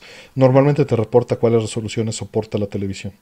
Sí, hay una forma de resetear el PlayStation 3 que es dejando el botón de este, de power, de, de energía, eh, apretado, no sé, 10 segundos o algo así. Y eh, lo que hace es reiniciar por completo la configuración de Play 3 y trata de detectar lo que sea que tengas en tu tele y lo baja a 480p para tratar de ser compatible con la tele y entonces poderte ya dar opciones de, de cambiar tu resolución. Trata con eso. Mm, a mí me pasó un, un caso similar y curiosamente mi televisión es LG Ahí lo que te puedo decir es que cheques el cable HDMI. porque hay unos que son de bajísima calidad y no te mandan la señal. Ya a mí me pasó con la televisión que está de este lado, que precisamente el Wii U no lo detectaba. Y cuando le bajé a 1080i, sí lo detectó, o creo que hasta lo bajé hasta 720 y lo detectó. Después se me hizo raro porque conecté otro cable, conecté el, el Xbox One y sí, y sí estaba mandando sin problema. Y dije, pero si este es 1080. Y era porque el cable que estaba yo conectando el Wii U era de muy baja calidad. Volví a cambiar el cable y asunto arreglado. Así que ahí también checa tu cable HDMI. Posiblemente sea, esa sea de ayuda. Es posible, sí. Siguiente. Dice, es difícil que por la distancia y tiempos del universo nos encontramos con otra vida inteligente. Pero ¿creen ustedes que utilizando la tecnología ellos sepan que existimos ahora o en el futuro? Mira, tu pregunta, creo yo, te la estás contestando tú mismo. Porque el espacio-tiempo o la velocidad de la luz eh, o la causalidad, para ser más generales, es la limitante de todas las formas de comunicación y la tecnología forzosamente está eh, subeditada a, la causalidad. Entonces, no puedes eh, medir algo a donde no haya llegado la causalidad del universo, hasta donde yo tengo entendido. Entonces, si está fuera de alcance, no la puedes detectar tampoco. O sea, no te puedes enterar, si, no se puede visitar, pero tampoco te puedes enterar.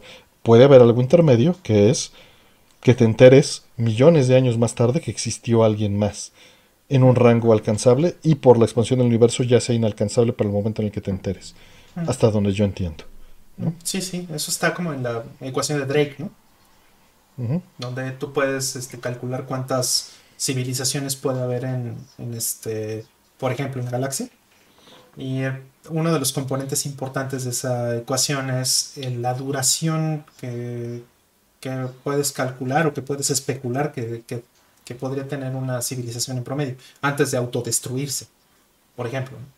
Entonces, eh, depende de en qué nivel esté la civilización, en qué nivel estemos nosotros y el tiempo que pase entre una comunicación, como bien dice Artemio, ¿no? Ahorita tenemos este, las, nuestras primeras transmisiones en la Tierra, eh, fueron hace como 80 años.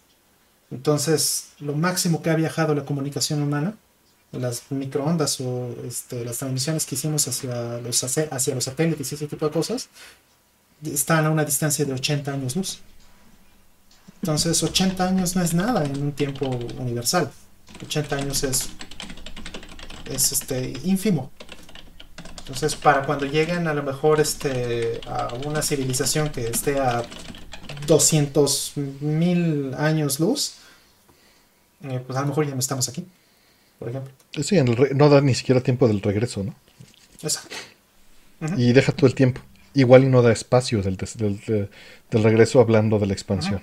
Sí, y en 200.000 años llega este, eh, la transmisión humana, pero esa civilización que la podría haber escuchado ya desapareció hace 100.000. ¿No? Por ejemplo o no tienen los recursos tecnológicos en el momento en el que pasa, ¿no? Exactamente. Están en un. Recordar un episodio de Futurama a mí. Ajá, exacto. O sea, están. Puede ser que puede ser que teníamos aliens transmitiéndonos los últimos 50.000 años y nunca los escuchamos. Y ahora que tenemos mejor tecnología, ya no están. Y ya pasó, ¿no? ¿Quién sabe? Eh, siguiente. Eh, ¿Salsa de cacahuate o salsa de jonjolí? Ah, depende en qué. En un suimono, sí. ajonjolí. Es que ajonjolí siento que es este más rico y es menos común. Bueno, la ajonjolí Pero son muy buenas. Mm. Ahí está, por ahí yo se le dice que ambas, que por qué elegir. Sí, saludos, carnal. Eh, exacto. Gran respuesta.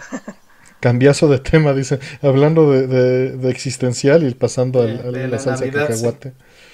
así es esto, mi estimado. Pues así mereces una civilización también, ¿no? Sus salsitas. Por sus salsas. Eh, Xenogears es el capítulo 5 de 6. ¿Por qué creen que no se contó la historia completa? Y si las nuevas sagas Xeno referencian esa historia no contada. Un poquito. Eh, hay un libro muy bueno que se llama eh, Xenogears uh, The Complete Works. Es un libro que trae eh, pues muchos detalles de cómo es la historia, de cómo debió haber sido, cómo podría haber sido en, en, este, en general. Es, un libro muy bonito. Eh, y lo han reimpreso varias veces, entonces lo pueden conseguir en Amazon Japan o lo pueden conseguir en otras en otras este, otros lugares y hay traducciones por allá afuera hay traducciones que han hecho con los años de diferentes partes del libro entonces también son cosas que pueden conseguir y efectivamente tiene de hecho en el libro viene una parte donde este, está el timeline completo de los no sé cuántos años proponen, este, no me acuerdo, creo que eran eh, 10.000, 11.000, algo así, 12.000 años en, en, total la historia y cómo, este, eh, cómo es el timeline de esos 12.000 o 10.000 años, no me acuerdo bien. Y este... Y pues bueno, la idea era hacer eh, diferentes juegos en, en, diferentes etapas de este timeline. Pero pues eso nunca pasó porque eh, el equipo de desarrollo se fue de Square. ¿no? E hicieron su propia empresa y, este, les publicó Namco los Xenosaga, y, pero no se pueden llevar nada de lo que estaba hecho en Xenogears, porque los personajes y la historia y toda esa propiedad ya es de Square y no de, y no de Monolith, ¿no? que, que fue la empresa eh, que hicieron. Entonces tuvieron que hacer algunos, algunas referencias ¿no? Tratando de, que fueran lo suficientemente cercanas para que la gente los reconociera, pero al mismo tiempo pues, sin, que los demanden, ¿no? Y eso sigue hasta la fecha. O sea, sigue habiendo ciertas cosas y ciertos detallitos en, en cada Xeno, eh, Xenogears o Xenoblade o Xenosaga o como le quieras llamar, o como se vayan a llamar en el futuro, y que son pequeñas referencias a la, a la historia original, que nunca se desarrolló por completo. Esa historia se metía con muchas cosas y sobre todo con la cuestión religiosa yo siento que, era hasta un filo medio peligroso. Sí, mencionan que preguntan que si Xenoblade Chronicles entra dentro de este timeline. No, ese timeline se acaba con Xenogears. Eh, más bien lo que hizo este, Tetsuya Takahashi es tomar algunas de las ideas que había hecho en ese timeline original y llevárselas a nuevos universos en, en, este, en Xenosaga y en Xenoblade. Ok, siguiente pregunta. Eh, ay, me equivoqué de aplicación. Dice, mm, ¿sí se puede instalar en Linux en un SSD pero usando un HDD para swap? Sí, claro. Saludos, buena noche. Por supuesto que no sí. Es, sí. No está prohibido en ningún sentido. Este es de pronto es una buena práctica. Eh, no tanto por performance, porque obviamente el performance de Solid State va a ser mucho mejor pero el solid state eh, dura menos con las escrituras. Entonces, y el, que un disco duro. Entonces, este, va a ser más lento poner el swap ahí, pero potencialmente te va a durar más. Lo, mejor, por supuesto, es que trates de, poner el menos swap posible. Hay varias distribuciones, por ejemplo, Fedora en la última, en la última versión, ya este, no te pone swap por, por default, sino lo que hace es tener un, un compresor de memoria para no tener que usar swap. Ay, esos compresores de memoria. Jaime.sí, sí. Este, eh, ¿cómo se llaman? Stack. Eh, Stacker. Sí. Stacker, claro. Qué tiempos me recordaste, error. Todo cíclico. Exacto, exactamente. Ya volvimos a eso. Tenemos ZRAM ahora. Y eso es lo que. Wow, ZRAM. Ajá, ZRAM. Ya, ya casi vamos a acabar, señores. Quedan tres preguntas. Eh, siguiente. Dice, ¿si hacían chequeos médicos periódicos antes de la pandemia? Sí. Sí. Anual. Yo, con más razón. Sí, tú sí, claro. Sí. Siguiente. Eh, ¿Cuál es su Mega Man favorito? Tres. Cinco. Dos. hablamos de Mega Man. Qué, breves fuimos, ¿eh? ¿Qué frenos fuimos? Ni dijimos ni por qué. cinco, tres, dos. yo creí que. Arranco. Yo el 5, mi favorito es por la música, porque el desarrollo de los personajes de los enemigos es muchísimo más elaborado. Ya no se ven igualitos como si fuera Mega Man con otros colorcitos o algunas pequeñas diferencias. Y creo que este ya estaba Capcom en un momento en que le estaba exprimiendo todo lo que podía al NES. O sea, ya los fondos eran este, extraordinarios. Me acuerdo mucho del escenario, por ejemplo, de de agua que se veían cómo plasmaban ahí diferentes leyes que se movían a diferentes velocidades y el jefe que era toda una pantalla. O sea, yo siento que ya estaban haciendo unas cosas increíbles y para mí fue como que un parteaguas. Y aparte ya había Mega Booster, ya había muchas cosas con, incluso con que romper el juego. Por eso me divierte, es relajante ese juego. Sí, muy bonito. Muy, muy bonito. ¿Tu rol por qué el 3? El 3, este, de hecho hicimos un, programa, este, Artemio me invitó a, su programa de Vida entre Bits y hablamos, este, eh, muy extenso de por qué me gusta eh, Mega Man 3, pero para resumirlo, eh, es un poquito las mismas razones que tú. Comparativamente con el 2 y con el 1, yo sentía que el Mega Man 3 había explotado a nivel de complejidad y de, diseño y, la música se, me hizo increíble, me voló la cabeza en su momento. Entonces es uno de los juegos que más, que más quise. Y eh, ya cuando llegó el 5, yo ya no tenía tanto tiempo para jugar. Entonces ya no me pude mm. obsesionar tanto, por ejemplo, con el 4, con el 5, como lo hice con el 3. ¿No te allanó que fuera tan largo Mega Man 3? Porque es el Mega Man más largo. Tienes que derrotar nuevamente 8 jefes. Sí, salen todos los del 2, ¿no? exacto. sí, sí, era muy lindo. De hecho, es, ahorita que mencionaste esto de las gráficas y todo esto, el Mega Man 3 fue el, eh, el primer Mega Man que usaba un mapper diferente, ¿no? El, el famoso MMC3. Y eso pues hizo una diferencia gigantesca en, cómo se veía y cómo se, este, se jugaba el, juego. Y, bueno, pues tú árteme. Eh, yo, del 2, el 2 porque es la música que más me gusta, básicamente. O sea, literalmente es por esa razón y porque fue el primero que jugué. Mm. siendo muy, muy condensados, ¿no? Eh, siguiente pregunta. Dice, eh, ¿a qué se debe que con la mitad de la RAM de un iPhone funcione mejor o igual que un Android con el doble de memoria? ¿Se debe a una mala optimización de recursos o influye algo más? Java. ya, ya, Roll te contestó completamente. sí, básicamente es que Java es un lenguaje que no es compilado. Java se compila a bytecode. Entonces tienes que tener una máquina virtual y un compilador, eh, eh, un just-in-time, así le decimos, un, just-in-time compiler, para poder hacer este, el trabajo con ese, con ese bytecode. Pues, es un lenguaje intermedio, no es lenguaje máquina. Y una diferencia muy importante que tiene iPhone en términos de memoria es justo esa, que tú sí compilas Objective-C. Eh, bueno, Swift no estoy muy seguro, la verdad es que no, no conozco bien ese lenguaje, pero por lo menos Objective-C, que es lo que conozco de, de Apple de toda la vida, eh, pues sí va compilado. Entonces hay una, una diferencia gigantesca en, en, ese sentido. Te saltas toda la maquinaria que hay en Java de eh, just-in-time compilers, de bytecode, este, intérpretes de bytecode y garbage collectors también, por ejemplo. ¿no?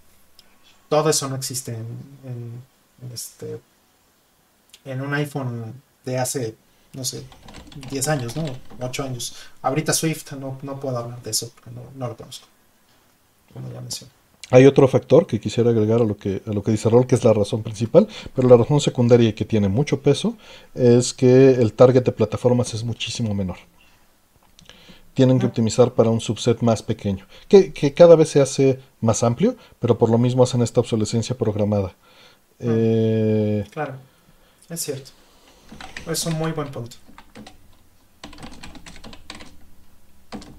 Sí. Y bueno, metido en esto de bonus, Raúl Flores nos pregunta que cuáles celulares utilizamos. ¿Te vas a decepcionar? Yo utilizo cualquier cosa de gama baja que este, me sea suficiente porque odio los celulares actuales. Eh, desde hace como 10 años perdí todo el interés. Antes era un entusiasta eh, muy, muy fuerte precisamente porque eran plataformas en sí mismo. Eran, eran aparatos, eran computadoras completas con libertad completa, podías compilar y programar para ellas, para tu propio celular y traerla como una terminal, tenían teclados. Eh, y, no estaban tan encerrados en su ecosistema ni limitados a una touchscreen. Entonces, este perdí ese interés. Entonces, lo que sea, ahorita lo que lo más barato que puedo usar. Mm. Mm. Sí, Yo lo que tengo es un ¿Verdad? es que estaba esperando tu respuesta, Roma. Pero bueno, este, yo tengo un One Vision y yo creo que evolucioné a los celulares por necesidad más que por gusto. Yo siempre también, yo creo que más bien es este cuestión tal vez de que uno es viejo. Yo siempre fui más fan de que un celular era como para hablar y escuchar a la, a la persona que estaba del otro lado, no tanto para estar texteando, no me gusta mucho. Por eso es que no soy tan nacido estar en Twitter y en redes sociales. Pero sí necesitaba un buen celular, por ejemplo, para utilizar Zoom, para las conferencias, para este, estar con, este, en comunicación con, con Asher, con Tierra, con todos ellos, porque también tenía que tener este acceso obviamente a redes bancarias y cosas de esas, pero no es así como que digamos mm, que sea yo muy fan tampoco de los celulares, realmente. Sí, yo coincido totalmente. Yo sí traté muchos años de, de de meterles este, jailbreaks, ese tipo de cosas para meterles mis propios stacks. Por ejemplo, usaba yo eh, terminal, SSH y muchas cosas, comandos directos en, esta línea de comando en mis celulares viejos. Incluso hasta el iPhone lo llegué a usar mucho así. Eh, los primeros Androids que tuve también este, llegué a hacer eso, pero ya me harté. O sea, son plataformas cada vez más cerradas, es un juego de Tommy Jerry estar tratando de romperlos, rutearlos y tener control de tus cosas, entonces ya estoy harto. Ahorita tengo un, este, un marca de lavadora, un Samsung S10 y este es bastante, eh, para lo que necesito es, o sea, está sobrado, pero tiene una cosa que me gusta que puedo utilizarlo como, como computadora porque sí hay una, hay una forma en la que lo puedes usar como desktop. O sea, la pantalla del celular se vuelve un, un, este, un, trackpad y le puedes colgar un HDMI, eh, un, este, un mouse y un teclado. Y lo puedes incluso conectar dentro de, este, dentro de una computadora y este, usar una cosa que se llama DeX para poder tener un desktop del celular sin tener que estarlo viendo dentro de tu computadora normal o sea, un escritorio dentro de, tu escritorio. Entonces eso es, eso es bueno. Y, eso me, ayuda mucho a no tener que estar este, viéndolo, porque no me gusta.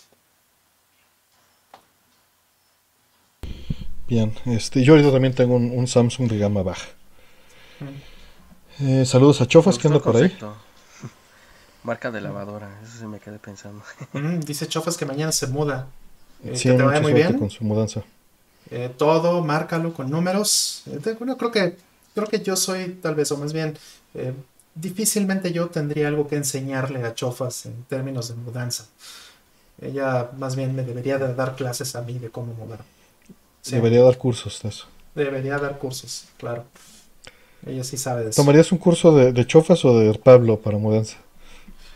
No, mil veces, Sofía, mil veces, Chofas. Pablo, Pablo ya me imagino, sí, ¿no? Pero se ha cambiado miles de veces Pablo. Pero no le llega a Chofas, ¿eh? No le llega. ¿No? los talones. No. Hay varias preguntas que dicen que no entraron. Eh, la única pregunta que entró tuya, Ernesto Pilo, es ¿cuándo vuelven a abrir las preguntas? Entonces yo creo que no estaba bien el hashtag.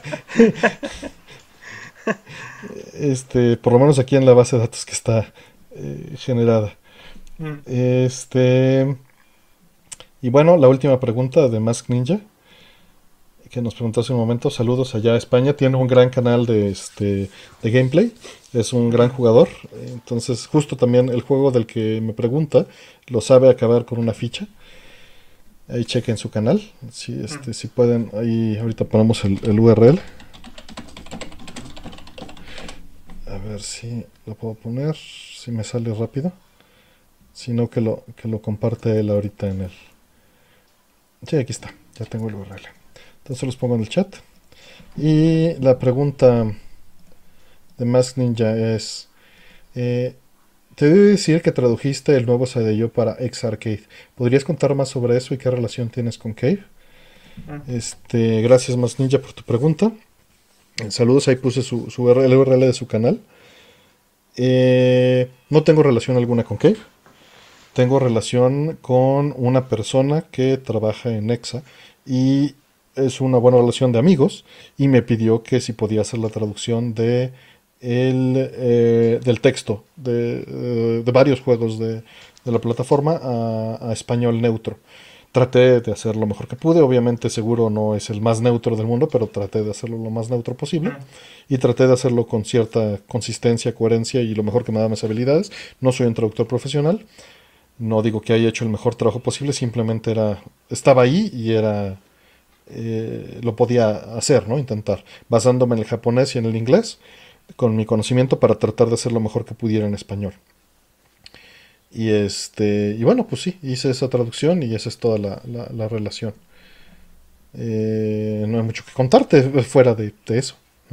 Seguro había quien lo podría haber hecho mejor, pero era algo así como, pues, pues que, estaba en el lugar, ¿no? y fue práctico hacerlo.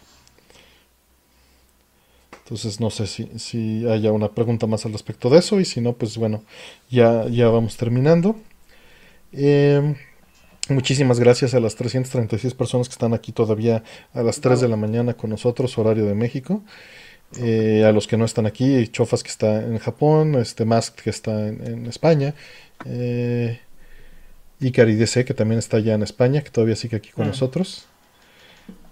Eh, Desayunando. bueno, a todos los, mexicanos que andan por aquí, a Jeff John, que te debo ahí el... Sí voy a jugar mi, mi juego, no te apures, pero nada más voy lento, voy lento. No he jugado nada y Rol te lo puede decir. José eh, Cruz, que también anda por ahí, que está en Estados Unidos. Sí, el buen José, que está también en Estados Unidos. Eh, Aldo, que está también por allá. Este.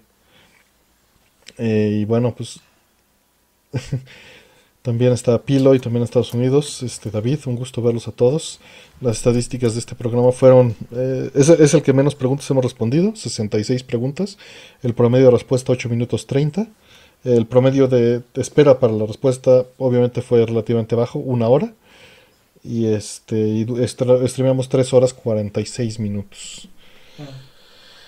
Este muchas preguntas este, se quedaron ahí en el tintero, pero pues tuvimos que recortarlas. Este, coméntenos también si prefieren esta dinámica de abrir y cerrarlas, eh, o para que sea un fluido, eh, un flujo más este pues, pues, más interactivo, o si prefieren la, la, mecánica anterior donde abríamos todas y, hasta donde llegábamos de las primeras sí. Sí, sí, sí. Entonces, bueno, ahí, nos comentan, esperamos eso ahí en, en los comentarios o en el chat. Y bueno, pues mil gracias, este Lex, qué bueno que viniste a darte una vuelta por aquí. Ah, un placer, me dio mucho gusto y perdón porque sí alenté un poquito el programa, pero... Pero así es normal con, con, con... Lo alentamos todos, pero pues es justo cuando se hace la plática más, más sabrosa, es cuando se alenta más, pero es imposible tener un balance funcional. Sí, claro, es mejor que, que, andemos en las preguntas y que tengamos las opiniones de todos y todo ese poder, pues, eh, platicar de más cosas más, este, eh, de forma más eh, real, ¿no? Porque también si nada más te pones a, contestar preguntas, pues hay cosas que son de sí, no, gracias, ¿no? Como es lo de Mega Man, por ejemplo. El 3, el 5, el 2. Que si estamos a punto Siguiente, de así, pero ya. o sea, no, hay una disculpa al chat porque yo ahí este, vi que me, me saludaban mucho en el chat, pero es bien difícil a veces, este, para mí incluso teclear acá. Artemio no sé cómo le haces multitasking.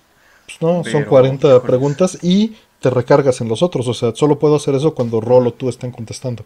No puedes hacer eso mientras estás contestando. Sí, ahí les pido muchas disculpas por no, pero un saludo y un abrazote a todos y ya saben, hay que seguirnos cuidando mucho. Así es. Sí, por favor, síganse cuidando mucho. Este, queremos que sigan aquí, queremos seguirnos viendo y queremos que este programa no dure tantos meses. Porque este es un programa, este es viernes en pandemia, entonces, con, con población de riesgo. Exacto. Que les digas el nombre del juego que tienes en la tele, Lex. Eh, ay, no sé ni qué está jugando ahorita mi chamaco. 3 de la mañana. No tengo idea qué está jugando, eh. La verdad es que no tengo ni idea qué está jugando ahorita. Yo creí que nada más lo habías puesto ahí para. No, está jugando. Está ahí todavía despierto. Nada. No, de hecho tiene movimiento todo ahí lo que está jugando, pero. No sé si es como. Quién sabe qué es, no lo reconoce. Está jugando. No, y luego se ponen a jugar aquí o acá, pero pues ahí. Sí, pregunta que tener ahí dinamismo en ambas. Que sí, cuando se acabe la pandemia se acabará el programa. Eh, muy probablemente no vamos a hacerlo en el formato y el tiempo y el día este, que lo estamos haciendo ahora, definitivamente. ¿Qué haremos para entonces? Bueno, va a depender mucho de la situación, pero eh, definitivamente no va a ser lo que estamos haciendo. Qué bonito, hijo. Está Alex, mira. Yo todavía no he abierto el mío. Apenas me llegó hace dos horas. bueno, más bien no dos horas, me llegó a las ocho de la noche. A ver, ¿el qué? Ah, para que lo vuelva a poner. Ok, perdón. Está el, el Adol.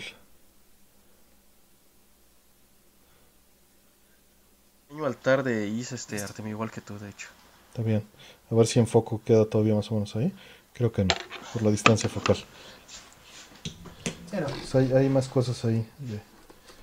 Viene, viene, no viene con tantas cosas tan bonitas, pero viene ahí con unos... Dale.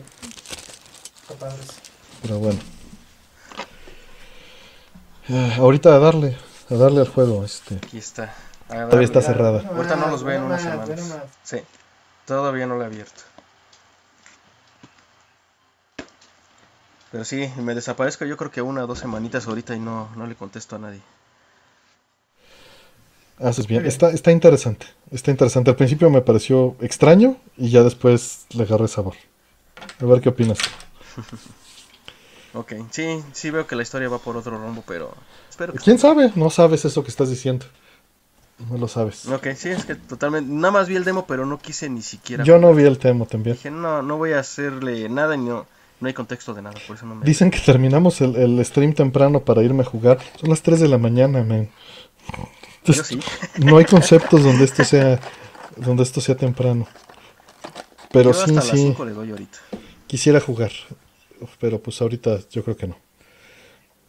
Este, bueno, mil gracias a todos, en verdad. Este, y nos estamos viendo eh, pronto. Cuídense mucho. Gracias, Rol. Cuídense mucho. Gracias a Rollman Technologies. Jueguen gracias, jueguen gracias. Gracias a todos. Hasta mi hijo ya terminó de jugar.